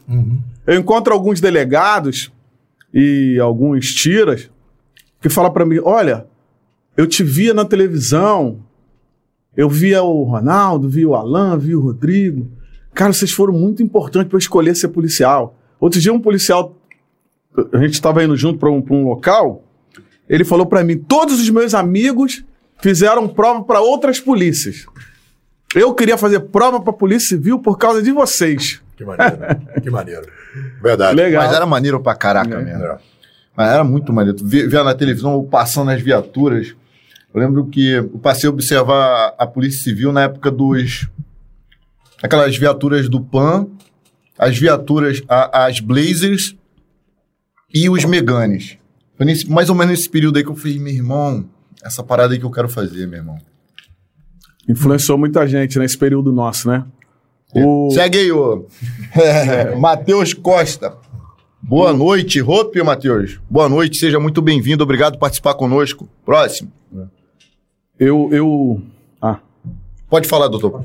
eu vi alguns, eu vi alguns delegados. Nós não começamos com essa, com esse ritmo. Alguns delegados, eu, vou ser até injusto, vou citar dois, três aí, mas tem muito mais. Reimão, Cláudio Góes. Os caras faziam grandes operações também, mas o negócio deles era muito focado também em, em- em Fernando, em sequestros, né? A gente olhava aquilo, achava muito legal, era tira, eu achava aquilo muito legal. Mas esse ritmo que hoje todo mundo fala, se for uma coisa bem da minha geração, né? Vocês, isso que vocês falam hoje aí dessas operações na televisão, que a gente era assim, cara. É, a gente estava todo mundo de terno aqui numa reunião e daqui a pouco surgiu uma emergência. Era tipo o super-homem trocando de roupa, o, o Batman. Eu não sei se eu tô fazendo a comparação adequada, porque a gente pode estar até dando munição pros nossos críticos. É. Tem que tomar cuidado. Mas a gente trocava de roupa, cara, rápido. Aí, eu tô sem bota, quem me dá sua bota aí? Eu tava- Cara, eu tô sem camisa, me dá a sua. Joga essa daí. Não, mas isso aí não dá em mim, não dá, cara. E a bota andar de 39 a 45, dá todas. Pô, era assim, a gente se transformava rápido e ia atrás do problema. E aí voltava ali, tá com terno, reunião formal. E, e, a, a gente tinha. A gente tinha esse perfil, né? Pra, na nosso pensamento, o delegado ele tinha que liderar. Ele tinha que estar aonde o metal roçava carne. Se você, você tinha até os outros colegas que não tinham esse perfil. A gente sempre respeitou. Nos respeitava, a gente sempre respeitou os outros colegas, colegas de grandes investigações. Mas esse era um perfil próprio nosso. A gente tinha que estar ali perto de onde o metal roçava carne para a gente obedecer os nossos instintos. E a gente tinha que também inspirar os outros colegas, né? Porque a situação estava muito difícil. A gente está falando de uma época aí de bonde. Três, quatro, cinco carros, cara atravessando de um lugar para outro, com um fuzil pro lado de fora. Policial pra caramba morrendo, entendeu? A gente chegou a um ponto que quando eles pegavam um policial, levavam pra uma favela, o chefe do tráfico falava assim, ó, tira esse cara daqui que eu não quero problema. Tira ele daqui. Porque tinha uma repercussão, né? Tinha uma repercussão. A gente ficava ali em cima, levantava tudo, ia para prender os caras, aqueles que não que reagiam, a gente reagia também. Então a, a gente botava esse ritmo na segurança pública aqui do Rio de Janeiro. E os nossos superiores gostavam, né? Dos resultados, né? A gente prendia muito, aprendia muito. E o bandido se sentia incomodado. Ele não ficava tranquilo. O que, que tem entre a sociedade e, a, e- e, e o bandido? Só a gente, É. né? Esses cães Aí pastores a gente aqui. é. sai, se, se tá todo mundo enquadrado, a instituição tá enquadrada. O bandido fica à vontade. Verdade. Ele pode fazer o que ele quiser. É. A hora que o crime organizado, que a gente fala que tá tranquilo, né? Ele botar as mangas de fora, como aconteceu lá em São Paulo, que os caras saíram, mataram 40 e tantos policiais em três dias, né? Foi. Pô, a gente vai ver o preço que isso é. É. Essa omissão, esse, esse dar passo para trás, entendeu? Isso tem um preço. Aqui no pode Rio, ser cobrado seriamente. aqui no Rio mesmo, em 2017 até agosto, já tinham sido mortos 100 policiais. Não. Aqui no nosso estado. Bota Não, comentário aqui e do. a situação, do- é, é, isso já foi pior. Isso já foi pior. Eu, quando via, fiz uma viagem para os Estados Unidos, a gente estava num ritmo acelerado, aí eu fiz a viagem nos Estados Unidos em 2004 ou 2003, convidado pela Secretaria de Estado, né, é o Ministério de Relações Exteriores, que seria dele lá o equivalente. Eu fiquei lá um mês e pouco, conhecendo o sistema policial e cri- jurídico criminal deles. Eu fui em várias polícias de vários estados. Conheci é, a UFBI em Miami. Fui na ATF, que eram os caras que eu tinha mais contato, agência de álcool, tabaco, armas de fogo. Em, em Washington, se reuniu o staff deles todo lá, os dirig- os dirigentes todos da ATF, para vir conversar comigo. Fui, fui na polícia de Los Angeles, fui na polícia de Miami, fui na polícia de Hartford, capital de Connecticut, a polícia estadual. Quando eu mostrava os nossos números, dentre eles de morte de policiais, os caras ficavam assustados, cara. Cara, é, eu lembro que teve um ano que foram 300 e tantos policiais mortos aqui no Rio. Dois- 2017. Quando- é, Foi 2017 mesmo, eu acho. não, mas eu tô falando do 2000 e pouco. Lá pra, Lá ah, pra sim. trás, lá pra trás, lá atrás. É aí que eu quero chegar. Tu falou do número de 2017. Aí eu falei, do, eu tava trabalhando com os números do início dos anos 2000 e dos anos 90. Aí Os caras, mas não é possível. Isso tudo de morte de policiais? Falei, é, é sério, é isso aí. Eu botei de uns 5 anos pra ele. Mas só que tá diminuindo o número de mortes policiais. Tá diminuindo. Entendeu?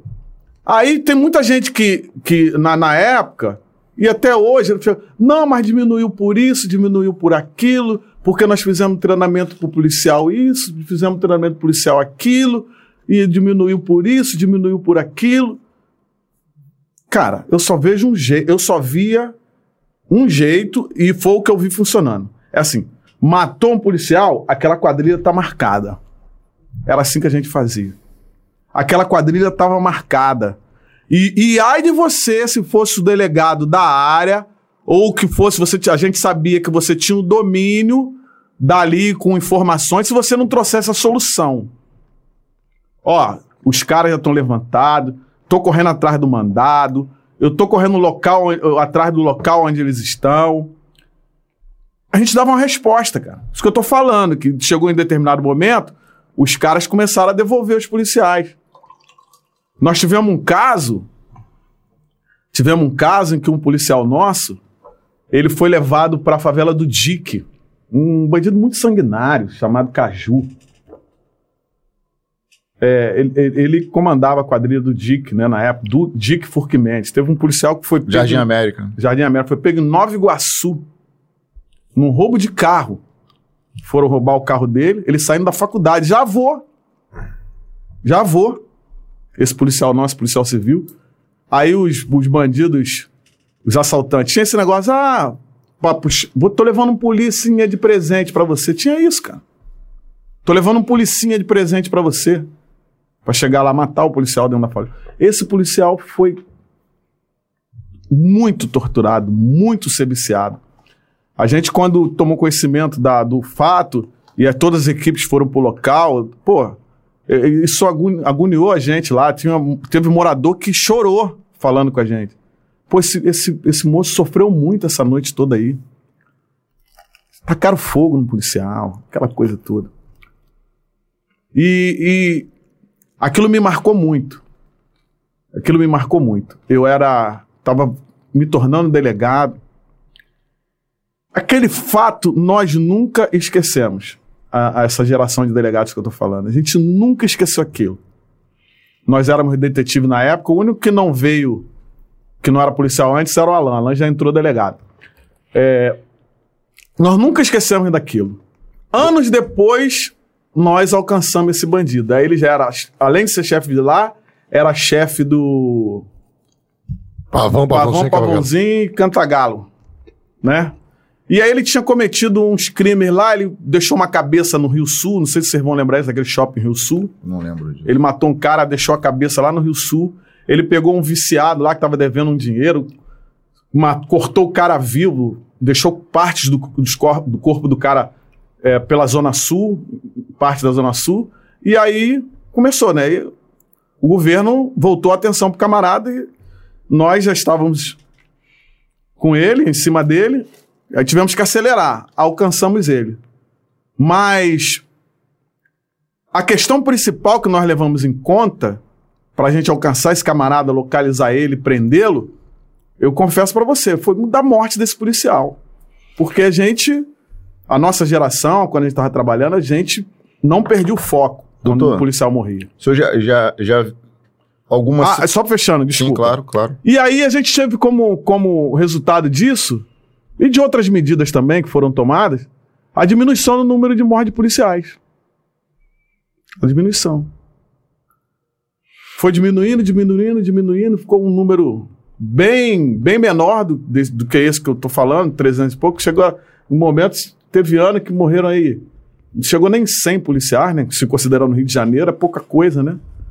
E aí depois houve aconteceram esses problemas todos e outros também. A, a gente teve- chegou em 2017 aí retornando ao que era nos anos, no início dos anos 2000, 300 e tantos policial, policiais mortos. Ou seja, a gente regrediu, regrediu, né?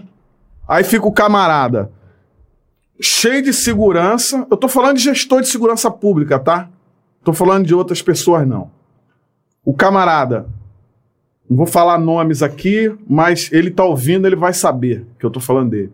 O cara cheio de segurança, vai daqui pra lá, de lá pra cá, com um secto de policiais acompanhando ele, Chega só mais perto do microfone. com um secto de policiais acompanhando ele, né? E aí senta pra falar com propriedade sobre morte de policiais. Sobre o, quais foram as medidas que fizeram com que os- o número de mortes de policiais tivesse diminuído. Mas ele não fala que na mesma administração dele, o número de policiais, morte de policiais aumentou e voltou ao que era antes. Não fala que ao término da administração dele, ele encontrou, entregou os números piores do que ele pegou. E não fala que ele, ele ganhou fama, ganhou nome em cima do sangue dos nossos bravos. Em cima do nosso trabalho, da nossa dedicação. Entendeu? É, é esse tipo de administrador que a gente não tem que ter na polícia.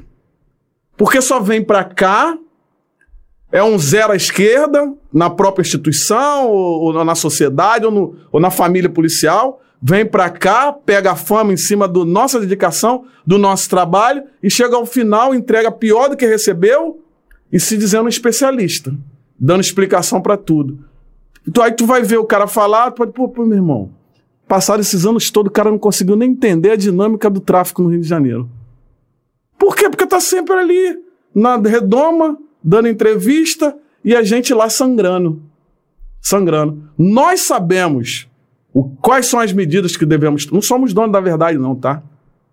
Mas se você pegar os camaradas que fazem polícia realmente, eles vão falar todos eles a mesma coisa. Olha, o que resolve aí é isso. Ah, vocês combinaram? Não, não combinamos, não. É a nossa experiência. Nós já vimos a coisa piorar e já vimos a coisa melhorar. Entendeu?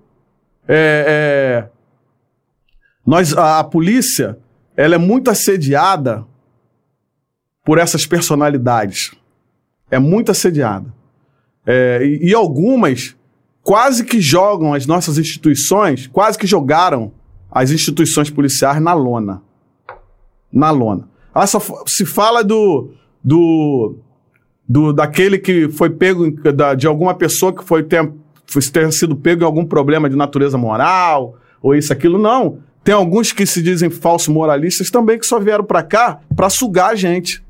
Não. Só para sugar a gente, criar conflito, criar conspiração, fazer injustiça. Não, mas a primeira, a primeira apresentação não é essa.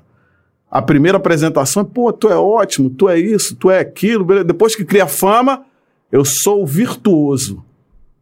E quem não é igual a mim não presta. Ou quem pensa diferente de mim é ruim. Falei um pouco demais. Não. Falou, falou, falou que, o que o que o povo precisa ouvir, que as pessoas precisam Doutor, ouvir. é, nós, Só entende de polícia quem faz polícia. Ah. Nós, Sintetizando é isso. nós dessa geração de, de policiais, do- desde 2010 pra cá, a gente sente saudade de algo que a gente não viveu e talvez nunca cheguemos a viver. Que foi esse período em que vagabundo tirava a vida de policial e a polícia respondia. E hoje a gente não vive isso, a gente vê os nossos policiais morrendo e às vezes virando a nota de rodapé de jornal e a gente não pode sequer ir lá dar a devida resposta. Antes do programa começar, a gente tava, tava observando a, o ocorrido lá em Duque de Caxias hoje. O que que eu, o que que eu tava falando? Falei, pô, o que, que foi que eu falei? Tu lembra? Os caras tomando tiro lá, a gente aqui, Ah. por mais que a gente queira se voluntariar lá, foi isso que eu falei? Não. Se pudesse montar uma viatura Pudesse montar, se eu pudesse, eu montava na viatura que largava que o programa e ia. Mas a gente não pode nem fazer isso. Porque a gente não é incentivado a fazer isso. E se você ousar fazer, de repente você toma até uma martelada. Era, é, foi isso que o senhor descreveu aqui. Às vezes o senhor tava de terno ali, pintava uma ocorrência, como foi uma viatura, foi atacada por narco, narcoterroristas em Duque de Caxias. Óbvio que a nossa tropa de elite estava lá, o helicóptero estava lá, blindado estava lá, mas o policial, que o policial tem que sentir isso. Tem que sentir a dor do colega, tem que sentir a Isso. pressão e o calor que o colega, mesmo a quilômetros de distância, está tomando. E isso a gente não vai viver mais. E cada um dá sua. Nós falamos aqui dos colegas operacionais, né? Aquela coisa, mas cada um dá sua colaboração da forma que, que pode, da forma que é bom, né? E, eu, eu trabalhei com colegas que são dirigentes importantes, já foram, tiveram por diversos órgãos importantes na polícia, que eu trabalhava com ele, eu me sentia muito bem em entregar um inquérito da, da morte de um, de um colega, da- já que nós estamos nesse assunto, na mão daquele colega delegado ali que estava trabalhando comigo. Mas com uma habilidade para conduzir o inquérito, com uma habilidade para apresentar provas, para conseguir provas, com uma habilidade para relatar. É, a gente era batata conseguir o, o mandado de prisão do cara, o mandado de busca e apreensão se fosse necessário, com aquela habilidade do- desse delegado ou de, de outros colegas que eu também que eu estou falando, para a gente poder solucionar aquilo. A gente está falando de operação, mas a gente fazia operação com mandados de prisão, mandado de busca, tudo direitinho.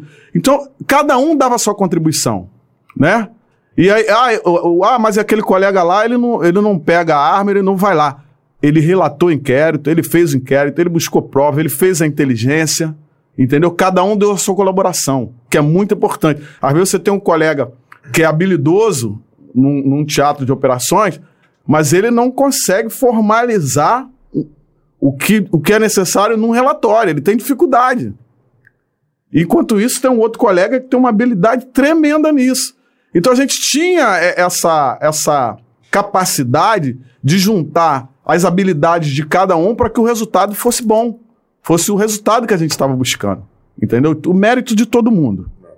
Doutor, uma observação que eu tenho sobre o comentário que o senhor fez também é que às vezes a solução ela, ela, ela é mais simples. As pessoas querem criar um cenário de muita dificuldade para depois. É, na verdade, assim, talvez pela, pela incapacidade que, que essa pessoa tenha de eh, solucionar, então ela quer criar um cenário muito complicado. É claro que não existe solução fácil para problema difícil, mas uma coisa que o senhor falou, principalmente em relação à morte de policiais, é o bandido tem que saber que é um mau negócio. Não só, a partir do momento que o bandido vê que é um mau negócio, o crime que ele escolheu cometer, o sequestro, por exemplo.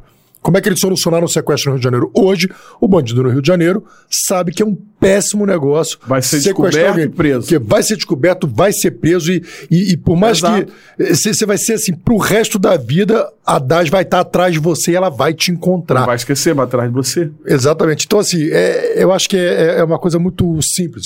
Então, quando o bandido começa a ver que o negócio é bom, pô, a pena que tá aqui cinco anos pra roubo. Pô, em um ano o cara tá na rua, pô, foi um bom Exato. negócio. Ele não é burro, né? Ele sabe que. Não. Ele quer vantagem, ele quer oferir lucros, ele, ele quer se dar bem. Apesar de saber que está cometendo um crime, aquilo tem uma repercussão criminal, mas ele quer é, é, potencializar a, as possi- a possibilidade de se dar bem. É.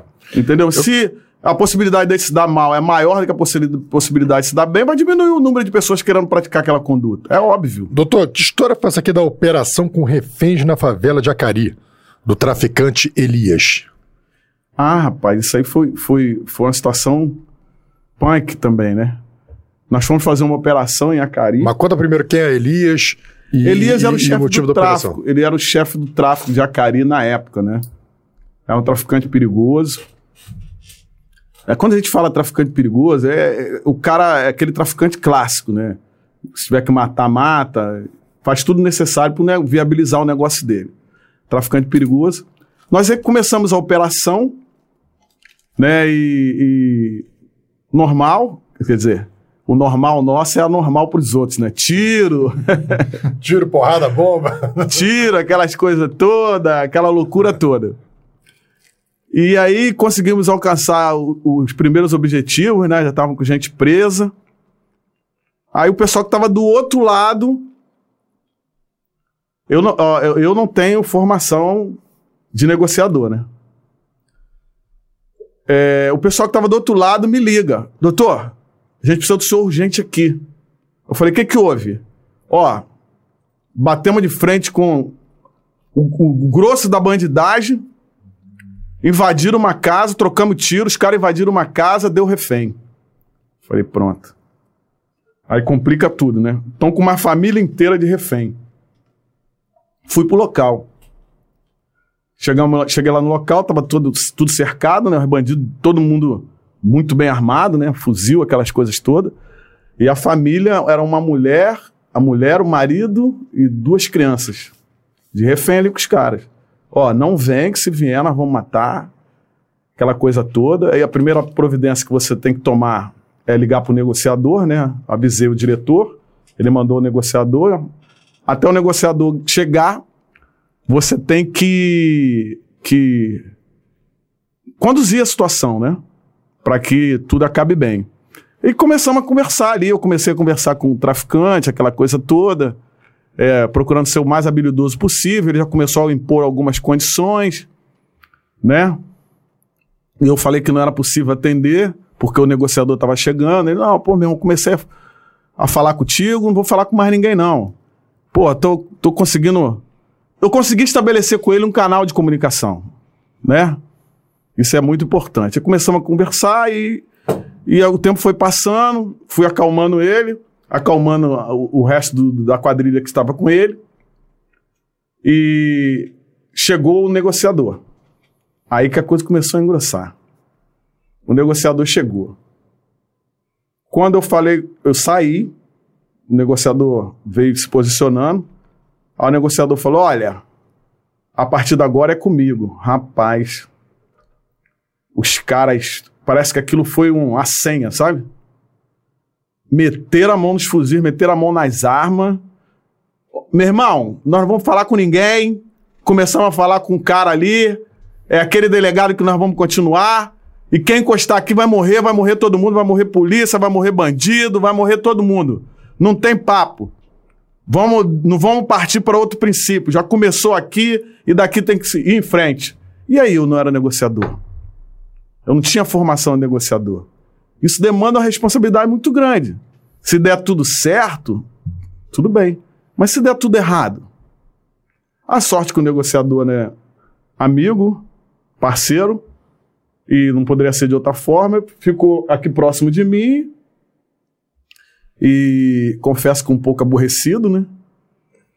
Um pouco aborrecido, os caras, né? eu, eu- nós tivemos que ponderar ali na hora, né, meu irmão? Só, é um risco. Os caras são perigosos pra caramba. Eles vão matar, vão, vão morrer. Não quero saber, não. O que, que é? Você vai continuar ou eu continuo? Não, pô, isso aqui. Não, continua, vai lá. E seguindo as orientações dele, né? E muito também da nossa vivência, daí você, depois de um tempo, você consegue é, falar o linguajar do bandido, né? Depois de um tempo, ele, algumas exigências foram feitas, tipo aquela coisa clássica, família, e imprensa, advogado, aquela coisa imprensa nós não autorizamos porque é um ambiente de extremo perigo, né?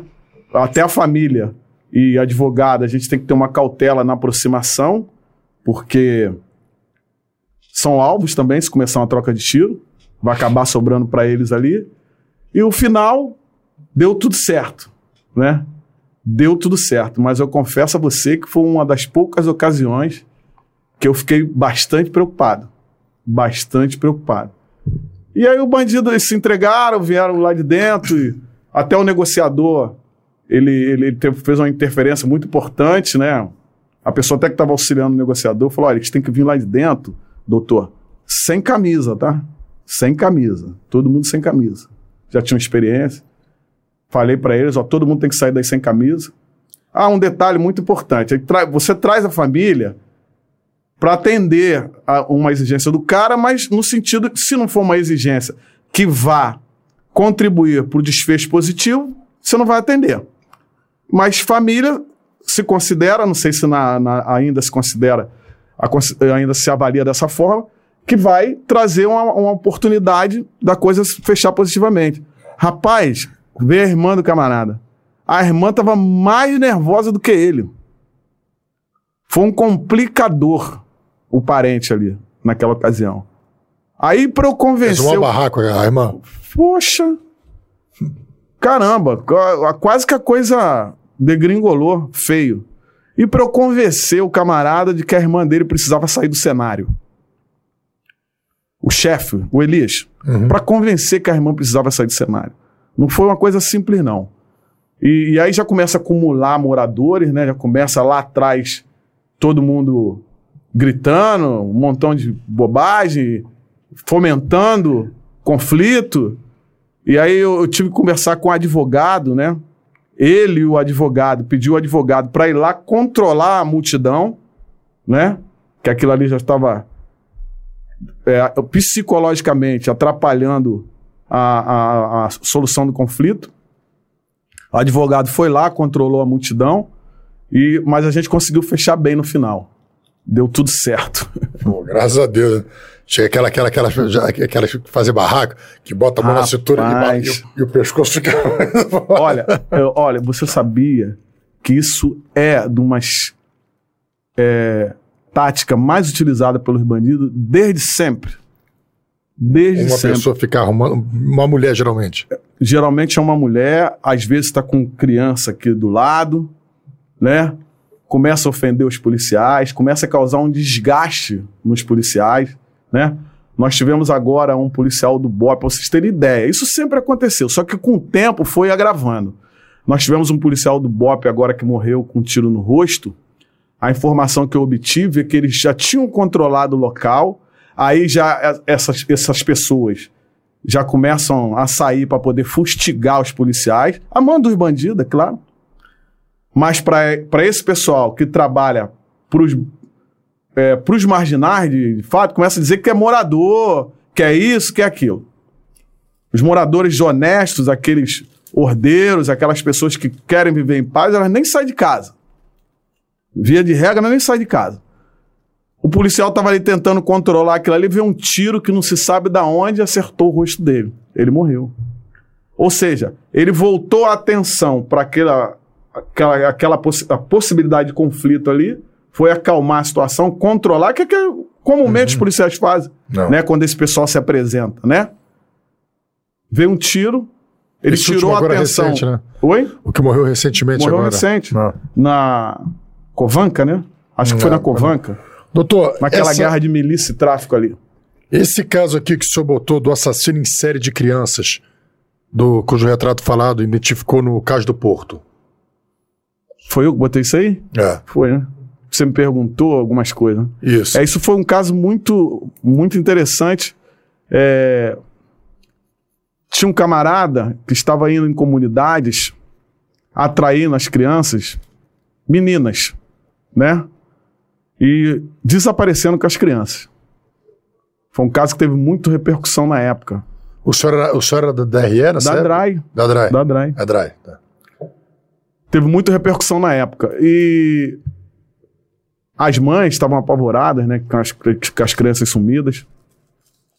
E aí, uma criança, uma pré-adolescente, que estava em uma das casas, e ele ia em comunidades, hein? A maioria das crianças que sumiram era de comunidades. Uma, um, em, um do- das casas onde ele arrebatou uma criança, uma, uma menina, irmã da, dessa criança que foi arrebatada, já tinha idade suficiente para fazer a descrição do camarada. Aí ela fez um retrato falado, né? E esse retrato falado foi divulgado. Um dos policiais da minha delegacia chefiava uma segurança aqui, no carro do porto aqui. Tinha uma segurança aqui que, era, que ele chefiava. E aí, quando a imagem apareceu, alguns estivadores aqui olharam e falaram: pô, esse aí é Fulano. Você vê a importância do retrato falado. Ainda mais com as técnicas que eles têm hoje, sai quase um retrato mesmo, né? Sai mesmo. É. É aí o, o, o, policia, o, o, o estivador aqui no carro do Porto falou: pô, isso aí é Fulano, a pessoa não é Fulano que tá ali. Aí eu falei, não, é, pô, é, é o cara, meu irmão. Naquela época o retrato falado era no desenho, o cara No desenhava. desenho, no desenho. Engraçado que o, o- o chefe lá do setor de retrato falado era da minha turma e do Ronaldo, de, de detetive. Ele, ele já saiu, ele desenhava muito bem. Ele ficou uns seis meses em delegacia, foi pro retrato falado, nunca mais saiu de lá, aposentou lá. Aí o que que acontece? Aí foram chamando o outro, confirmando é ele mesmo. E chamaram esse amigo, que era o, che- o chefe da segurança lá. Aí ele pegou a foto do camarada lá nos arquivos da, da, da segurança, comparou, falou, pô, é o cara. E levou pra mim. Trabalhava comigo, né? Falei, pô, doutor, esse camarada aí que tá levando as crianças, o retrato falado bate com. Me contou que os, que os estivadores lá viram e confirmaram que era o cara, acharam muito semelhante. Pô, pode ser esse camarada aqui. Aí eu peguei a foto, né? Entrei em contato com o delegado do caso, até através do diretor do departamento. Entrei em contato com o delegado responsável pelo caso. E aí ele chamou a- essa criança e submeteu a foto a, reconhecimento. A criança confirmou, ele conseguiu o mandado. Nós fomos até a residência do camarada. Rapaz, chegou lá. Era. Eu fiquei na base, né? O pessoal chegou na casa, falou que era foto de criança pra tudo quanto era lado.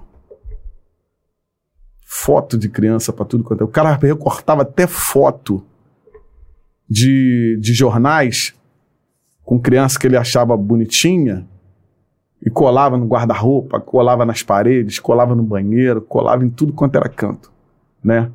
E infelizmente, essa última criança que foi arrebatada, nós encontramos ela lá no Rio Guandu, salvo, salvo engano, no Rio Guandu, morta. Essa última criança arrebatada.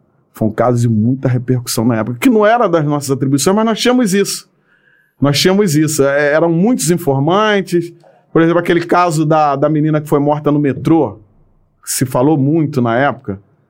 Do, do que teve um tiroteio. Tiroteio no metrô. Ali na Afonso Pena. na Afonso Pena, é isso. Nós esclarecemos aquilo também, porque a gente tinha muito informante. Foi aparecendo o caso na, na, na televisão e o, o, o informante de um colega foi, pô, isso aí foi fulano, foi cicano, foi beltrano, foi falando. Então, como- quando você tem é, essa habilidade de buscar informações, criar uma... Qual era a nossa filosofia na época? Era assim, ó. Nós temos que ter o domínio de toda a cidade, pelo menos da região metropolitana. Então, fulano tem- conhece bem o Estácio, ele tem um, um colega lá que tem boas informações no Estácio. O outro conhece bem aqui a Maré. O outro conhece bem o Alemão e Penha. Então, tudo que acontecia naquele lugar, a gente procurava aquela pessoa. A gente queria o domínio da informação de cada esquina do Rio de Janeiro. E era batata. Era batata. O, quando chegava esses casos escabrosos, não demorava muito, a gente já sabia quem praticou o crime, como é que foi, como é que aconteceu, e tudo isso em cima de informações. Às vezes a gente tinha. É, todo mundo tinha seu- suas interceptações em andamento. Nós falamos de- dessa situação em São Paulo, que morreram 40 e tantos policiais, né? 40 e tantos. Eles tentaram fazer aqui no Rio. Só que caíram nos nossos grampos. Eu lembro. Tentaram fazer aqui no Rio. Eles chegaram a tacar fogo aqui numa, num ônibus ali na Cidade Alta, que uma modelo teve o rosto queimado, muita gente teve o rosto queimado. Eles Ônibus. mandaram sair, mandavam sair do ônibus. Mas um dos caras lá, apressado, tacou fogo antes de todo mundo descer. Vocês lembram o ônibus de viagem? Eu lembro. E esse cara, eu trabalhava na, na 61DP em 2015. A PM abordou ele num, num Celta. O Celta era roubado, levaram ele pra delegacia. Chegou lá, fui consultar, ele tinha 10 mandados. Era 10 eram 10 ou 15 mandados, não lembro. Por conta desse crime aí, que eram os Uhum. homicídios. 15 vezes. Todo mundo, a gente identificou todo mundo, porque o- é, é, todo mundo tinha grampo, né? No meu grampo, caiu, foi o primeiro grampo que caiu a movimentação para poder fazer esse ataque a policiais partindo da Cidade de Deus. A ideia veio de lá, da quadrilha de lá, né? Aí eles fizeram a primeira investida e aí a gente já tinha avisado todo mundo. Todo mundo já estava alerta. Aí eles conseguiram ainda fazer essa investida lá no desceram da cidade alta e tacaram fogo nesse ônibus. Aí queimou essas pessoas. É, o delegado da 22, eu liguei para ele no outro dia de manhã cedo. Não, o- a situação foi de noite, pra, indo para madrugada. De manhã cedo ele já sabia todo mundo que participou. Porque deu um chabu danado, porque não era para queimar inocente, né? E aí foi muito falado no- no- no- nas comunicações, né? A gente já sabia todo mundo. Eu acalmei o delegado, conversei com ele, falei, ó, fica tranquilo, meu amigo Gilberto até, tá aposentado agora. Falei, Gilberto, fica tranquilo, quem cometeu esse crime aí foi fulano, Beltrano, Cicano, Tertano, ele, Oliveira, meu irmão. Gilberto era o chefe. Não. Não. Era, ele, chegou, ele chegou a ser chefe de gabinete. Era um outro Gilberto. Doutor, essa história aqui de homens vigiando helicóptero no Cegoa e viaturas na Avenida Brasil. Foi isso já, essa situação de vigilância, como hoje acontece na cidade da polícia, ainda no Cegoa, isso já tem há muito tempo. É, nós descobrimos aí esse grupo que era pago. é, parte era ter- do terceiro comando, os caras que estavam no Cegoa era, era pago pelo comando vermelho. E os que tomavam conta na Avenida Brasil eram pagos pelo terceiro comando. Então, se a nossa aeronave levantasse voo, eles avisavam logo né? E, e na Avenida Brasil, se passasse viatura sentido Zona Oeste, eles avisavam todas as quadrilhas da Zona Oeste, né? Então a gente tinha uma vigilância é, tanto de, de, de operações aéreas quanto na Avenida Brasil, que é a principal via da, da cidade, né? Que liga a Zona Norte, Centro, Zona Oeste. Então eles tinham uma- um, um conhecimento pleno da nossa, quase que total da nossa movimentação, né? Só ficava fora de sair, era, era, era a zona da Leopoldina, mas se- é, via de regra na zona da Leopoldina, quando a gente operava lá, tinha aeronave. E como a Polícia Civil lidou com isso na época? Nós conseguimos, através da interceptação, né, detalhes, informações sobre os camaradas, aí ampliamos a interceptação, ampliamos a vigilância, fomos identificando um por um, e aí fizemos uma operação, prendemos todo mundo. Teve muita repercussão na época, né? Nesse caso, os caras, porque foi o primeiro caso, né, em que a gente conseguiu demonstrar que a polícia estava sendo vigiado pelas organizações criminosas aqui do Rio de Janeiro que eu me lembro, foi o primeiro caso, teve bastante repercussão. Depois aconteceram outros casos, até recentemente, né, identificaram ali um pessoal acompanhando a gente ali no, na cidade da polícia. Tem um caso aqui que a gente, a gente pegou helicópteros é, atacados por metralhador e blindado do 22º Batalhão completamente destruído.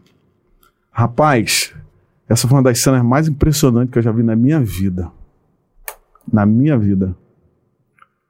Sabe aquele falcão negro em perigo? Uhum. É isso aí, cara. Assim, a, a situação no Rio de Janeiro, cara, é surreal. Por isso que quando a gente vai para outro país, até aqui no Brasil, pouco tempo atrás, não sei como é que tá agora, fala, sou do Rio, sou policial do Rio, todo mundo parava para te ouvir, querendo saber o que, que- como é que são as coisas. Ainda é assim. Sim. Sim. Porque uh, o crime está muito disseminado, né? Essas organizações criminosas aí por tráfico. Esse, esse helicóptero foi da Polícia Militar que foi, foi Não, aquele- nosso. Foi nosso? Nosso. É, foi uma operação nossa na, no Complexo da Penha. A minha equipe ficou ali com aquelas favelas ali beirando a rua Cajá. Vem ali do Getúlio Vargas. Fé, Sereno, né? A Penha é um vale, né? Como também o Complexo do Alemão é um vale. Mas a Penha, é- você vê essa configuração geográfica de vale de forma é, é- é mais nítida, né? Montanhas aqui, montanhas aqui e aquele corredor onde estão situadas É as casas. horrível operar ali. Já operei ali algumas vezes. De, de aeronave, então, é, o cara na aeronave, eu percebi ali que ele fica numa situação pior. E aí, a gente conseguiu rapidamente tomar aquela aquela parte ali do, do Morro da Fé, Morro do Sereno, e aí paramos no alto do morro, que é no topo do vale. Cara, quando a gente passamos a ficar atento, né, o que estava ocorrendo nos outros locais, vem a aeronave ali por olaria, entrando no corredor do vale, entre as elevações. Ah, voou 30 segundos no corredor, primeiro ninho de metralhadora. E do alto a gente via tudo, cara. Via tudo. Brrr. A gente via é, os gases, né? Aquela fumaceira dos gases. Via é, é, as centelhas do disparo, né? Da queima do, da, da pólvora. O som, a gente identificava, parecia que estava num filme. E olha que a gente tinha experiência já de, de, de muita experiência de operações, né? Mas naquele dia, o que, o que me deixou impressionado é porque eu estava de espectador. Já tinha dominado a minha área, já estava lá em cima. Eu consegui ver realmente o que a gente estava enfrentando, cara. A aeronave foi para a esquerda. Aí quando ela foi para a esquerda, outro ninho de metralhadora do lado esquerdo. Brrr. Não era fuzil não, metralhadora mesmo. Eu consigo distinguir, né? Pela sequência, pela cadência de tiros, né? Brrr. Pela quantidade de tiros também. Mas sem parar, a aeronave jogou para a direita novamente. E aí retornou, não deu para a aeronave, voltou. Graças a Deus que a aeronave não foi derrubada. Eu- é Deus que botou a mão. Deus que botou a mão. Sabe? E aí a gente. Depois eu parei para pensar, meu Deus, isso é toda hora, todo momento. Olha o perigo, olha o risco que a gente corre. Olha o risco que a gente corre. E você sabe que numa operação dessa, você sem aeronave, o risco aumenta muito para os policiais e para a própria população. Porque a aeronave intimida os bandidos. E ela tem uma visão, ela pode dar informações numa posição muito privilegiada para a gente que está no terreno. A aeronave é essencial, né? Mas é um risco muito grande para os colegas que operam na aeronave, né? E aí a, a operação deu segmento, né? E aí nós descemos depois. Aí a, a outra situação que me impressionou. Daqui a pouco me, me aparece um blindado do 22º Batalhão, que a PM também estava na operação, mas o blindado estava completamente destruído. A blindagem dele estava muito prejudicada, não devia nem estar operando aquele blindado. É nada na raça mesmo. Você fala, imagina um carro com blindagem de nível ah, balístico para proteção de fuzil está destruída desse jeito. O quanto que esse- essa equipe que opera aí dentro foi alvo desses bandidos. É uma coisa surreal, cara. Isso você não encontra é, em polícia de nenhum outro lugar do mundo, cara. Você não encontra isso. Você não encontra. Eu, como eu falei, eu fui para os Estados Unidos, eu mostrei algumas filmagens daqui, os caras ficavam olhando um pro outro assim, cara. Não é possível. Pior que guerra. Isso aí é comunidade lá? É. Mas como? Eles têm esse armamento? Como eles atiram assim na polícia? Aí Colômbia, tem aquela situação deles também muito complicada. Mostrei lá, os caras, pô, é muito difícil lá também no, no Rio, né? Pô, a gente sabe, a gente vê aqui, porque as notícias aqui do Rio vão Giram. pro mundo inteiro, Gira o mundo. né? Então, é, é- é- eu, nos Estados Unidos, eu lembro que teve um agente lá, acho que foi na TF, falou assim, mas cadê os capacetes? Vocês não usam capacete? Eu falei, cara, isso é luxo, velho. Isso vai atrapalhar. Então, a nossa situação é surreal. É surreal. Quer voltar com o chat? Quero. Volta lá no. Tem um comentário aqui legal, aquele que eu pedi pra você colocar. O Rodrigo Pimentel Hum. ele colocou aqui, ó. Teve com a gente segunda-feira, né? Morador de Manguinhos, pobre. Microfone. Desculpa, desculpa, desculpa. Rodrigo Pimentel, que teve com a gente segunda-feira, é, colocou aqui: morador de Manguinhos, pobre, negro, morador de favela, cria, adrai.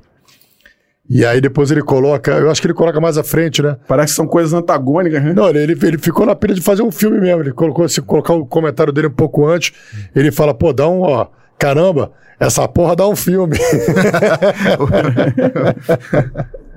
Dá e é mesmo, né? verdade, dá um filme. Vamos contar essa saga. Vamos contar essa saga. É, parecem coisas antagônicas, né? Mas a gente vê na polícia muita gente que veio de comunidade, tem, tem bastante. É. Eu conheço vários, né? E é uma profissão que a gente ama, cara. É uma profissão que escolhe a gente, né? Alguns são escolhidos, mas a polícia, eu acho que, no, é assim, a polícia escolhe a gente. Se você, é, para viver o que a gente vive aqui no Rio de Janeiro, a gente é, é atacado de todos os lados, a gente é assediado de todos os lados, é muita, todo, é, bandido para tudo quanto é lado querendo ceifar a nossa vida, outros travestidos de autoridades querendo ceifar a nossa moral, né? É, e você, nesse ambiente, amar o que você faz, você tem que ter sido escolhido para fazer isso mesmo. Deus te escolheu para fazer isso. E é isso que eu acredito. Eu amo o que eu faço. Eu tive é, é, muitas, muitas alegrias na polícia. Assim, é uma satisfação muito grande elucidar um caso. É, esse caso da, da- das crianças, a gente não conseguiu salvar a criança, mas pelo menos a gente prendeu o cara e ele parou de matar. As mães ficaram muito satisfeitas, muito dentro da dor delas. A gente, pô, vocês conseguiram resolver o caso, vocês deram atenção, vocês se importaram. Tinha uma senhora que me ligava toda essa época do ano, ela me ligava sempre. É que eu troquei de telefone, né? Ela me ligava sempre, eu perdi o telefone antigo que eu tinha. É, ela me ligava sempre para agradecer, para falar comigo, para ver uma das mães que perdeu a filha.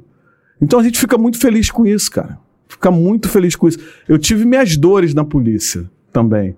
Mas não foi a polícia que me causou essas dores. Não foi a polícia. Não foi um irmão meu policial. Não foi um irmão meu policial. Teve gente dentro da nossa polícia que trabalhou nisso também para me causar essas dores. Mas não é ninguém que um dia eu olhei para o lado e ele estava do meu lado. Não é ninguém. Não é ninguém que eu, eu, eu numa operação, é- não é ninguém que eu estava numa investigação, que eu olhei para o lado e ele estava lá. Entendeu? Então eu não considero meu irmão de polícia. Não. Eu não considero meu irmão de polícia. Não é porque só porque ele não estava lá, é porque ele nunca prestou mesmo, né? Mostrou que nunca prestou. Entendeu? Então eu tive muito, muito, muito mais alegria que dores. Eu tive. E a dor que eu tive dentro da polícia me fez crescer como pessoa, me fez crescer como profissional, né? É, Deus transformou esse mal em bem. Eu, hoje eu me sinto uma pessoa, um homem muito melhor, me sinto um pai melhor, um marido melhor, um policial melhor, né? Então não tenho do que reclamar, reclamar não. Conta, conta pra gente sobre a Operação Guilhotina. Posso beber água? Pode, claro. Pra falar disso, eu tenho que beber um gole d'água. Porque é a primeira vez que eu vou falar em público, tá? Eu nunca falei sobre Ó. isso. Oi? Oi? Soltem. Soltem uma mensagem antes. Marcelo Brito, delegado é polícia. Tem que estar junto com a equipe. Respeito máximo a você, doutor. Inspiração. Beijos, doutora Mônica. Doutora Mônica Arial. O Marcelo é o esposo dela. É o Marcelo é o esposo dela. Legal. Pô, doutora Mônica e Marcelo, obrigado aí Obrigado. por estar com a gente. Estão sempre com a gente aí, hoje prestigiando o doutor Carlos. Oliveira. Eu queria, eu, que assim, eu, eu, eu quis puxar, porque assim, tem umas histórias legais ainda. Eu não queria terminar com, com, com a Operação Guilhotina, eu queria terminar com, a- com outras histórias boas que tem aqui. Mas é, conta pra gente, assim, primeiro para o nosso público É. entender o que foi a Operação Isso. Guilhotina e, e aonde o senhor. Vamos falar É, dessa infâmia. É a primeira vez que eu vou falar sobre isso, né? E, assim, eu conversando com os amigos, nós, eu criei, junto com os amigos da polícia, policiais afrodescendentes, né? Nós criamos um grupo que se chama Comitê Faiola. Que em, em, em- Faiola é um termo que em Urubá significa andar em dignidade. Aí eu falando para eles, olha, eu falando desse, dessa operação, é, eu falei para eles: olha, cara, eu, eu não falo sobre isso. Não, não é porque eu ressinto. É porque se eu for falar, eu, eu- eu sempre, claro que por uma questão natural, vou falar em minha defesa, então eu prefiro não falar.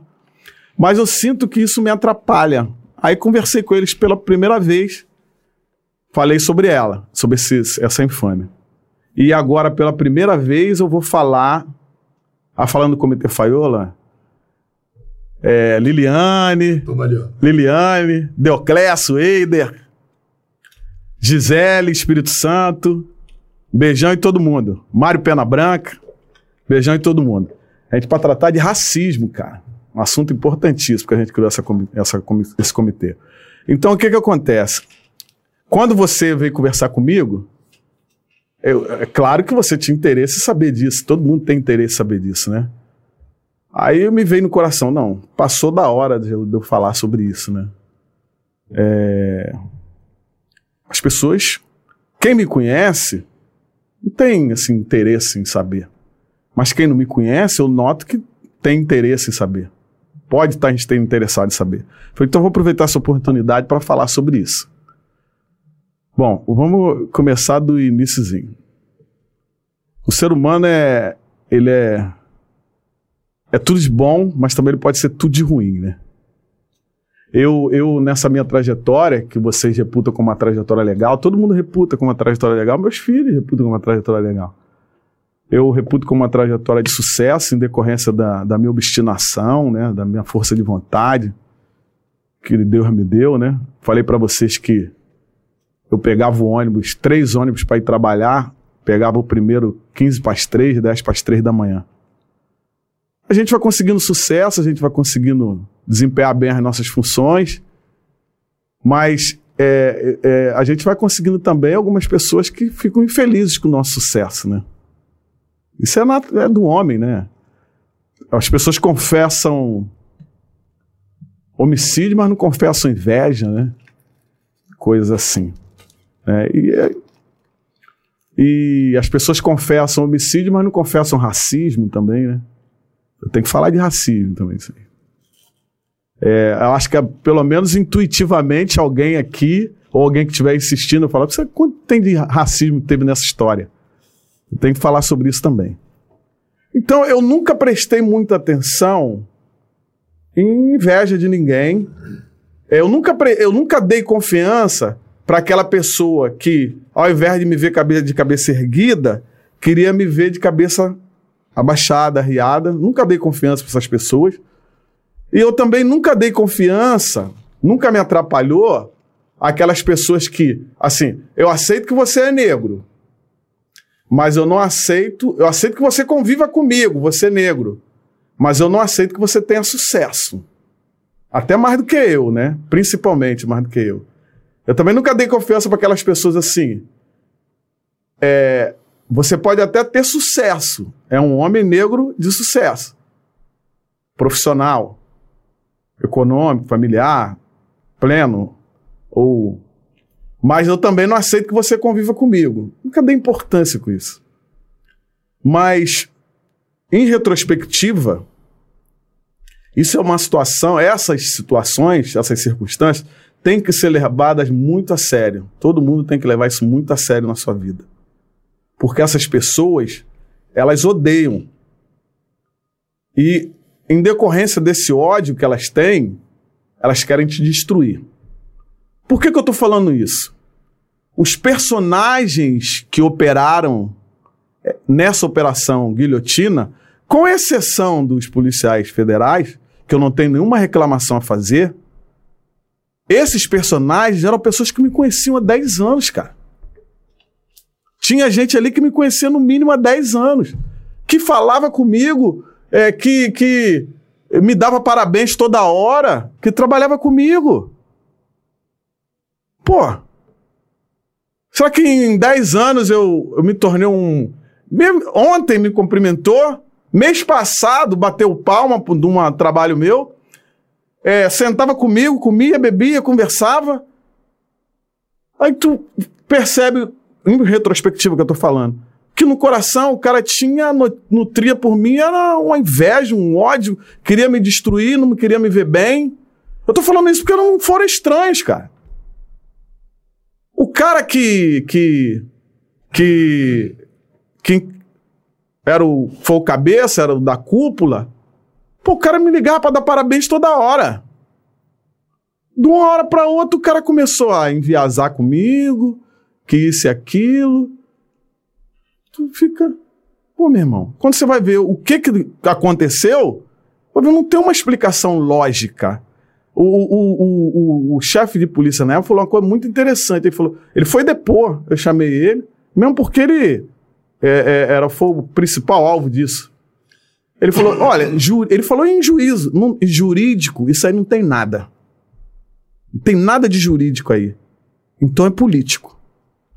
Queriam me destruir, não conseguiram me destruir, vieram de forma indireta me destruir, através do doutor Oliveira.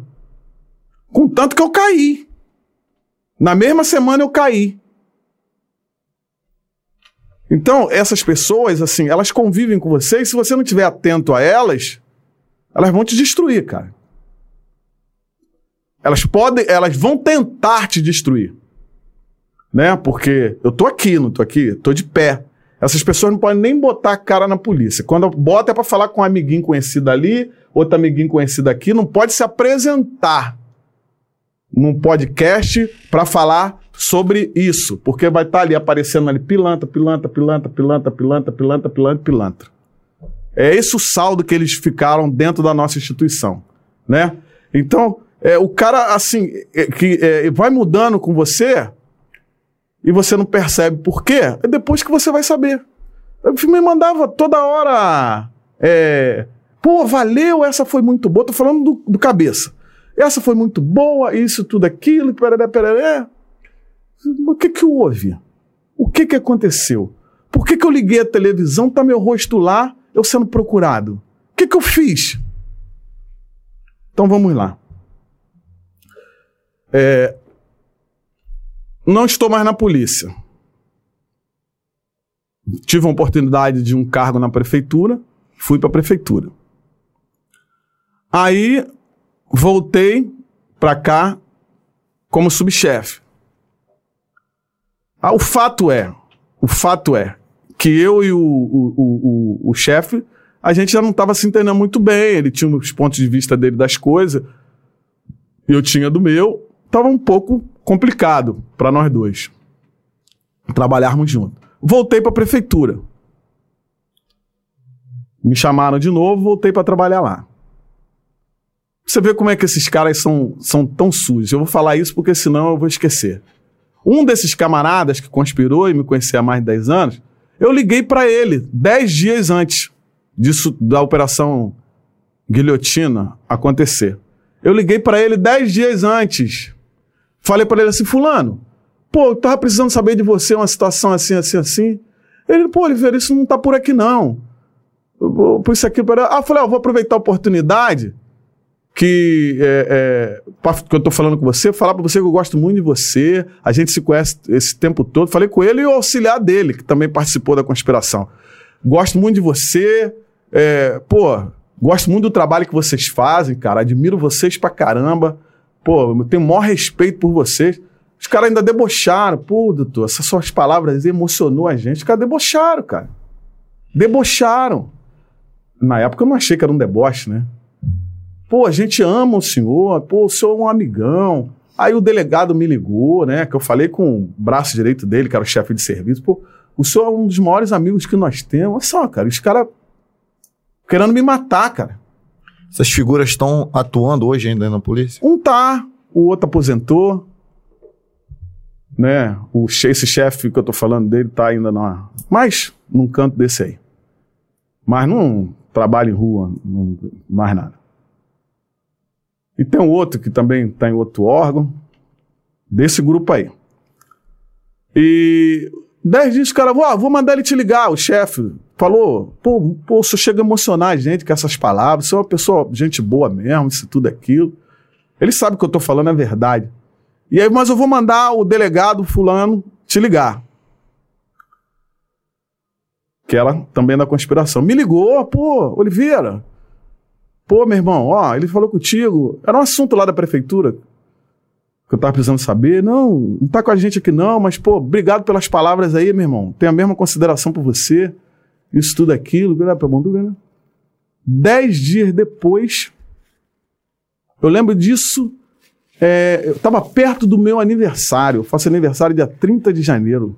Chamei os caras pra festa do meu aniversário. Caraca. Aí os caras, pô, um tava viajando, pô, tô via... o fulano tá viajando, mas eu não vou poder, que já tô com um compromisso assim, assim, assim, mas, pô, adoro o senhor, boas festas, boa, boa festa de aniversário lá, isso, tudo aquilo. Pô, era dia 29 ou 28 de janeiro. Aí, dia 11 de fevereiro, acontece isso. E, cara, eu, eu, eu tava com uma empresa, eu já estava fazendo a transição para sair da polícia. Nós temos tempo para falar sobre isso? Temos. Temos. Vou falar em o mais rápido que eu puder. Mas eu tô com tanto cuidado para falar sobre isso, porque é a primeira vez que eu falo em público.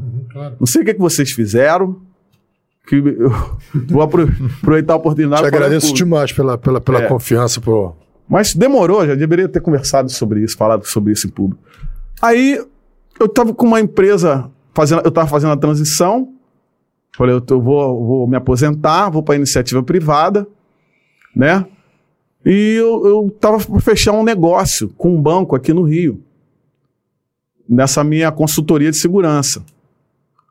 Aí os caras vieram de São Paulo, organizei, é, eles estavam querendo dar um passeio em Angra, né?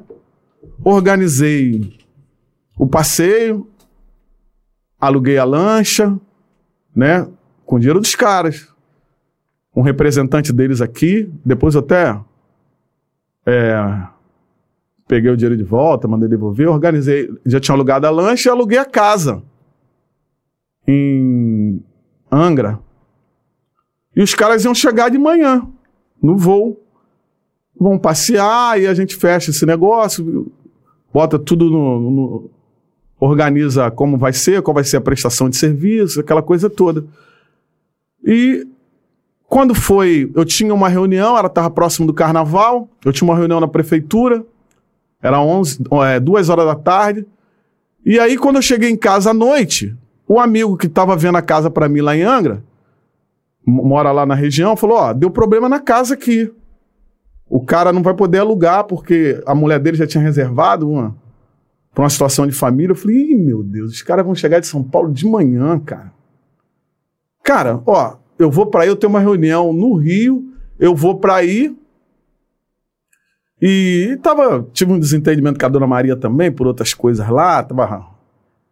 Mas foi Deus, tudo foi Deus. Tudo foi Deus. Eu vou para aí, cara, a gente vai cedo procurar isso. E eu e você, a gente vai cedo procurar isso. E eu tenho que estar aqui no Rio duas horas, que eu tenho uma reunião. Aí tudo bem, cara. Fui. Quando eu acordo muito cedo, né? Acordei. Aí ligo a televisão. Tá lá. É. Doutor Carlos Oliveira, delegado que está sendo procurado, as equipes estão na rua procurando. Eu falei, cara, isso era, não era nem sete horas da manhã. Eu já tinha tomado banho, já tinha. Ia tomar café, sair para tomar café, né? Eu tava esperando o parceiro pra gente ir à luta, eh, ver a casa. Eu falei, porra, cara, quase que eu caí pra trás. Eu falei, peraí, sou eu mesmo? Eu fiquei olhando. Sabe o que é? Você entra em choque, né? Tu entra em choque, cara. Imagina. Eu entrei em choque. Eu, assim.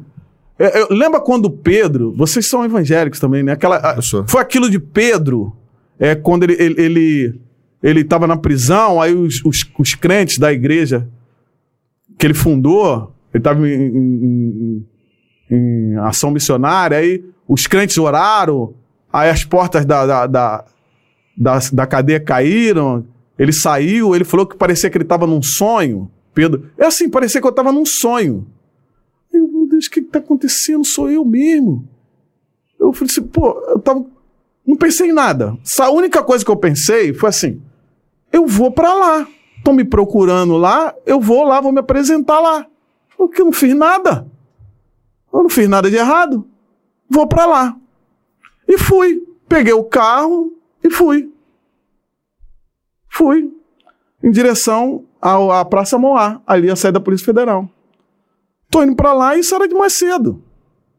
De mais cedo. E meus filhos tentando falar comigo, não conseguiam falar, conseguiam falar comigo. E quando chegou na mais ou menos ali na ai meu Deus. Tava chegando na Leopoldina. Eu fui dar uma ligação pro meu advogado. Pensei nisso. Vou ligar pro meu advogado. Quando eu fui ver o telefone, eu não tava mais com bateria no telefone. Não tava mais com bateria, tinha acabado durante a noite, né? Aí eu parei, no primeiro telefone público, liguei a cobrar pro meu advogado. Ligo pro meu advogado, quem tava lá? Meus filhos. Pai, a gente tá procurando o senhor, isso, tudo aquilo, aquela confusão toda. Nós estamos aqui no, no escritório do advogado, isso tudo.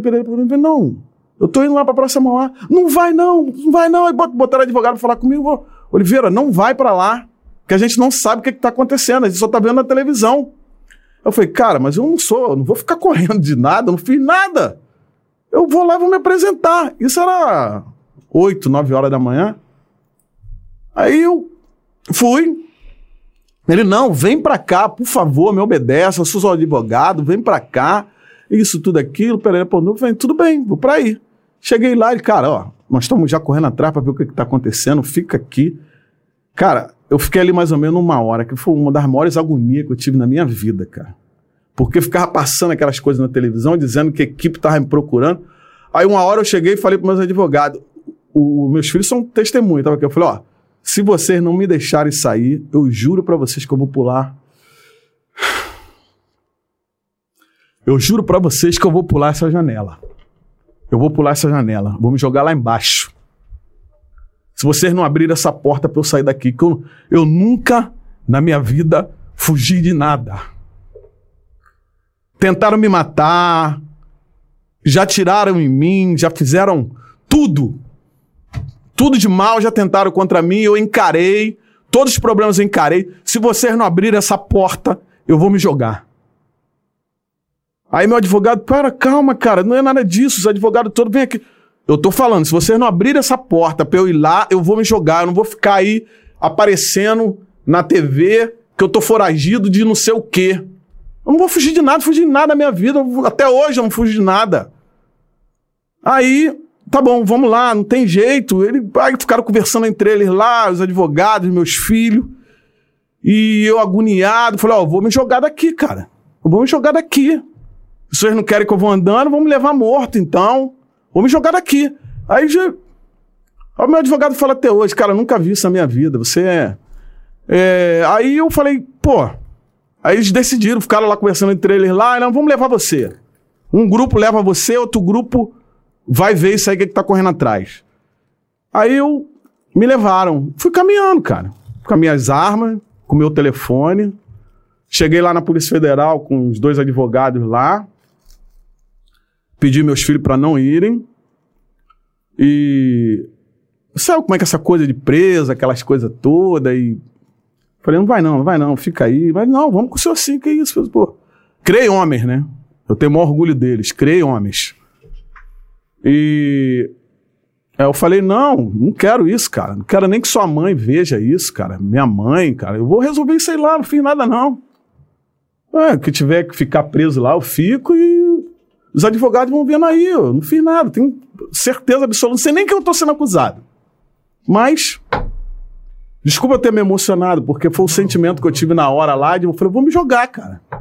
Vocês não querem, eu não vou ficar correndo de nada. E aí, eu fui, entrei pela porta lá, subi o elevador, eu e os advogados, e cheguei lá, vem cá, onde Aí os advogados perguntaram onde está aí a situação da operação aí que está acontecendo aí. Ah, é ali naquela sala lá, os policiais informaram. Fui andando, cara. Eu com as minhas duas armas na cintura e fui lá, me apresentei. Falei, ó, eu sou o delegado Carlos Oliveira. Tinha um delegado na nossa corregedoria, o delegado do inquérito, né? Ele pode me processar, um mau caráter, um mau caráter. Ele pode me processar, fazer o que for aí, é um mau caráter, um carreirista. E, e aqui, o, o, delegado da corregedoria, né? Que toda operação envolvendo policial tem sempre alguém da corregedoria. Aí o delegado da corregedoria me conhecia, eu falei, fulano, eu tô, tô aqui. Ele, pô, Oliveira, tomou aqueles, né? Pô, Oliveira. Falei, cara, tô aqui, minhas armas estão aqui. Toma aqui minha arma. Tinha duas, né? Duas armas da polícia, tá aqui as duas armas. Tá aqui meu telefone aqui está meu documento. Ele, pô, Oliveira, está acontecendo umas situações assim, assim, assim. Eu falei, mas o que, que é que eu estou sendo acusado? Ele não sabia me dizer. Aí tá o delegado aí que é o responsável. Aí eu falei, mas, amigo, o que, que eu estou sendo acusado? Não, a gente vai te falar. Pô, não tem, ter que saber quanto, mas tem que vir com a gente aqui primeiro. Eu falei, vou. Fui. Você, cara, você tinha que ver o constrangimento dos policiais federais, que todo mundo me conhecia. Quem não me conhecia pessoalmente, conhecia de televisão, essas coisas todas. O constrangimento de eu passando no corredor, no corredor da Polícia Federal, os policiais federais me vendo, eu notava os caras constrangidos, cara. Constrangidos de me ver ali naquela situação. Alguns que às vezes nem me conheciam, alguns que não me conheciam, alguns que conheciam vieram falar, os que não me conheciam falaram, pô, doutor, eu, eu, sou amigo de fulano, que é seu amigo, pô, situação chata. Pô, se os caras ficaram constrangidos me ver ali. O delegado que tomou meu depoimento, eu não sentia ele confortável. Aí ele, ele falando, pô, tem que tomar seu depoimento aí, que o, o, o, o, cara do inquérito, o presidente do inquérito, me levou lá no lugar para tomar. Aí veio querendo, tipo, querendo me ajudar. Você conhece? Eu lembro do nome do, do cara, que, o informante, que ele usa, Luiz Fernando. Você conhece, tipo, querendo me ajudar? Ó, oh, com relação ao Luiz Fernando aí, você conhece o, o Luiz Fernando? Sabe quem é? Aí eu, inocente, falei, pô, Luiz Fernando não é o, o chefe da Polícia Federal, que o, o, diretor da Polícia Federal, o superintendente, na, diretor da Polícia Federal na época, né? Superintendente. Superintendente são os dos estados. O diretor de Brasília, que é o chefe geral, é diretor, né? Que chama. Se chamava Luiz Fernando. Ué, mas não é o, o, o, o diretor, da, o chefe da Polícia Federal, aí o diretor? Ele, não, não é esse não. Falei, ah, então não sei quem você está falando, cara. Era o, o cara que eles usaram para me acusar. Eu não sabia nem que era o cara. Eu vou contar isso para vocês aí. Fui lá para tomar o depoimento, aí o, o, pô, você quer falar, Oliveira? Isso tudo aqui, o delegado. Eu falei, claro que eu vou falar. Aí que a importância do advogado, cara. A gente está ali movido por sentimentos. O advogado não, ele é um profissional. Por mais que ele goste de você, ele está sendo técnico. Eu aprendi a respeitar os, os meus advogados. Sempre respeitei todo mundo, mas como é, é, todo mundo que tiver com um problema, se tiver representado por um bom advogado, respeite o seu advogado. Ele é peça fundamental para alguém que está com um problema. Ele sendo um cara decente, bom profissional, ele é fundamental, o advogado. Começou ali. Os advogados estavam comigo, dois rapazes novos. Falaram assim, doutor, o senhor não vai prestar depoimento, não. Eu falei, como não? Eu não sou bandido. Tudo que ele me perguntar, eu vou responder. Nós não vamos deixar o senhor prestar depoimento. Você está vendo o inquérito? Olha lá, ó. olha quantos volumes. Tá vendo lá? Olha, olha duas páginas aqui que eles vão me perguntar. A gente não tem conhecimento do que está ali, doutor. Como é que o senhor vai falar? O senhor não vai falar do que o senhor não tem conhecimento, o senhor vai ficar quieto. Depois que a gente tiver conhecimento, o senhor fala. É uma coisa óbvia, né? Não. Mas só que você com sentimentos ali, você não. não raciocina. Aí o delegado calado, não é dele. Cumprindo o papel dele. Muito decente.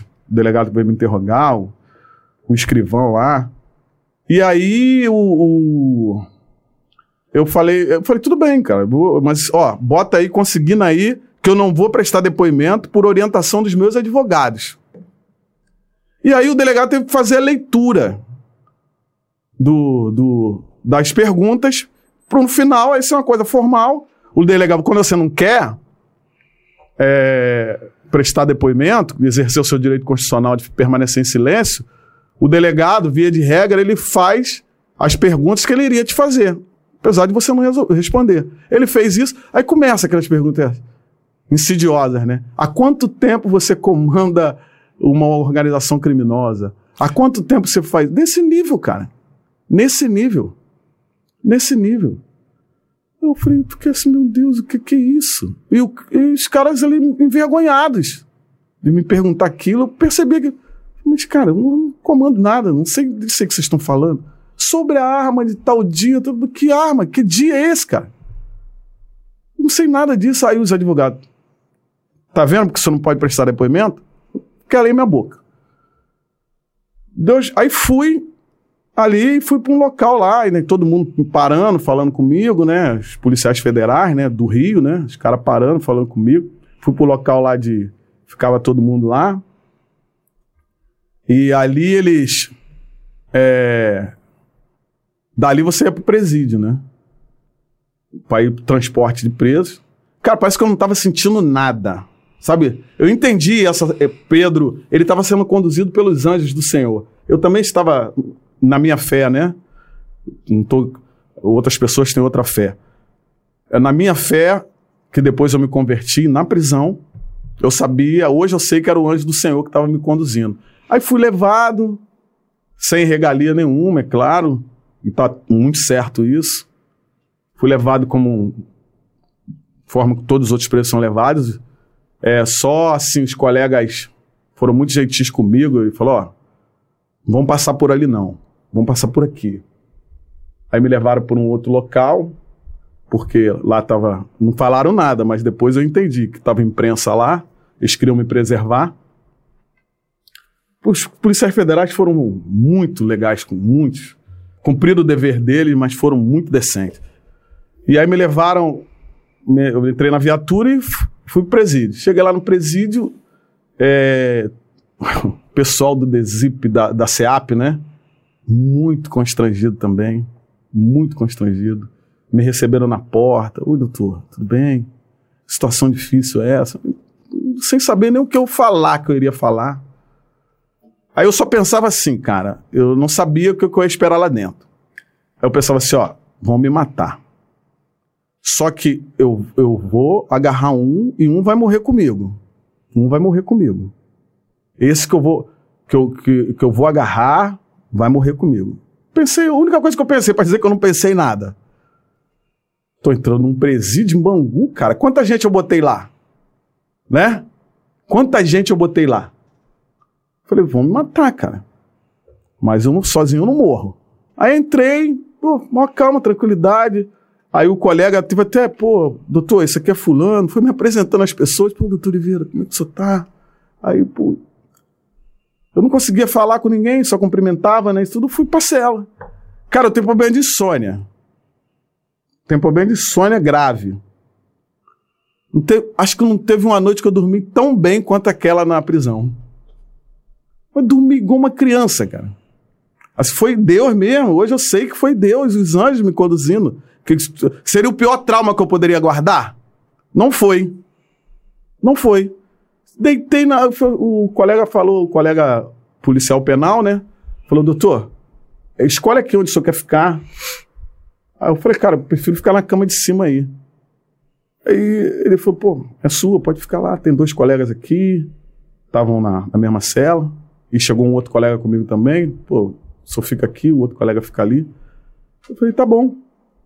Deitei na cama, dormi como uma criança. E aí, no outro dia que eu fui saber o que, que aconteceu. Então eu vi os outros colegas lá, né? Vi esse um colega lá ainda na Polícia Federal, que tinha trabalhado comigo. E aí os outros eu vi já no presídio.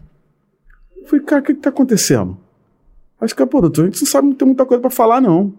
A gente tá por fora também, foram da minha casa, assim, assim, assim, assim. E aí começa a ver televisão, começa a ver jornal, aquela coisa toda. E aí, cara, eu, eu fiquei 15 dias sem saber do que eu estava sendo acusado, acredita nisso? 15 dias. 15 dias. Que agonia, hein? 15 dias sem saber. Os advogados, inclusive o meu filho, que né, foi quem cabeçou esse time de advogados aí. Eu, eu- é uma, meus filhos são uma dádiva de Deus para mim. Eles foram muito importantes nesses momentos nossos de agonia, né? Importante para mim, importante para a mãe, para avó, para o avô. Meus filhos e meus amigos foram muito importantes. E aí o, o meu filho, os, os advogados chegavam, num local, ah, o inquérito não está aqui, está lá na justiça. Chegava lá na justiça, com os promotores lá do caso, tá em tal lugar. Os promotores do caso, tá? Não estou generalizando, não. E também não estou generalizando policial, não, tá? Eu sou policial há 36 anos. Só com essas exceções, só encontrei gente boa. No meu trato, no meu dia a dia, 90% gente boa. Gente da melhor qualidade promotor, juiz, de- é, delegado da Polícia Civil, da Polícia Federal, agentes.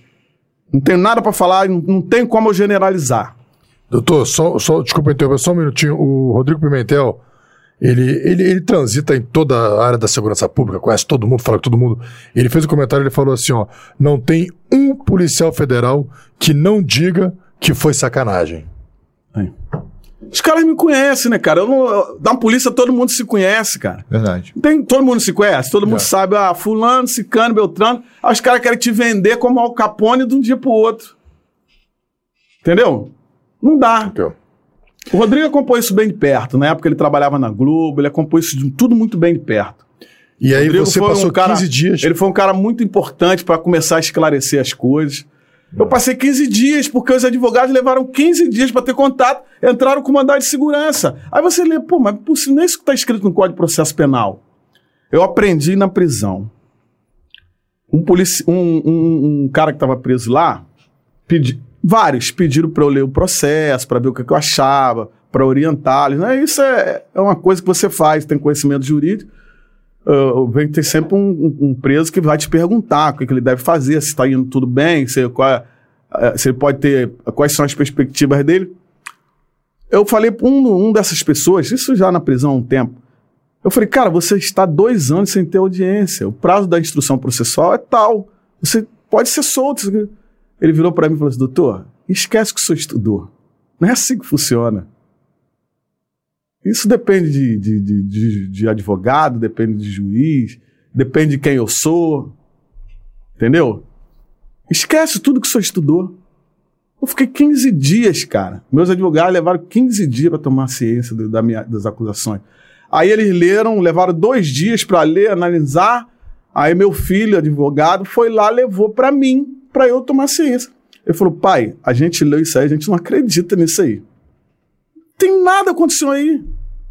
Os advogados estão lá tentando fazer, ver o que, que vão fazer. Aí eu- falei, pô, não é possível, cara. Como é que eu tô fazendo aqui então? Aí me deram pra ler, eu fui ler. Aí assim, eu, tive, eu lembro de duas sensações que eu tive, assim. Uma de alívio. Falei, "Cara, eu não sei nem quem são essas pessoas que estão aqui me acusando. Que eles, alguém usou para me acusar. Eu não estava nem nesses lugares que eles estão falando. Uma de alívio e uma outra de revolta, né? Meu irmão. Não, não vou xingar palavrão, mas eu acho que. Que, por, que, que é isso? O que, que tá acontecendo, meu irmão?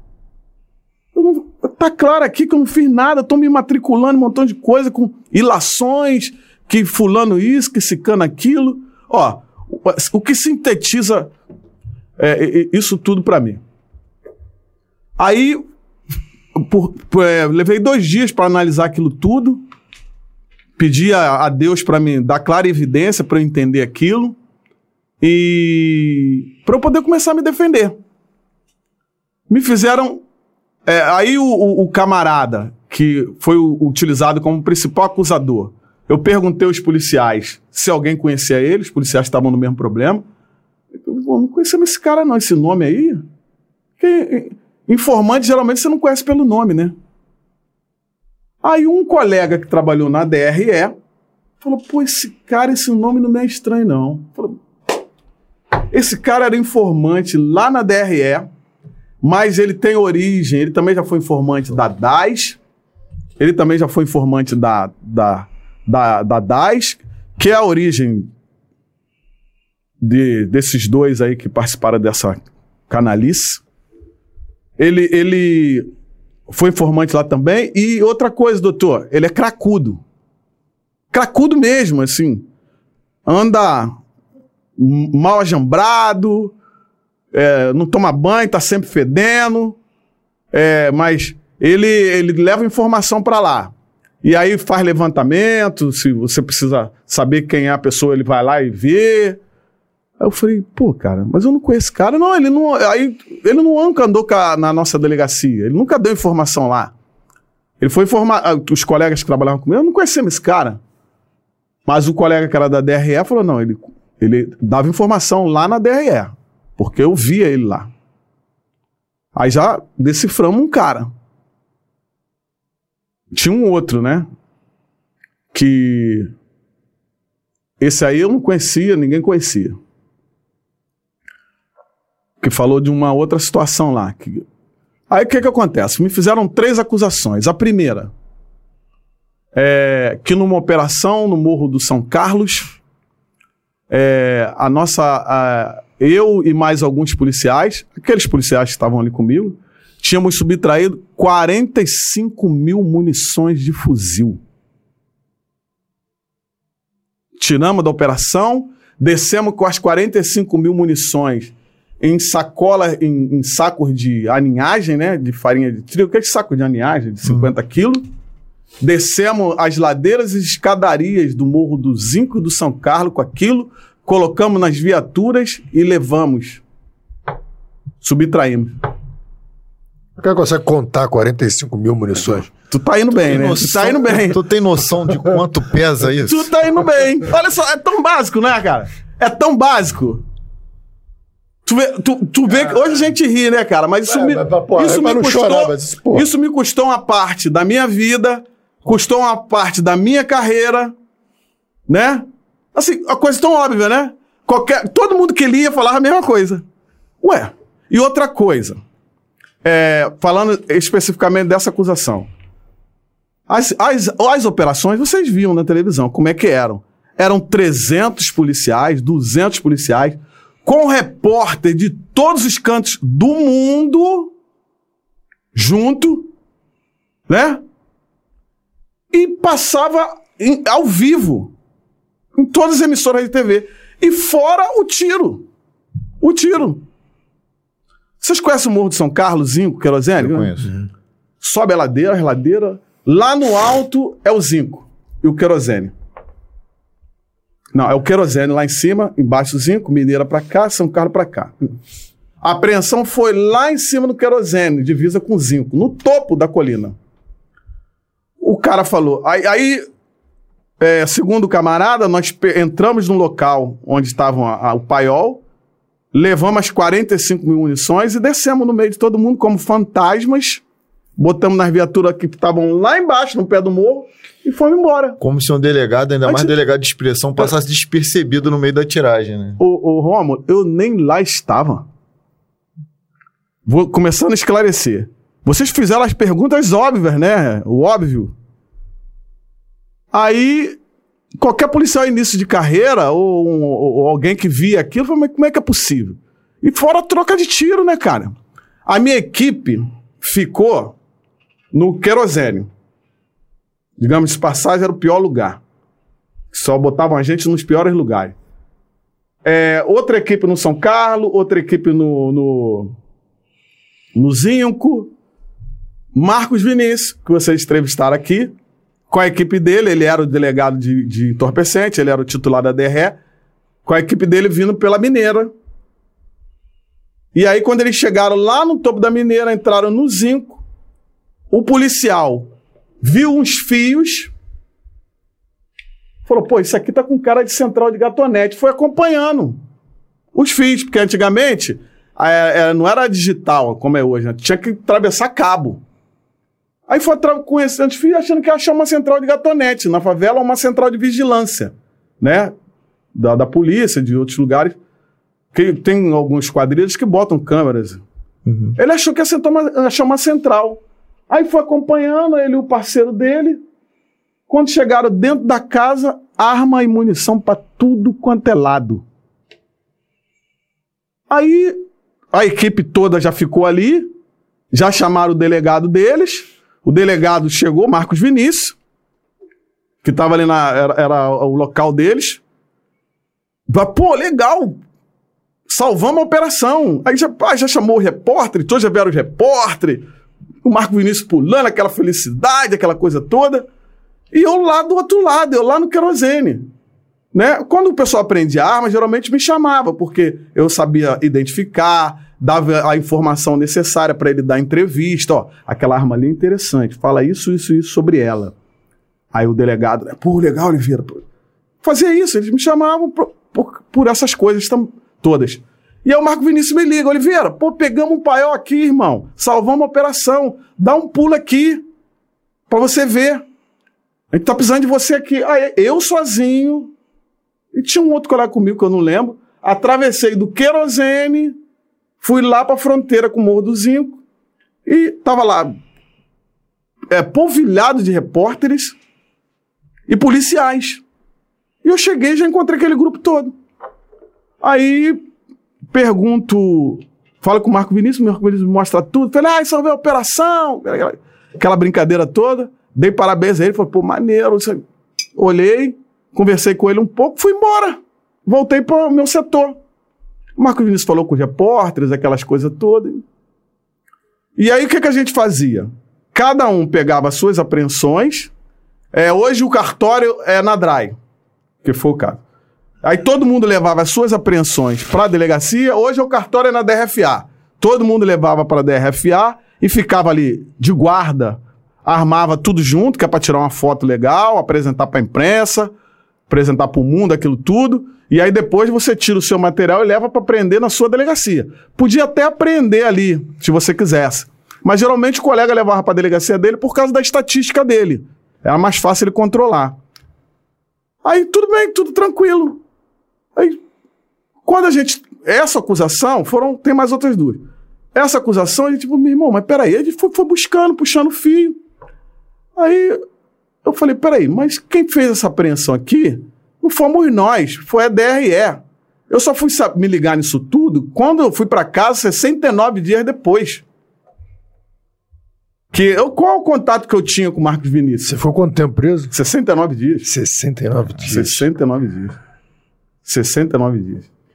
É, porque meus advogados, eles foram, assim, muito sinceros comigo. Eles falaram, doutor, o senhor está apanhando muito. Não tem como a gente entrar com habeas corpus agora. Mas isso vai resolver lá em Brasília. Só vai ter que aguentar o tranco, que aí quando senhor parar de apanhar, a gente vai conseguir esse HC aqui no Rio. Isso levou 40 dias, cara. E aí o, levou mais 15 dias, porque o, o relator deu o parecer dele que precisava, ele preferia que fosse julgado no pleno, né, com todos os outros desembargadores. Ganhamos por unanimidade o HC. É, e aí levou esse tempo todo. Aí o que que acontece? Foi 45 dias que eu fiquei a, apanhando na imprensa. Aquela chacota toda. Até hoje eu não li, né? Mas meu, minha família, meus amigos falam, não lê isso não, não lê isso não. Até hoje eu não li, passados 10 anos. E aí, cara, é, é, a, a, o, quando eu vim, nós fomos soltos, aí que eu comecei a correr atrás dos documentos, né? Ver o que, que foi isso, o que, que foi aquilo, né? E aí a gente já parou, meu irmão, esses caras que sabem o peso disso, deu 972 quilos. O cara falou que era 762 por 51. Aí eu fiz as contas do peso de cada munição, multipliquei por 45 mil Solta esse comentário do, do Rodrigo Pimentel, ele calculou também. Pode continuar. Deu mais de 900 quilos, uma tonelada. Como é que. Quem conhece o, o- como é que era no Rio de Janeiro? Seriam 45 cometes. Conhece, impossível. De mil, de mil tiros. Né?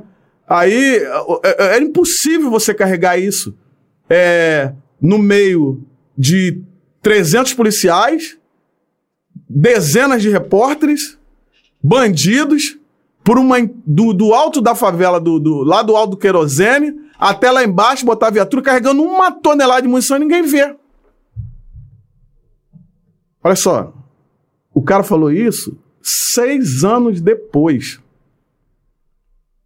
Isso, essa acusação é de seis anos depois do fato, hein? Não foi no outro dia, não, tá? Nem uma semana depois, nem dois meses depois. Todas essas acusações já tinham se passado seis, sete anos, o fato que eles falavam. Só pelo tempo, já indica, espera aí, vamos checar isso direito, né? Vamos checar direito.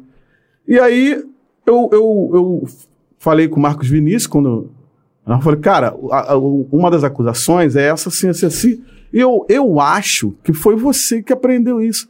E, pô, foi eu, cara. E aí ele me contou tudo. Ele, pô, foi assim, assim, assado, tá lembrado? Eu falei, cara, tô lembrando. Pô, isso tem seis anos, sete anos, velho. Eu falei, cara, eu preciso que você. Eu fui falar contigo eu preciso que você deponha. Ele, claro, cara, que eu vou depor, pô. E não, tem, chama pra depor também os policiais que fizeram a, a descoberta do paiol. Chama os caras. A gente vai lá, irmão, fica tranquilo. Eu falei, pô, aí eu fui tomando par das coisas. Eu falei, pô, mas como é que eu posso ter sido acusado disso, cara? Era uma coisa tão simples, cara. Vou falar de uma, cada uma per si. Era tão simples assim, ó. Pega o RO, vê quem tá com o nome lá no RO. Pega a apreensão, vê qual o material que foi apreendido. Qual foi o material que foi apreendido? É muito tranquilo, era muito tranquilo. Nós- os advogados questionaram isso ao delegado. Falou, por que, que o senhor não pegou? É, ah, sabe qual, o que, que ele colocou no, no inquérito dele? Ele falou, é, verificamos que pela internet que a operação realmente aconteceu. Isso é só ler, tá? Ele não tem nem como contestar isso. Que a operação realmente aconteceu. Aconteceu. Mas isso aí que você está falando não aconteceu. Aí. Era só. O advogado questionou: senhor. Era só só pegar os registros do fato. O senhor pegar, estava na televisão, como as coisas se desenrolaram. Senhor vai ver que era completamente inexequível. Isso aí ter acontecido, e ainda do jeito que está relatado aí que aconteceu.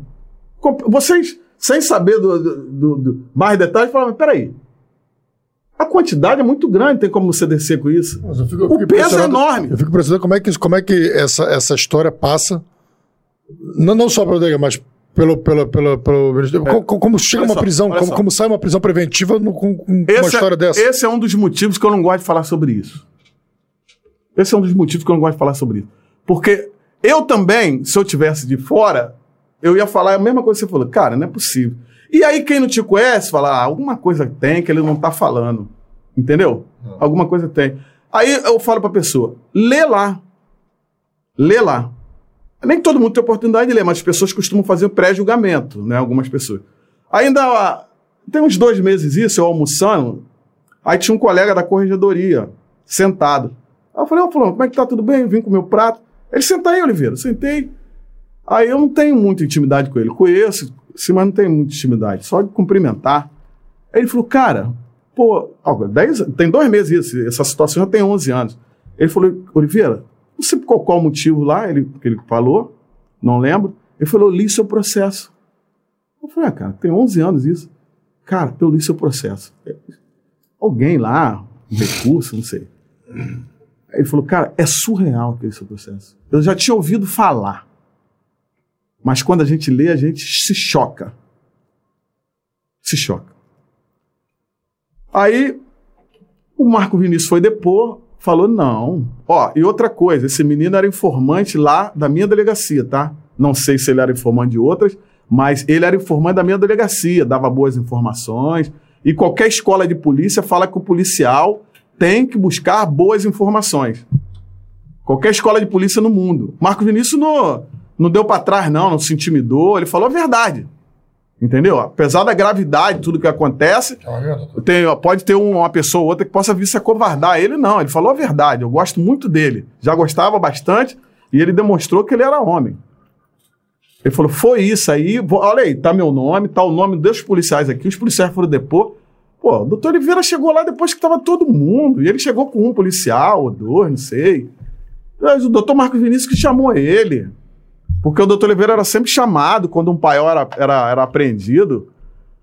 Aí, aí o que, que o, o- o- julgador vai fazer vendo isso? Doutor, quando essa operação começou, ela tinha um nome diferente de guilhotina? Parece-me que ela se chamava-se Estado Negro e depois Estado eles Negro. mudaram. Mudaram. Senhor- Chamava Estado Negro. É isso que eu tomei conhecimento. Que começou com o Estado Negro. Várias pessoas tomaram conhecimento. né? É verdade também que, o, que um dos seus advogados, que por acaso era o seu filho, que durante esses 69 dias esteve lá diuturnamente com o senhor Todos os dias. e os agentes da SEAP procuraram ele e falaram: tira o teu pai daqui. A gente não aguenta mais ver ele aqui porque ele, nós temos ele como ícone aqui. Cara, assim, eu quando eu, eu, eu no, no, no meio desse problema, aquele turbilhão todo, é, os meus filhos chegavam com as notícias, né, dos colegas, né, é, falando, pô, cara, pai, as pessoas veem a gente na rua para a viatura, pai, para a viatura, você é filho do doutor Oliveira, né, pô, cara, manda um abração pro seu pai, isso, tudo aquilo, Aí, ó, aí, é, colegas da SEAP iam lá me ver que eu não conhecia os colegas, alguns, né? Doutor Oliveira, pô, sou nosso ídolo. Isso tudo vai passar, meu chefe. Fica tranquilo. Isso tudo vai passar. Aí outros vinham, pô, o senhor me ajudou na situação assim, assim, assim. O senhor me ajudou na situação assim, assim, assado.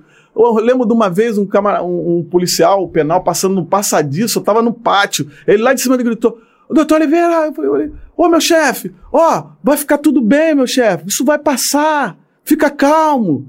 Era assim, cara. Assim, para fechar isso, é, esses, esses comentários, assim, de uma galeria para outra, tinha as grades. Aí eu, eu, eu disciplinado, assim, eu, eu não queria, nunca tive quis nenhuma regalia. é, eu comia a comida que a minha, a minha família levava, que o preso tem direito, é, dividia com os outros presos. Nunca pedi nada, nenhuma visita fora de horário. Eu, minha família chegava lá no horário e saía no horário. Eu, a minha disciplina, eu vou contar o dia que eu entrei, vou contar o dia que eu saí, só isso. No mais, eu vou administrar o tempo aqui, não vou ficar pensando em nada, não. Vou pensar só em minha defesa. E aí eu entrava e saía, né? Eu botava minha mão para trás, né? Com a posição do preso, né? E os outros colegas, doutor, não bota a mão, não bota a mão na bunda, não. Quem bota a mão na bunda é vagabundo. Nós não somos vagabundo, não. Desculpa o comentário, né? Só para dar uma quebrada.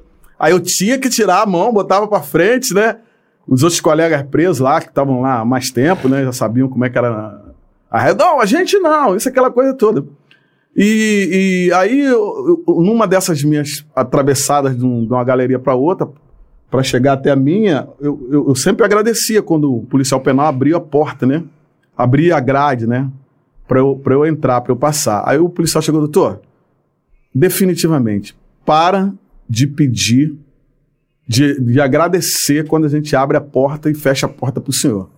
Porque é uma honra para gente abrir a porta para o senhor. Então, cara, eu, eu teve um determinado momento que eu parei. Fiz alguma coisa errada? Não. Ah, não, não. Essa teve um determinado momento que eu parei, pensei, refleti e falei assim, cara, eu fiz tudo certo. Fiz tudo certo. Eu não tenho que reclamar de ninguém. As, todo, as pessoas estão apoiando a minha família. A minha casa vivia lotada de gente, cara. Policiais, vizinhos. Ah, meu condomínio, quando eu voltei para casa, as crianças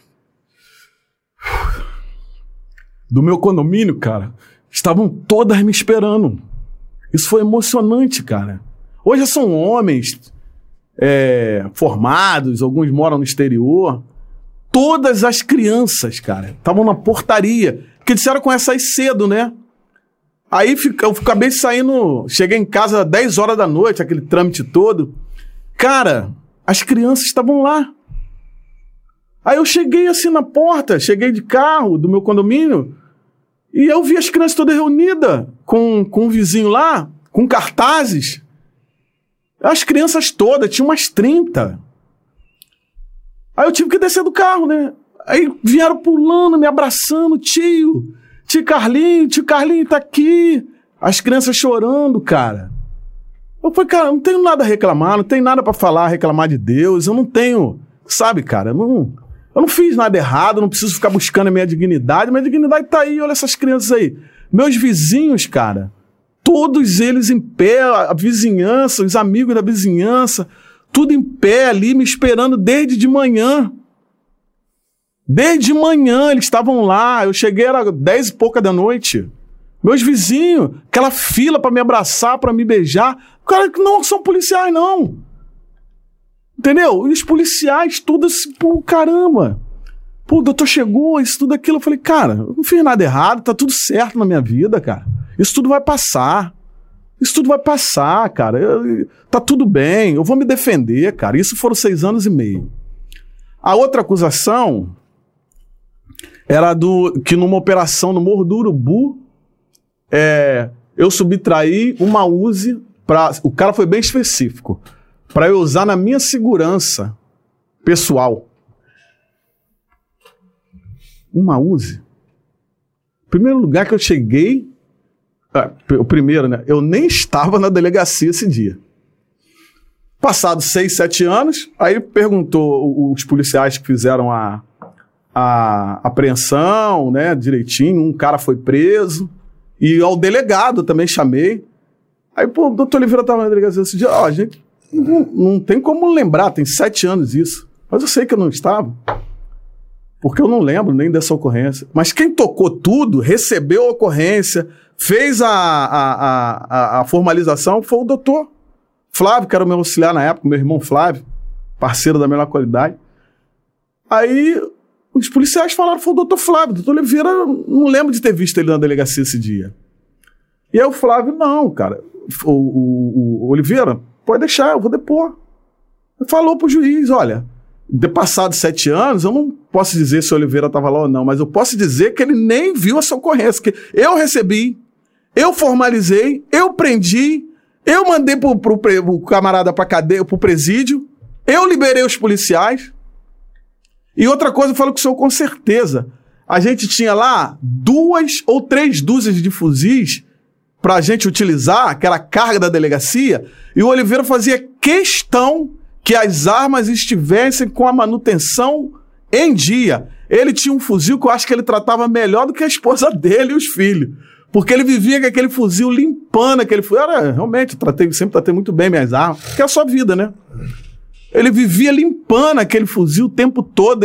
Ele só, nas operações, ele só usava aquilo. Aquele fuzil, ele não deixava ninguém encostar na arma dele. E, cara, se você tiver um pouco de conhecimento técnico sobre armas, você vai ver que a Uzi não é uma arma que você quer usar, que você quer usar, que um policial quer usar por causa do problema da precisão. Ela teve um momento dela lá, como eu falei, nos anos 80, das submetralhadoras, aquela é coisa toda. O Rambo que trouxe fama pra ela, né? É. Que o Rambo botou Não no filme tem dele. precisão. Algumas delegacias têm dessa arma, ninguém É. quer sair com ela, ninguém Isso. quer levar para lugar Ó, eu, sa eu saí da DRAI, fiquei nove meses fora, de- oito meses, sete meses, acho. Aí depois voltei. Cheguei lá e encontrei umas três Uzi. A primeira coisa que eu fiz foi, devolve. Aí eu apresentei o, o RCA, na época, né, era papel, eu apresentei na minha defesa aqui, ó. Eu voltei pra DRAI no dia tal, tá aqui o boletim do meu retorno, aí você tem que conferir armamento, patrimônio da delegacia, os atos de passagem, Sim, né? sim, sim. Passagem de titularidade normal. Aí, três dias depois, tem o envio das USES pro, pro departamento, pro, pro, hoje Coordenadoria de Fiscalização de Armas, nosso depósito de armas. Três dias depois que eu cheguei, eu devolvi as armas. Eu falei, cara, isso aqui não presta pro nosso trabalho. O, o nosso, todo o nosso tiro é tiro de responsabilidade, ele tem que ter precisão máxima. E fora que tem outra situação. A maioria dessas, é, é, dessas USES, ou maioria, todas essas USES que são utilizadas pela polícia, era, é, que foram. é, foi dado perdimento para a polícia e que são utilizados pelos. Eram utilizados pelos traficantes do Rio, eram USES com adaptações para tiro automático. E a USA, ela, por, por mo- motivos técnicos, ela não aceita adaptação, adaptações. Por diversos fatores. Ela, ela não aceita esse tipo de adaptação e outras adaptações, né? Então, quando você colocava no tiro automático ou no, no intermitente, o que, que acontecia com a Uzi? Ela dava rajada. Já aconteceu acidente com Uzi em delegacia, policial ferido. Aquela, aquela, aquela é, modificação não era uma, uma boa, não, não era uma boa modificação. Doutor. Alfredo Dantas. Alfredo. Eu era uma Alfredo dessas hoje é pastor. É? É. É que ele colocou aqui, ó. Era, Eu era criança também, né? Zé? Ele colocou aqui, eu era É, uma dessas Alfredo, crianças. é, o- Depois ele Meu botou. sobrinho. Aí, ó, tio Carlinhos sempre foi e sempre será referência. É. Depois outra dele, o que, ele falou? Ele fez três comentários seguidos. Alfredo foi criado com meus filhos, é lá do meu condomínio. Excelente delegado e churrasqueiro também. Cresceu comendo meu churrasco. Legal. Aí, o que que- ele era uma dessas crianças que tava junto. Aí, o que que acontece? Essa, a USA não aceita adaptações. Eu, como tinha conhecimento técnico em arma de fogo, eu jamais ia colocar a minha equipe e outras pessoas em risco. Aí, o, é, é, o- o camarada chega e fala assim, ah, mas se não, se não era para segurança pessoal, olha só, o cara falou, foi bem claro, era para minha segurança pessoal. Não vem querer inovar, não, agora. Mas você poderia, poderia ser utilizado para vender no relatório lá da, da CGU que o camarada botou. Eu não li o relatório, tá? Só vi alguns trechos, porque meus advogados falaram assim: esquece, cara, não perde nem seu tempo lendo isso. Aí eu falei: é. Ele, ele, ele não leu lá o meu, a minha defesa, né? Porque se ele tivesse lido, ele ia ver assim: eu já te previa que podia falar alguma coisa dela. Eu poderia sim. Eu poderia ser o maior traficante de armas que já se ouviu falar no Rio de Janeiro ou no, Bra- ou no Brasil porque eu conhecia as rotas, eu sabia quem eram os traficantes, os principais, prendi vários deles. Eu poderia, com o conhecimento que eu tinha sobre tráfico de armas, movimentar uma arma daqui para os talibãs lá no Afeganistão. Ia chegar lá com segurança. Eu poderia movimentar uma arma daqui ou de qualquer país, do Paraguai, da Bolívia, qualquer lugar. Eu poderia movimentar isso daí para qualquer grupo insurgente na, na Ásia, na África, no Oriente Médio, qualquer grupo insurgente, separatista, né, terrorista, com conhecimento que eu tinha, eu poderia fazer isso. Só que eu escolhi ser policial, né? Eu escolhi ser policial. Eu não ia pegar uma Uzi e vender, eu ia vender muita coisa. Se eu escolhesse ser bandido, né? Eu ia vender muita coisa. Como também eu poderia, com o conhecimento que eu tinha, abrir uma empresa de venda de armas de fogo vender para policiais, para juízes, para promotores, para civis, qualquer pessoa habilitado pela lei para comprar arma de fogo. Eu abri uma empresa minha, acho que eu deveria ter feito isso. E ganhar muito dinheiro com isso. Ficar rico. Ah, conhecimento de arma. Tinha contato com as empresas que produziam arma, em decorrência do meu trabalho. Vou abrir uma representação da, de várias empresas, até de outros países. Vou abrir uma representação aqui, vou negociar armas de forma lícita e ganhar muito dinheiro com isso. Não escolhi nenhum nem outro. Escolhi ser policial, exclusivamente, né? Então, é, esse tipo de coisa. Essa é a segunda acusação, né? Absurda e que a gente provou rápido. A outra é que eu teria sido é, é, mentor intelectual teria facilitado como mentor intelectual de uma milícia. Aí tá bom, tudo bem, meu irmão. Aí o cara vai e fala isso. Só que o cara fala que. é, ele não fala o que, é que eu fiz. Todas essas três acusações não foram feitas diretamente a mim, não, tá? Por esse informante. Que eu nunca vi na minha vida. Foi assim, ele falando de várias pessoas e aí alguém joga meu nome. Entendeu? E o Oliveira? Perguntado sobre o delegado Oliveira, fala o seguinte: depois do, no final já, você vê que é uma coisa direcionada. É só vocês lerem, é só quem quiser ler. Já transitou em julgado, tá lá. E o Oliveira? É. Aí o cara, aí o cara fala, mas aí, são perguntas óbvias que o, que o, o responsável por uma organização, por uma investigação tem que fazer. Facilitou em quê? Facilitou quando? Como? Aonde? Essas perguntas óbvias assim. Básico de polícia. básico, Trabalho você aprende básico na de academia polícia. de polícia co- como investigador. Não tinha. Falei, meu irmão, mas então o que, que ele fez? Aí o cara fala, no final, aí pergunta ele e o Oliveira, mas ele não começa comigo. Ele fala: Ó, o coronel do batalhão foi isso, fez isso, isso, isso, e isso. O delegado da delegacia, que era da circunscrição, fez isso, isso, isso, e isso. É, o major fulano fez isso, isso, isso, isso, e isso. O, o capitão fulano fez isso, isso, isso, isso. Da polícia militar, fez isso, isso, isso, isso. E o cara não tá falando de mim. Aí no final, esse mesmo, essa, essa mesma pessoa, provavelmente, né, das outras duas coisas, fala: e o Oliveira? Você pega os três primeiros depoimentos do cara, ele deu quatro. Ele fala que o chefe de polícia recebia 120 mil reais de cada delegacia a título de. Só- eu tô- tem outros absurdos. Mas eu tô falando assim, um bem. Um bem escandaloso. O chefe de polícia recebia 120 mil reais de cada delegacia a título de corrupção. Aí você faz conta de delegacia, nós temos 140 e tantas, né? Quanto isso aí dá de milhões aí, cara, que o cara recebia por mês? Tem a calculadora aí que eu... Peraí, 147 vou continuar o delegacias, que eu, até eu fiquei curioso agora. 147, vai lá, 100, 147 120 delegacias mil. por 120 mil, vezes 120 mil. Na época nós fizemos uma conta.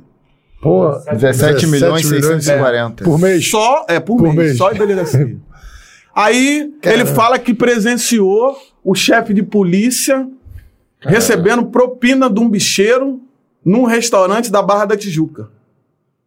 Aí alguém perguntou a ele, mas como isso foi? Aí ele, eu estava sentado ao lado e vi tudo. Ah, eu, eu estava sentado ao lado e vi tudo. Cracudo. O craco, esse, que- esse que é o informante que foi usado. Aí eu, como, meu irmão?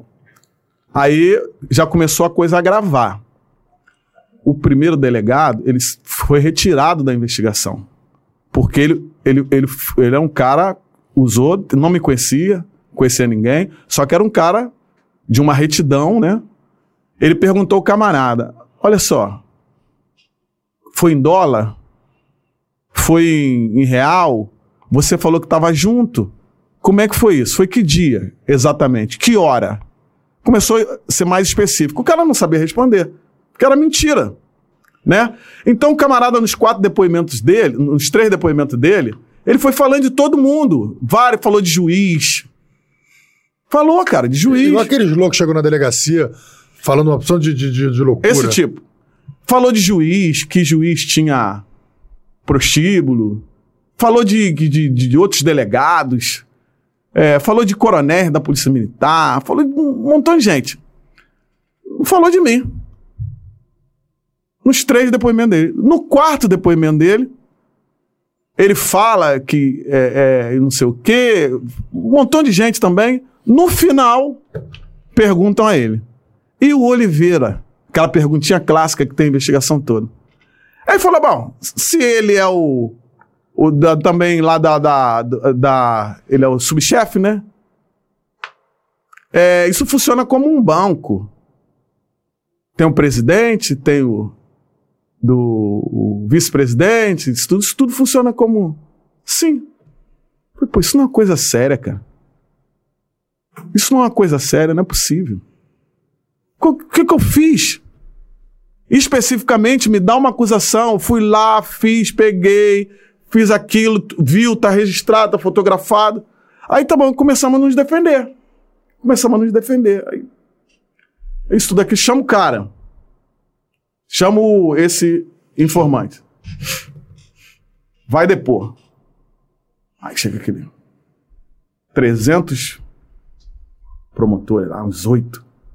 Era um caso, o caso da época, né? Um, um Ferrabras, um medalhão da polícia, né? Aí vamos ouvir o cara que fez, foi usado para fazer essas acusações. O cara já chega e fala assim, ó. Eu estou aqui para falar o seguinte. Pediram para sair todo mundo, todos os policiais, só os advogados ficaram. E, e o camarada. Aí o cara fala, ó, eu não falei nada disso que tá aí. Mas como? Por incrível que pareça, ele fala assim: eu, eu fui procurar determinado órgão para reclamar que o meu irmão foi assassinado e até hoje o crime não foi elucidado. Quando eu cheguei lá, chamaram o delegado fulano e, e, o, e o outro cicano. E aí o cara, esse delegado e esse outro camarada, chefe de serviço dele, começaram a me fazer um montão de perguntas. É só, tá no depoimento do cara, em juízo e na, na CGU. Começaram a me fazer um montão de perguntas e falar um montão de coisa. E aí eu não sabia nada do que estava acontecendo. No final, assinei, achando que estava tratando das coisas do meu irmão. O cara fez uma. Pro... Por incrível que pareça, a única coisa que ele repete nos quatro depoimentos é o assassinato do irmão. A única coisa que ele repete, a única coisa coerente nos quatro depoimentos dele, realmente era o assassinato do irmão dele. E aí o camarada é, é, é, é chamado para depor também na, na nossa CGU. Repete a mesma história. Aí eu verifico, né? É, eu verifico que ele tinha um mandado de prisão. Ele estava lidando o tempo todo nessa situação com um mandado de prisão e ninguém cumpriu. Tu acredita nisso? Eu acredito. Porra. O cara prestou depoimento quatro vezes num espaço de três meses com um mandado de prisão, irmão. Ah, não. Ele foi depor depois de 69 dias, a gente solto. Ele foi depor na corregedoria com mandado de prisão. Eu que verifiquei lá. Pô, esse cara tá com mandado. E aí os advogados acionaram a corregedoria. A corregedoria mesmo prendeu ele. Cumpriu o mandado. É surreal isso. É surreal. Não, não, você vê, eu tô falando da credibilidade disso tudo. Não. E quando de fato o senhor descansou sobre isso, agora acabou esse pesadelo? Cara, isso levaram seis anos e meio. Porque quando você é culpado, é rápido. Né? Ah, pimba! Agora, quando você passa 40 dias sendo execrado publicamente através da imprensa, a decisão que publicou a sua execração foi dada por um juiz. A, a, a, a denúncia que você sofreu foi dada por um promotor. A investigação, entre aspas, que, que, que você sofreu foi feita por um delegado. E agora? Como é que vai fazer Foi- isso? Foi um delegado da nossa casa que Não. fez? Da, da Polícia Federal. Mas quem, quem começou tudo foi um delegado da nossa casa. Querendo derrubar o Alan para ficar no lugar dele. Entendeu? O Alan, inclusive, falou que o- o Alan tomou algumas medidas corretas dentro da, da lei, né? E ele não conseguiu ser o chefe de polícia. Né? Segundo é, as pessoas falam, ele já tinha comprado até o terno para o dia da posse, para posse dele. É briga de poder, meu irmão. E, e numa situação dessa, você, você o senhor passou seis anos ne- nesse drama, Seis anos. fora o sofrimento que, que tudo Seis isso que anos. aconteceu. E os, os responsáveis por esse, por todo esse processo absurdo, Cara, foram responsáveis. é, foram aí que tá. É uma investigação. Se você for. eu- eu- eu- você procura os advogados para isso, né? Logo no, no, fina, no, no meio, logo você fala: ó, isso terminar, eu vou processar todo mundo. Cara, cinco escritórios da advocacia parece que estava combinado, que eu procurei. Meu filho é testemunha aqui. Meu filho é civilista, ele não é criminalista. É assim, ó, é uma investigação que teve, você pode queira ou não, é, teve uma, uma, uma justa causa para começar, que foi alguém que fez uma denúncia. Foi mal conduzida ou bem conduzida. Tinha que acontecer. Verdade ou mentira não justifica de não ter a investigação. Levar o mal, levar o bem, a gente não vai arrumar nada. É, mas nesse caso, o, no final, a testemunha-chave, o X9, Uhum. lá, o informante, ele declarou no final que ele não tinha dado nenhum daquele, Não. daquelas declarações. Sim. Não só isso, ele falou que não tinha dado as declarações e foi lá para fazer outra coisa. Ó, você ter ideia, teve uma produção antecipada de provas. Aí, como não chamaram. Foi até anulado porque nossos advogados não participaram. Aí chamaram um defensor público. É, em tese, que representaria os acusados. O defensor público, interrogando ele, determinada hora falou assim: falou assim: O senhor é usuário de drogas? Pô, porque tava patente, cara. Se ele perguntou isso é porque tava patente. Ele, não, eu sou toxicômano, sim. Mas eu tô fazendo tratamento. O defensor público percebeu que tinha uma coisa muito errada ali. Entendeu? Ah, o meu advogado, ele, ele assim, no, é, no, no, na, no processo administrativo, ele, ele, ele foi muito feliz. Ele falou assim: ó, eu vi o interrogatório desse delegado no, no processo criminal. Teve, o cara era, não queria responder, o advogado. É, o advogado tinha que recorrer ao juiz. Excelência, você não está querendo responder a pergunta? Aí o juiz fala: não, só tem que responder. Era assim, nesse nível. Isso de arrogância. O advogado perguntou: o senhor, o criminal, o, o criminalista, o senhor sabe o volume de 45 mil munições de fuzil? Ele, o que, que é isso? Pegadinha? Por pegadinha. Você vai perguntar ao camarada que fez uma investigação que prejudicou tanta gente, o que, que ele fez? É pegadinha? Eu, não, não é pegadinha, estou perguntando o senhor, pergunta objetiva. Sou, sou, se o senhor é investigador, o senhor já fez algumas operações? Claro! Então, o senhor sabe o volume de 45 mil? Não, não tem ideia. Mas o senhor conhece pelo menos o Morro da Mineira? Se o senhor não conhece, ouviu a topografia, isso tudo aquilo? Não precisa. Como não precisa? O cara falou que desceu, os policiais desceram com isso aí, inclusive o doutor Oliveira carregando nas costas. Só sabe como é que era feita as operações? Por que o senhor, o senhor não procurou ver os registros? Ah, não, aí eles iam saber que estavam sendo investigados. Ué, o senhor fala tanto do secretário de segurança, que era da sua instituição, uma pessoa isso, por que o senhor não pediu a ele os registros da, dessa operação? Ah, então, isso eu estou falando que está nos autos, tá? Ah, mas o senhor acha que o, o, secretário ia consultar? Ele ia pedir alguém, ia vazar. Ó, oh, então na onde ele trabalha, que é na Secretaria de Segurança, só tem gente desonesta? Ele não podia confiar em ninguém? Tem vários outros policiais da sua instituição lá, ninguém confiável? Ninguém que poderia vir um simples registro de uma ocorrência e não vazar e entregar ele e ele dar pro senhor? Sim, era, foi nesse nível o interrogatório do cara. Coisas, sabe? E o cara. Não, é isso aí mesmo, isso aqui, aí foi falar do, do, do, do, do outro delegado, né? Que eles não investigaram ninguém, só a mim. O camarada fala de, um, de uns seis delegados, inclusive do chefe de polícia na época. E no, eu, ele só fala em mim uma vez, quando pergunta por mim. E eu que fui o sacramentado. Né? Ele só fala de mim uma vez. E eu que fui sacramentado. E aí, o senhor fez. Fulano, o senhor não fez nada. O senhor é advogado dele? Se nesse nível. Não, tem que saber, porque o senhor fala que fez uma investigação primorosa, isso daqui. O senhor não... Meu advogado administrativo foi muito feliz. Ele falou: só, eu, eu, eu, eu vi o interrogatório na criminal, vou fazer uma pergunta a ele só. Ele fez só uma. para a gente finalizar essa parte. O doutor, olha só, o doutor Oliveira era o subchefe.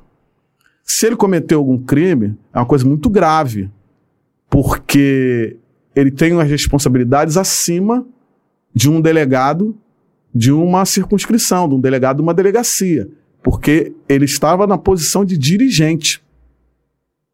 Se ele for acusado de um crime, ele tinha que ser investigado mesmo. Né? Isso não tem que se contestar. Agora, e o chefe de polícia? Que todos os depoimentos e os delegados, outros delegados, o, os três depoimentos primeiros, eles só falam neles. Doutor, o senhor não fez uma interceptação. O senhor falou de, de, das normas, da, dos, dos, recursos mais modernos de investigação que o senhor utilizou. O senhor não fez uma escuta ambiental. O senhor não fez uma interceptação. O senhor não, não, não, não fez vigilância, como o senhor falou que fez com o doutor Oliveira, essas coisas todas em nenhuma dessas outras autoridades que, em tese, estão acima. Inclusive as que estão acima do doutor Oliveira, se cometer algum crime, em tese o crime é muito mais grave. A repercussão social do crime é muito mais grave do que um possível crime que ele tenha cometido. Senhor não fez nada. Aí ele, não. Na verdade, é, o, o do, do doutor Oliveira, a gente não constatou o que o camarada falou, mas o camarada falou. Tá lá, meu irmão, tá escrito. É surreal. Se você contar isso pra mim, eu falar, ah, não, tem alguma coisa sendo omitida aí, não é possível. Não é possível. Aí eu, eu, por isso que eu não gosto de falar, a pessoa tem que ler.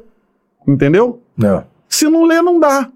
Não, e você falando assim, qualquer, qualquer pessoa que esteja escutando sente uma revolta, e, e eu, eu, na verdade, eu me questiono, você fala assim, caramba, como é que você teve é, cabeça para passar por tudo isso, para superar é. tudo isso? E o, Desculpa. Desculpa. Vai, continua, continua, continua. E aí, assim, eu, eu sei a resposta de como você teve cabeça para tudo isso que a gente já conversou. Uhum. E aí, depois de você terminar, eu queria que você pudesse falar que foi nesse momento que também deu uma virada, é. que você descobriu, na verdade, a razão de toda essa injustiça que o senhor sofreu. Eu acordei um belo dia na prisão, eu ia depor na CPI. Eu não queria ir, confesso. Qual, qual, qual CPI? CPI do tráfico de armas aqui no Rio. Tá. Eu estava na prisão, eu fui convocado. Aí eu falei, não vou, porque eu não vou servir de palco para ninguém querer aparecer. Estava errado. Meu filho falou, não, pai, o senhor vai. Eu falei, eu não vou. Não vou. Aí, me, meus advogados foram lá e falaram, ó, oh, doutor Oliveira quer depor. E aí o, as pessoas, alguma uma pessoa lá falou: não, mas se ele não viesse, botou até no jornal que se o advogado apresentasse, ele ia convocar do mesmo jeito, aquela coisa toda. Aí eu falei, é por isso que eu não quero ir. Aí, não, mas só vai sim. Aí chega no dia de ir na CPI, dormi bem também. Engraçado, meu período da prisão, eu dormi como uma criança, cara. Estranho, né? Estranhíssimo isso, cara. Eu não sofria de insônia. Eu tenho uma queimadura na perna Espiritual mesmo o negócio. É, eu tenho uma queimadura na perna direita porque eu durmo com a, as mãos entre as pernas e, e em posição fetal. Eu durmo assim. Então o, o, o travesseiro, o colchão era de espuma e o revestimento dele, a, a, o material que reveste, né, era de plástico. E era muito calor. Bangu é muito calor. Eu dormia com dois ventiladores em cima de mim, mas mesmo assim eu suava muito. E a fricção da minha perna no colchão me causou uma queimadura que eu tenho até hoje. A parte direita da perna é, é tudo escurecido, é queimado, né? É, é tatuagem de guerra, né? Uhum. Eu considero. Tá aqui. Você vê como é que a coisa era. E eu dormia igual uma criança. Aí nesse dia, meu filho insistiu, essa coisa toda, aí eu falei, tá bom advogado, a gente tem que obedecer mesmo e tá tudo certo. Aí acordei de manhã, falei, essa foi uma investigação racista e direcionada. Acordei ah, de manhã. Ah, assim. tá, tá, você falou pra você mesmo. Orei, orei, orava toda noite antes de dormir, Deus falava comigo. Eu já tinha acontecido a conversão, ah. né? Eu, a minha conversão foi eu sozinho na cela. Eu sozinho na cela. É, eu, eu, assim, Deus me mandavam os amigos, né, Bíblia, é, algumas, alguns escritos, né? Aí eu comecei a ler. Comecei a ler. Aí um dia eu li o Salmo 46. Deus é meu refúgio, minha fortaleza, presença constante na minha hora de angústia, né? E aí o Salmo 46 tocou profundamente no meu coração. Aí eu comecei a chorar, eu sozinho na cela, comecei a chorar, comecei a chorar. E falei para Deus assim: eu sei o que, que o Senhor quer. Eu sei por que, que eu estou aqui. A partir de hoje, minha vida está em Suas mãos. Entrega minha vida em Suas mãos. Eu sei que é isso que o Senhor quer. Se não fosse assim, não ia acontecer isso que o Senhor quer. Então, eu aceito e minha vida hoje está nas Suas mãos. Aí foi uma conversão, eu e Deus sozinho, não sabia nada, cara no meu coração veio assim: é, é, pô, precisa fazer jejum. Eu não sabia nem o que era jejum. Fui para um colega lá que era evangélico, tinha sido evangélico. Falei, o que é jejum, cara? Ele falou, pô, é assim, assim, assado. Pô, Deus falou no meu coração essa noite que eu tinha que fazer jejum lá na célula. Aí ele falou, pô, eu falei, como é que faz jejum? A minha esposa chegou, chegou para me visitar, que eu não queria que ela fosse me visitar. Aí ela chegou 15 dias depois, ela foi me visitar, insistiu. Eu não reconheci minha esposa. Acredita que eu não reconheci? Não a reconheci. Ela estava muito acabada. Muito, muito. A minha esposa é uma mulatona bonita, grandona. Você vê pelos negões, né? Grandão. Eu sou magrinho, mas os negões, com exceção desse aqui que me puxou, os outros dois são fortões, grandões. A minha esposa é assim, uma mulatona grande, bonita. Minha esposa estava um palito, cara. Eu não reconheci ela em 15 dias. Ela se acabou assim. E aí, que que o meu filho até falou isso depois, o que que eles chegaram esperando de mim? Pô, ele vai mandar fazer isso, ver documento ali, documento aqui, falar com fulano. Eu cheguei calmo, tranquilo. Eles ficaram me olhando, comecei a conversar com eles, beijei, como é que tá isso daqui? Conversamos ali durante a visita, aquelas horas de visita. Foram embora, me despedi. Aí ela, eu senti que ela saiu meio assustada, né? Aí no outro, no outra visita, ela falou: Eu não entendi, você tá calmo, feito não sei o quê? Aconteceu alguma coisa? Eu falei: Não, eu tô calmo, tô na minha, tô tranquilo. Aí ela, cara, isso é o Espírito Santo de Deus que tá contigo. Ela já é evangélica. Falou, ela já é evangélica. Ela começou, né? Eu, eu avacalhava muito ela, falava: metade do ano tu é da religião tal, a outra metade tu é evangélica. Brincava muito com ela. E aí eu falei, mas o que é Espírito Santo? Que eu não sei. Ela me explicou que era o Espírito Santo, eu não sabia. Né? Apesar de já ter. Eu tinha me convertido, tinha uns dois dias. Né? Então, assim. É... Aí voltando para a CPI, aí você acordou. Isso, CPI, acordei. A CPI falou: isso é, isso é uma situação racista. E aí eu orei, orei.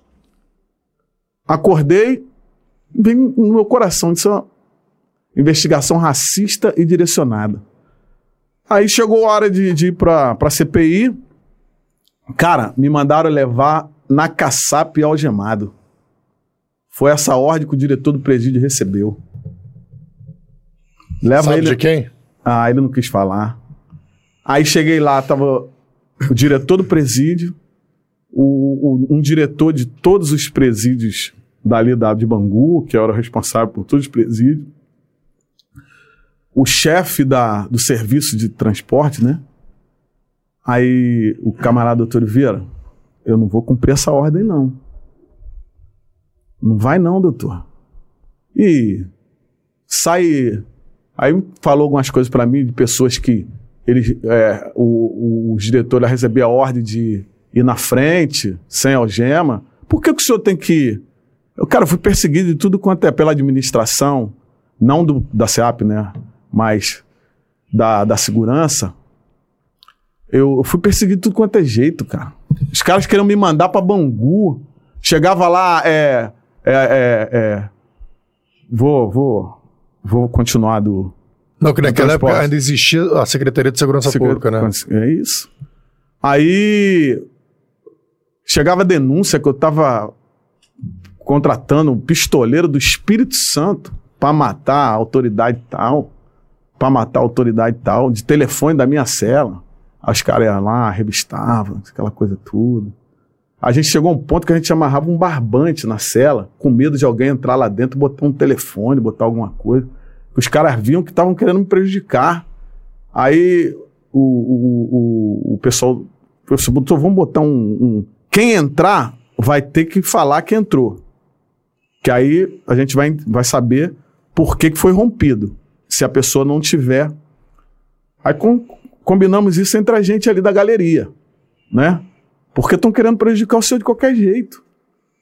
Aí toda hora, foram umas três vezes lá, colega da corredoria me ouvir. Até o Ronaldo, que é meu amigo de 33 anos, amigo mesmo, denúncia de que eu queria matar o Ronaldo. Eu falei, pô, meu irmão, não é possível. O diretor do presidente, pô, doutor Oliveira tem uma disciplina incomum. Incomum. Não pedia nada, cara. Eu sei como é que é isso. Entendeu? E era assim me prejudicar tudo quanto é jeito. Aí no dia de ir pra CPI, a ordem, segundo lá o pessoal, era que eu tinha que ir na caçapa algemado. Eu falei, não, o pessoal, não, não vamos levar o senhor na caçapa. O senhor pode pedir que nós não vamos fazer isso. Pode impro... Eu falei, cara, me leva, por favor. Meus advogados falaram, é a oportunidade de você falar, que até agora você não falou. Já tinha 45 dias. Você precisa falar. Até agora só foi o que, o que se sabe aí é o que está no jornal. Você sabe como é que é o modelo da mídia tradicional. É vender tragédia, meu irmão. Tragédia é que dá dinheiro. Você- E desmoralizar a polícia. Tragédia que dá dinheiro. Você tem ideia? O vizinho da minha mãe, minha mãe falou comigo que o vizinho dela, que mal tinha dinheiro para comprar um pão, no, no- dois dias depois ele passou lá com cinco exemplares de, de um jornal e, e deu para os outros vizinhos. O cara mal tinha dinheiro para comprar um pão. Então tragédia vende, né? Tragédia vende. E aí foram a oportunidade de você falar é essa. Aí me convenceram, tudo bem, eu tive que aí implorei, os caras me levam, pô, doutor, não vai não, mas isso vai escorraçar o senhor. Eu falei, cara, por favor, é um pedido meu, eu preciso, é pra minha defesa, me leva sim, eu quero ir. Eu falei, então vamos fazer o seguinte, algemar o senhor, nós não vamos algemar. Não vamos algemar. Eu, eu agradeço, eu não lembro mais desses caras, né, do rosto deles, mas eu agradeço muito eles o respeito de toda a SEAP, de toda a SEAP. Eu adoro, assim, eu, eu- na minha aprovação, o- os policiais da SEAP foram, assim, muito importantes para eu passar esse período sem problema.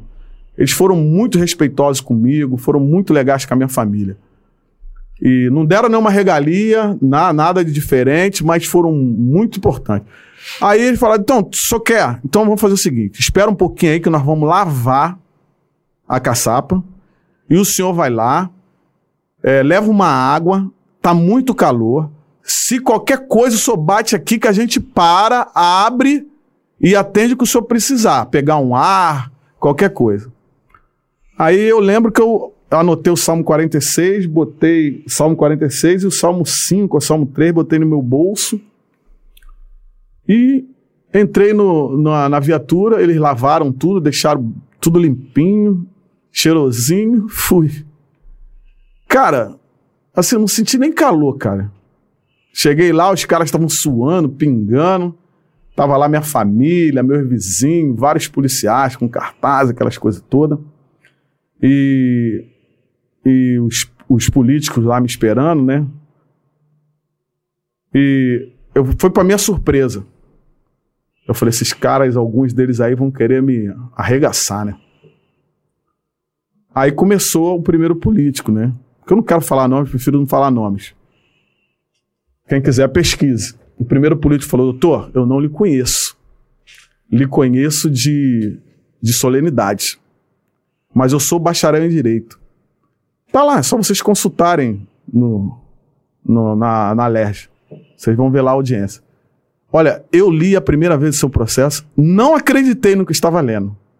Aí passaram-se dois dias, eu falei, não, não é possível. Li de novo. Eu falei, cara, isso não, é- isso não é verdade. Isso não é verdade. O doutor Oliveira está preso com disso aqui. Aí, doutor, eu li pela terceira vez. Confesso que eu li pela terceira vez. Aí começou, né? Começou. Os deputados começaram. Pô, assim, com exceção do presidente, tem mal nenhum para falar dele, ele ficou na dele lá, né? Me fez uma pergunta, mas os outros, os outros, os outros é, é, é, deputados, membros da, da comissão, da CPI, assim, só falaram em minha defesa. Assim, só pode falar à vontade aí. Eu expliquei, dei minhas razões e falei que era uma investigação racista e direcionada. Falou, eu não tenho relacionamento, eu sou pura e estritamente policial. Agora quero que me diga, por que que fulano não foi denunciado? Por que que Cicano não foi preso? Os senhores podem ver aí a investigação, os senhores leram. Eu não quero, eu não vou falar o nome de ninguém. Mas só, os senhores leram. Por que foi só eu? Por que foi só eu? E só, eu sou a menos. ah, o cara fala de mim um passando aí.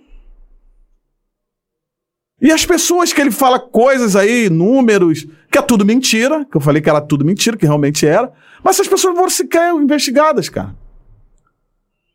Então, eu falo aqui que isso é uma investigação racista e direcionada. Só que é uma briga, né, cara? É uma luta e é uma luta também espiritual. Né? E isso levou seis anos e meio para ser resolvido. Aí chega na, na, na- no, no- no processo administrativo, Os caras fazem um relatório com tudo isso que eu tô te falando, hein, cara. Mas você sabe quem mandava na segurança pública do Rio, né? Né? Você sabe quem mandava, né? E queria a minha cabeça. Aí me perguntaram: você fez alguma coisa com esse cara? Eu falei, cara, só o bem, cara. Só fiz o bem a ele, mais nada. Fiz o bem mais nada. Aí hoje ele conta um montão de história aí, dizendo que eu traí ele, dizendo que não sei o que. Eu falei, mas em quê? Eu nunca, nunca fui na casa desse cara, não conheço ele, só profissionalmente. Ele tem que arrumar uma série de desculpas para justificar a canalice que ele encabeçou e, e, e levou. Ah, não, mas não veio. Ele diz que não veio dele, ele diz que veio de outro lugar, ele não sabe, não podia fazer diferente. O cara foi. Ele sabe que eu tô falando a verdade. Ele foi no governador em exercício, tá? Eu vou, isso é bastidores. Ele foi três vezes pedir para assinar minha demissão pessoalmente. Só que pro azar dele, isso aí deu a percepção ao governador em exercício que era pessoal. Que era uma questão pessoal dele comigo. E aí o governador em exercício pergunta: Pô, o Oliveira fez alguma coisa com ele? Não, Oliveira não é de atacar ninguém. Aí a pessoa que ele perguntou veio falar comigo. Veio falar comigo. Tu fez alguma coisa ele? Porque, cara, o que, que eu poderia fazer a ele? Nada. Ao contrário, né? Meu superior teria, como eu sempre fiz, atender as ordens dele. Foi três vezes. Eu vou falar de um outro bastidor aqui. Ele foi ao chefe da Casa Civil. Pessoalmente. E vira, ele, ele sabe que eu não estou mentindo, ele vira e fala: se o senhor não der a demissão dele, o senhor vai jogar meu trabalho todo no chão. Com testemunha, vira. Ele quer me processar? Me processa, que eu estou falando verdade. É a primeira vez que eu estou falando sobre isso. Aí, Deus é justo. Aí veio aquilo lá, né? Pedindo minha demissão. Aí os procuradores, meus advogados pediram audiência com os procuradores. Algumas pessoas ajudaram, os procuradores receberam meus advogados. Tá aqui o meu meu craque, né? Tava junto. Aí os advogados falaram com os procuradores, olha só. É, inclusive, os policiais militares que estão no mesmo problema, o processo administrativo durou só seis meses. Foi o tempo de ouvir, formalidade, fizeram relatório e arquivaram. eles usaram uma frase muito interessante. Apesar da autoridade policial ter feito um esforço imenso para comprovar é, as suas alegações, não apresentou uma prova. E arquivaram o processo administrativo com relação aos policiais militares. E agora, com, porque é o doutor Oliveira, já você sabe que chega na CGU separava, né? Os policiais militares tinham lá, eles têm os regulamentos dele militar, as leis militares, eles tinham a comissão, né, disciplinar e a gente ia para uma outra comissão, tocado por civis. E eles por militares de patente superior. Arquivou em seis meses. Aí os procuradores, ah, não é possível. É o mesmo fato? É, o procurador deu o e-mail dele, pessoal. Falou, manda essa decisão. Aí nós mandamos a decisão, eles leram, pô, peraí, tem alguma coisa errada aqui, não é possível, é o mesmo fato mesmo. Por que, que os policiais militares em seis meses estavam arquivados e o Oliveira, eles querem a cabeça do Oliveira? Por quê? Aí o governador manda chamar. Desculpa, eu não sei nem se eles. eles não conversei isso com eles. Manda chamar o, o, o, chefe da Casa e falar: olha só, estude aí direito, vê aí direito. Ele, é, é, é, governador, é, os, os, procuradores já deram uma olhada. Falei assim, que isso aqui é um absurdo. E vamos para o relatório dos procuradores. Eles falam o seguinte, contestando a CGU: vocês pedem a pior punição que um servidor público pode sofrer. Estou falando porque está escrito, tá? E não consegue apresentar uma prova que sustente o pedido dessa punição. Em síntese, essa frase sintetiza o relatório dos procuradores. E aí, arquivaram. E o, e o, responsável pela segurança pública na ocasião. É. É, espera... Saiu nervoso da sala, não, tá? Eu, Governador, eu, segundo as testemunhas. Eu, espero que me processe é. que o tira, porra, não vai ter, não vai ter condição de. Não tenho a menor mas, preocupação, sou doido para falar não, mas a verdade é o seguinte: assim, os é. fatos são. Ele foi muito ruim, porque ele entregou o Rio de Janeiro muito pior do que ele do recebeu. que ele recebeu. Ficou anos. Só ver os números. Olha, foi o que ficou mais tempo, É. foi, o que pôde- foi o que teve a oportunidade de desenvolver o melhor trabalho pelo tempo que ele ficou. Bilhões de reais. Bilhões de reais, investimento com grandes eventos, com tudo, e no final ele entregou o Rio de Janeiro muito pior do A que ele culpa é sempre de outra pessoa, né? É. Aí, alguns dizem que teve um- um- uma, uma situação muito importante nesse meu problema. Foi a seguinte: nós prendemos o tubarão. O, foi o tubarão e o Tony. Deu aquela reportagem toda, traficante de arma. Traficante de armas do CV, do É. Comando Vermelho. Ele vira, dá uma entrevista dizendo que a Polícia Federal não fazia o trabalho dela na repressão do tráfico de armas. Aí a Polícia Judiciária do- do Rio que fazia. Nós que fizemos esse trabalho, a DRAI. Eu era o subchefe. Aí que que o, a, o que que a... é Só consultar, tá? O que que o Ministério Público Federal faz? Instaura um inquérito civil público para investigar a ineficiência da Polícia Federal no combate ao tráfico de armas no Rio de Janeiro. Quem é a primeira testemunha a ser chamada? Eu. Eu fui preso em que dia? No dia que eu ia depor no inquérito. Cara. Cara, é só consultar. No dia que eu ia depor no inquérito, eu fui preso.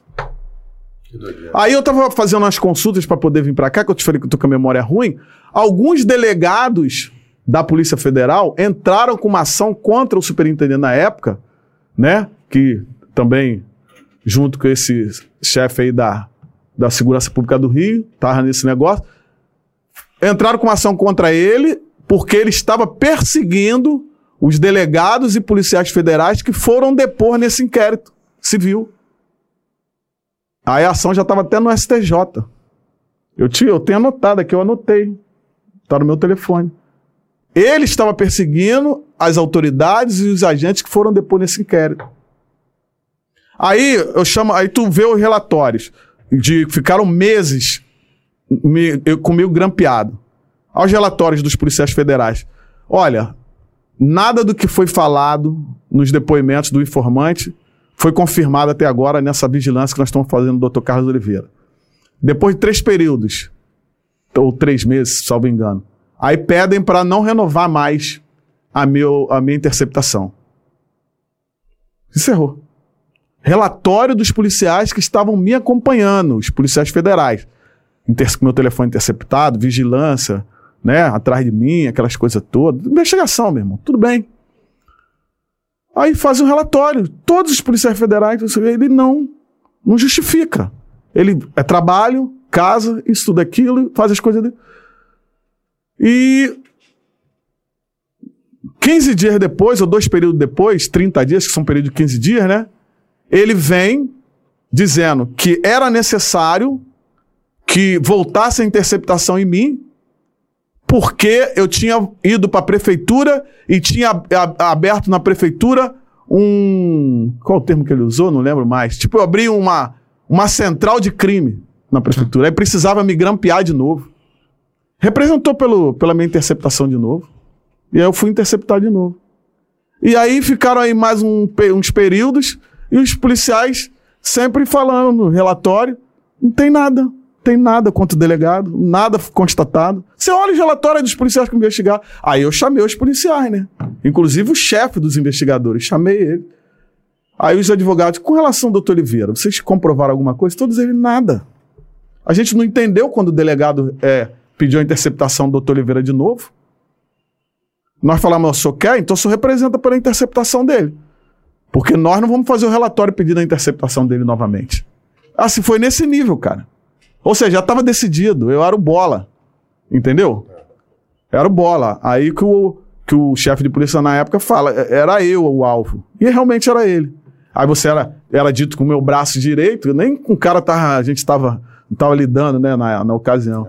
Meu braço direito. Ah, o cara abriu uma central do crime. Aí empreguei cento e tantas pessoas, inclusive a mulher do chefe da inteligência. Que- Qual era a participação dela na quadrilha? É ridículo, né? É nesse nível aí, cara, surreal. Doutor, mas eu vou te falar uma Falei, cara, pô, Não- então, 10, 11 anos que eu, Pô, eu nunca falei O sobre senhor isso. falou isso aí e, e falou da, do, do, do Salmo 46 e tal. E me veio à memória um, um versículo que eu sempre falo pro Rafa quando as coisas não estão indo bem. Eu É. falo assim, pô, meu irmão, Romanos 8, 28. Todas as coisas cooperam juntamente para o bem daqueles que amam a Deus Uhum. e são daqueles que são chamados segundo o seu propósito. Amém. É, amém. Não, uma coisa assim impressionante é que hoje, você vê hoje onde, onde, onde eles estão É. e onde o senhor está. É, só uma coisa assim, para. Pra... Qualquer lugar que eu vou, cara, eu sou bem tratado. Não, a gente está aqui no nosso Os podcast. caras não botam nem a cara aqui na, na- nas- nas polícias, cara. O- os meninos ninguém tá- gosta. Eu, eu não sei se os meninos estão acompanhando aqui, mas a gente. O senhor não tem rede social. Não. Então, o senhor, assim, digamos assim, o senhor não, Não sei mexer, não tem, o cara, senhor não né? tem uma vida ali dentro da, da, da internet, né? Então, isso aí, é claro que sempre que nós convidamos, assim, todo, todas as a maioria das pessoas tem rede social, então vem muitos seguidores das pessoas É. acompanhar, entrevista e tudo. Então, o senhor sem rede social, o senhor bateu o recorde, é, um, dos recordes de, de maior visualização, Ah, é? comentários. Eu não conseguia, eu não consegui. Não é, acompanhar, todos acompanhar os comentários. Porque as histórias eram muito legais. É, o senhor é um bom contador de histórias. O senhor conta assim. A história se todo conta policial no começo, antigo é, né? todo, todo policial. Eu quando começo, meio fim, fica acompanhando, deve você dá uma saidinha aqui, uma volta de novo. um comentário aí que eu vi por último. Queria ponto. até mandar um abraço do doutor Alan Duarte, que esteve aqui com a Alan gente Duarte, também. mandou um abraço, parceiro. falou Grande abraço, doutor. Obrigado por acompanhar. É. A entrevista vai estar vai tá, vai tá gravada. Agradeço muito, porque assim, a galera ficou acima de 100 é, espectadores assim, o tempo inteiro. O pessoal, o pessoal não saía. Saía três, voltava quatro, saía até. Assim, mas era cena constante. Então, assim, e, e eu acho que a oportunidade, assim, do, agradeço muito o senhor ter nos dado a oportunidade de estar com o senhor, aprender, inspirar e. Cara, e a confiança. Eu fiquei, fiquei muito. A, a sua história me emocionou em diversos momentos. E, e quando o senhor falou das crianças, a criança apareceu. Então, vê que assim, as testemunhas vão aparecendo até, até agora. É verdade, né? Eu fui uma dessas crianças. Eu vi aqui no ponto pra gente perguntar pra ele sobre... Aí foi no, no- ah, só fechando, desculpa. No, no criminal foi absolvido, né? Qual foi a sentença da absolvição? Ai, cara, eu não, não lembro, foi. Porque essas sentenças costumam ser lineares, né? Aham. 386, alguma coisa. Mas tinha alguns colegas, eu, eu já não aguentava mais, né? Teve alguns colegas que recorreram, e aí pra. Negativa de autoria ou inexistência do crime. Isso. Ganharam, cara. Mas levou dois anos, né? Não. Eu não aguento mais mais dois anos. Qual foi a pergunta do ponto? Tu Qual resolveu? foi essa pergunta? Qual foi, a, qual foi a sentença? É. Doutor, muito obrigado. Muito Pô, obrigado. A admiração que nós tivemos, eu eu, eu vi o senhor na, na passada, na entrega de, da delegacia da 16 e quando eu vi, eu estava lá na 16 eu falei assim, caramba, eu tenho que convidar o doutor Carlos Oliveira para Me participar. ligou na hora, me ligou no mesmo dia. Liguei, não, eu fiquei te cercando assim, não, ele vai sair por aqui. Aí você começou a conversar, eu cercava dali. Você, agora eu te cerquei pela, pela escada. E, pô, o senhor ter vindo aqui e, e contado a sua história, eu sabia. Eu sabia. Ah, só, só uma coisa que eu tenho que falar com o senhor é o seguinte: nós precisamos depois marcar o Dr. Carlos Oliveira, parte Dois, 2, parte a dois, missão, porque. Dois? ó, aqui, ó, tem. Tem história pra boa aqui, ó. Olha só. Tem as perguntas do chat. Cara. Olha aqui, ó. Olha, olha quanta história aqui, ó. Eu marquei as histórias que ele contou. Olha o que, que tem ainda. Meu irmão, não foi, não foi Então, 30%, Se não o senhor foi... puder depois terço. Caramba. voltar aqui de novo para. O senhor gostou da, da, da Pô, experiência? bacanaço. Eu- eu- cara, eu sim. Eu tenho que tirar esse trauma meio de, de mídia, né? E essa é uma excelente oportunidade pra gente poder ter uma comunicação franca, né, com as É. pessoas, né, cara? É. A gente aqui falando com vocês, a gente não tem grandes preocupações, não tem preocupações, Não tem né? pegadinha. não tem pegadinha, é uma coisa sincera, a gente tá vendo que a finalidade é deixar realmente a gente se expressar, né? É. Tanto que é de Deus, cara. Eu, eu orei hoje de manhã com uma pessoa que eu respeito muito na fé, conversou até comigo. Pô, vai, que é de Deus. A oportunidade de passar do 11 anos eu poder falar sobre essa, essa situação que eu, que eu passei, né? Junto com a minha família, junto com meus amigos também, tá? Com meus amigos, pô, não pode. Eu tenho amigo que se falar chora, cara. É. Você não pode tocar nesse foi assunto. militar também? Senhor foi da Marinha? Não, não, não. Fui militar, não. É, Tem, e- tem o Ailton Pereira falando assim: não é só referência na polícia. Na MB também fez a diferença. Ah, é porque eu trabalhei muito com militares, cara. É, Marinha. Tra... Cara, ó, o, o General Braga Neto, eu conheci como coronel aqui, né? Foi muito legal, cara. Eu, eu- quando teve a intervenção, aí aquela reunião, né? Com, ele era o interventor, né, cara? É, todos generais, coronéis, aquelas coisas, né? E eu tô lá no meu cantinho, né, cara? Aí o general Braga Neto entrou, né? Comandante militar do leste, interventor. E ele me viu. Eu não, não lembrava as feições. Eu lembrava dele, mas assim, eu não percebi que era ele. Eu tô sentado lá e todo mundo levantou, né? Em deferência a ele. Eu também, inclusive. Sentamos, aí começou um, um militar falar, um general. Daqui a pouco ele me olhou assim, eu senti na expressão do lábio dele, ele, Oliveira. Ele levantou, cara, lá e veio falar comigo, Oliveira, que bom te ver, que legal, pô, que satisfação revê-lo. Aí eu falei, aí que eu lembrei bem dele, falei, o general Braga Neto, né? Na época acho que ele era coronel, ele era da inteligência. Aí ficamos batendo um papo, ele falou, cara, você, Oliveira, você lembra que o nosso aproveitamento foi de 100% dos casos que nós tivemos de subtração de armas nos nossos quartéis? Maneiro. Aí eu falei, pô, lembro, general. Assim, é, é, na época era o general Castro, comandante militar do leste, tio do Pimentel. Ah, que maneiro. Era tio do Pimentel. Ele fez um, um almoço, me chamou para um almoço, em minha homenagem no Comando Militar do Leste. Depois de a gente ter resolvido vários casos, né? Eles ficavam muito felizes, né? Satisfeitos. Porque a gente também mantinha o sigilo necessário, né? O militarismo tem muito isso. Tinha, um- eu tinha um chefe que ficava muito aborrecido com isso. Vamos falar, não, cara. Pô, mas gente que toma os tiros. Tudo bem, o negócio é recuperar as armas, elucidar o caso, não precisa divulgar, não. Aí, eh, quando eu fui. Cheguei no almoço, tinha um tenente me esperando. Chega no cassino, rancho dos oficiais generais, né? Cara, os generais, todos eles lá me esperando, cara. Eu li aquilo, levantei, cheguei, eles levantaram, vieram falar comigo. Naquela época, né? Vieram falar comigo. Eu, cara, eu era soldado da PM, cara. Os generais me esperando pra fazer um almoço em minha homenagem. Maneiro. Cara, os caras vêm me vêm falar comigo com uma satisfação. Eu deixei cair até um copo, um prato, tava meio nervoso, todo mundo, Brasil! eu tomei um susto, né, cara? Eu falei, Deus é bom, cara. Aí, passado o tempo, vi o General Braga Neto, né? Vi o General Braga Neto e ele falando. Então, e tinha a Marinha também, que eram muitos casos. Deve ter alguns aí, cara. Pega Não, o nossa tá- ficou, não, ficou indo. É? Cara, muita gente mandou. Mas. O pessoal da Marinha, a gente trabalhou muito, cara, Ó, com pra eles. você ter ideia como é que o papo foi bom aqui. Muito. Nós começamos às 7h40. Recuperamos muitas armas. É, Nós É? começamos 7h40, foi a meia-noite e 20, quase. São meia-noite, cara. quatro, 8, 9, 10, 11. 4 horas. Meia- quatro horas e cinco horas, quatro Quatro horas e 40 minutos. Não brinca, cara. Você São meia-noite. Tá vendo? Eu falei pro senhor, quando o papo é bom, meu irmão, o negócio passa voando, cara. Tá vendo? Que isso, cara. Mas, Nós não ó, cansamos as pessoas que estavam assistindo, não. Ó, o pessoal tá aqui, tem, tem 100 pessoas aqui agora, aqui com a gente online. Rapaz. Pessoal, olha, eu quero agradecer todos vocês que estiveram aqui conosco. Doutor, o que, que a gente vai fazer? A gente é, está encerrando o nosso, nosso episódio, infelizmente, mas é, vão ter ao longo da semana vários cortes das histórias, mas o corte, a gente vai fazer um corte especial esse do, do que o senhor conta, o que o senhor passou, vai ser um corte maior, com certeza. Geralmente os cortes... Até separando o nome aqui. Geralmente os cortes são de 5 minutos, 10 minutos. O seu a gente vai botar na íntegra. Porque o senhor faz toda a explicação cronológica e a pessoa vai acompanhando. E o senhor pede para as pessoas pesquisarem. Olha só, vai lá na, na sentença, lê isso aqui, lê aquilo ali e. Para as pessoas poderem conhecer essa história. Porque muita gente é, sabe Já da história. o ok do advogado, hein? Mas continua com o mesmo Pode carinho pelo, pelo senhor, mas tem a curiosidade para saber, caramba, mas o que, que aconteceu isso? Por que, que aconteceu isso? Eu acho que, assim, foi. Rafa, eu queria assim, fechar do seguinte: assim, eu não tenho raiva de ninguém. Graças a Deus, meu coração tá limpo. Não tenho raiva de ninguém. Eu tive cuidado de não generalizar. É, eu trabalhei minha vida inteira com grandes delegados da Polícia Civil, com grandes delegados da Polícia Federal. Trabalhei a minha vida inteira com grandes agentes da Polícia Civil, grandes agentes da Polícia Federal.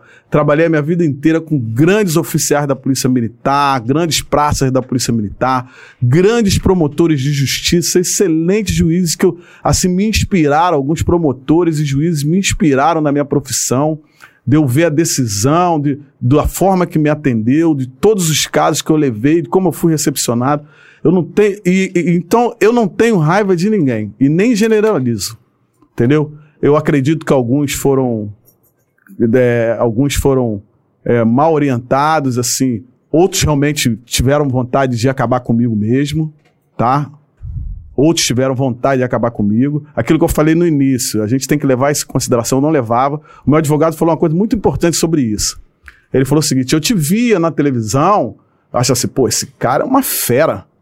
Né? Mas aí, traba é, trabalhando com você nesse caso, eu percebi que você é ingênuo. Porque você acha que quem é do seu exército tá vestido de verde é do seu exército. E quem tá vestido de azul é do seu do exército inimigo. Então você vira completamente as costas para quem você acha que é do seu exército. Foi nessa que você tomou um tiro pelas costas. Não. Foi de fuzil, mas eu Deus me recuperou, bati a poeira, tô seguindo em frente e, e agradecendo a Deus por tudo por tudo que aconteceu e sem mágoas, sem ressentimento de ninguém. Até por essas pessoas que me fizeram mal. Porque elas vão resolver com Deus, não é comigo. Não, e no final das contas a gente não acredita É. que os outros vão fazer aquilo que Acho- nós não somos capazes de Capaz fazer. de fazer. Que a gente olha no espelho, né? Eu tô falando, eu não sou capaz de fazer, você também não Ele, faz ele isso, fala cara. isso comigo toda hora. Eu falo, Rafa. Eu nunca botei uma droga, uma arma na mão de alguém, eu cara. falei, não, mas fulano é tão gente boa. Eu falei, pô, Rafa, pelo amor de Deus, aconteceu recentemente um episódio. Falei, pô, mas esse cara é maneirão, cara, é maneirão. Falei, pô, pelo amor de Deus, para de ser inocente, cara. Mas é porque eu não acredito razão. que a pessoa Ô, vai fazer o que. Eu nunca botei em 36 anos, eu nunca botei uma arma na mão de ninguém que não estivesse com a arma, nunca botei uma droga na mão de Eu não achei que nunca alguém ia fazer alguma coisa dessa Ah, comigo. É, cara. exatamente. Eu já fui um pouquinho sacaneado. Não O- tanto, é. não tanto. Só uma coisa que o, o, o- nosso chefe, porque eu também sou do, do, EGPE, eu também trabalho na delegacia Filipão. especializada, o nosso chefe, doutor Felipe Cury, tá com a gente até agora, ficou com Filipão a gente é às 5 parceiraço, horas. é, né? Doutor Felipe, obrigado aí por, É, por Tá de passar plantão, essa né? maratona É, aí de conosco. Grande doutor Felipe Cury. Passa aí o, pro, o encerramento. Cara, eu só tenho a agradecer. Para nós é uma honra receber alguém que, para nossa instituição e para tanta, para tanta gente, eu tenho o senhor como lenda. Publiquei ontem. Eu não, não tinha muitas palavras para divulgar o banner do, do podcast, só escrevi a lenda. Porque é assim que eu enxergo. Will Smith, Will Smith. É porque é assim que eu enxergo delegados como o senhor, como o doutor Reimão, de que a, a gente fez questão de receber, a gente ficou atrás do doutor Vamos. Magalhães, fala com o doutor Reimão, por favor, cara, por favor. Porque foram pessoas que, mesmo sem ter mídia social, mesmo sem ter essa modernidade que nós temos hoje, através das reportagens, mesmo que muitas vezes manipulada pela, pela mídia tradicional, ainda assim nós conseguíamos olhar e falar, pô, é aquilo ali que eu vou querer fazer, meu irmão. Então, eu só, só tenho que te agradecer. Muito obrigado, né? Eu tive a oportunidade de encontrar o senhor uma única vez, né? Assim, mais diretamente, foi numa operação, a gente até falou no, no- na favela da Barão, ali em Jacarepaguá, onde estava o senhor, o doutor Marcos Vinícius, foi até uma operação durante a intervenção militar. O senhor sentou lá, tomou café com os policiais lá, já lá no alto do morro, tudo pacificado, tudo dominado. E eu só ouvia falar doutor, o doutor Carlos Oliveira, doutor Carlos Oliveira, e cheguei lá, tava ali tomando café, pô, vamos, vamos reunir, doutor Carlos Oliveira tá chamando a gente pra tomar café. Doutor Carlos Oliveira chamando a gente pra tomar café, porque pra mim era uma lenda, um mito. Cheguei lá, o cara, igual um tiro ali, o doutor Marcos Vinícius. Simplésimo. Doutor Marcos Vinícius também dispensa comentário. Tava até o Leãozinho, que trabalhava com, com o doutor Marcos Vinícius. Ó, comprei até o, o Danoninho, porque o Leãozinho só toma Danoninho. Danone, né? Danone nas Danone, operações. perdão, é- é- Leva é- Danone. É. Todinho. Tadinho. Então, meu amigo, muito obrigado pela sua humildade, pela sua disponibilidade em dar sua, sua versão, que é a versão que eu acredito. E. Também, é que nós acreditamos. Cara, eu, assim, eu queria tomar um pouquinho, um minuto de vocês, porque eu- a gente falou da mídia, né, tradicional, assim, eu tenho grandes parceiros, assim, gente que eu amo, é, que- de repórter de luta que, cara, eles foram sensacionais, os, os que me conheciam bem, eles, assim, eu, eu fui depois na CPI, os caras, pô, doutor, a gente tá torcendo pelo senhor, isso e aquilo, cinegrafistas, repórter fotográfico, é uma rapaziada que a gente batalhou junto muito tempo em operações, aquilo tudo. Pra você ter ideia, cara, é, teve um repórter que falou, ó, meus filhos são testemunha, chegou pro, pro delegado encarregado da investigação falou assim, doutor, na frente todo mundo, todo mundo, todos os outros repórteres, todos os outros policiais, teve um repórter aqui do Rio que ele falou assim, não vou falar o nome dele porque não sei se ele autoriza. Ele falou assim, doutor, se o senhor provar o que o senhor está falando, doutor Carlos Oliveira, isso na sede da Polícia Federal, na, na apresentação lá. Eu rasgo a minha carteira de repórter na frente de todo mundo que está aqui. Se o senhor provar isso aí que o senhor está falando do, Car- do Carlos Oliveira. Não foi?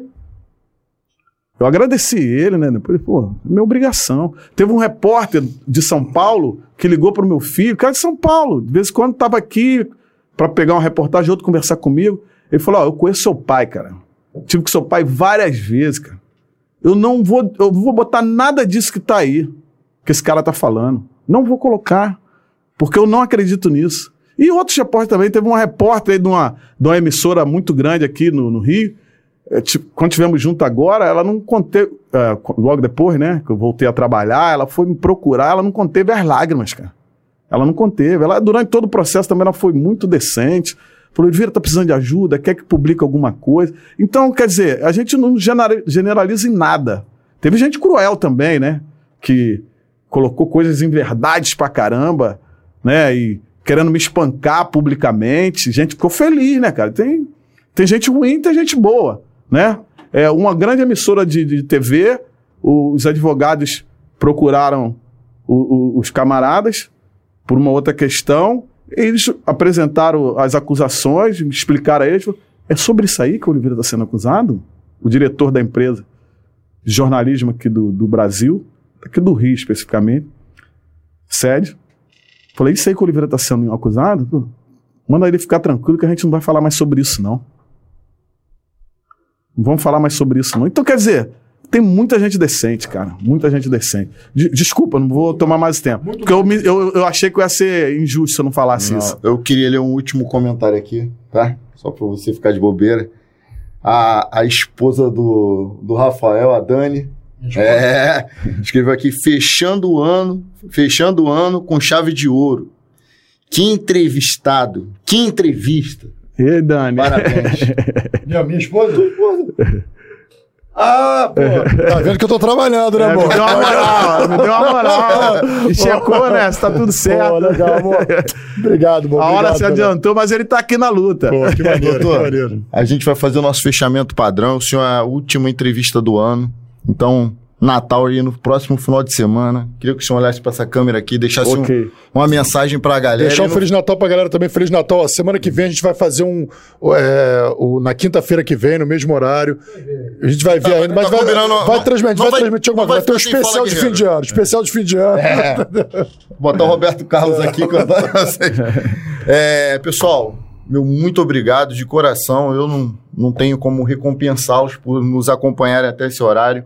Feliz Natal para todos vocês. Não se esqueçam do verdadeiro símbolo do Natal, que é o nascimento do nosso Senhor e Salvador Jesus Cristo. Um feliz Natal para você, para sua família e que a paz de Cristo, que excede, que excede todo entendimento, habite na sua casa e onde quer que haja um familiar seu. Amém. Amém. Doutor? Bom, pessoal, eu, eu quero agradecer.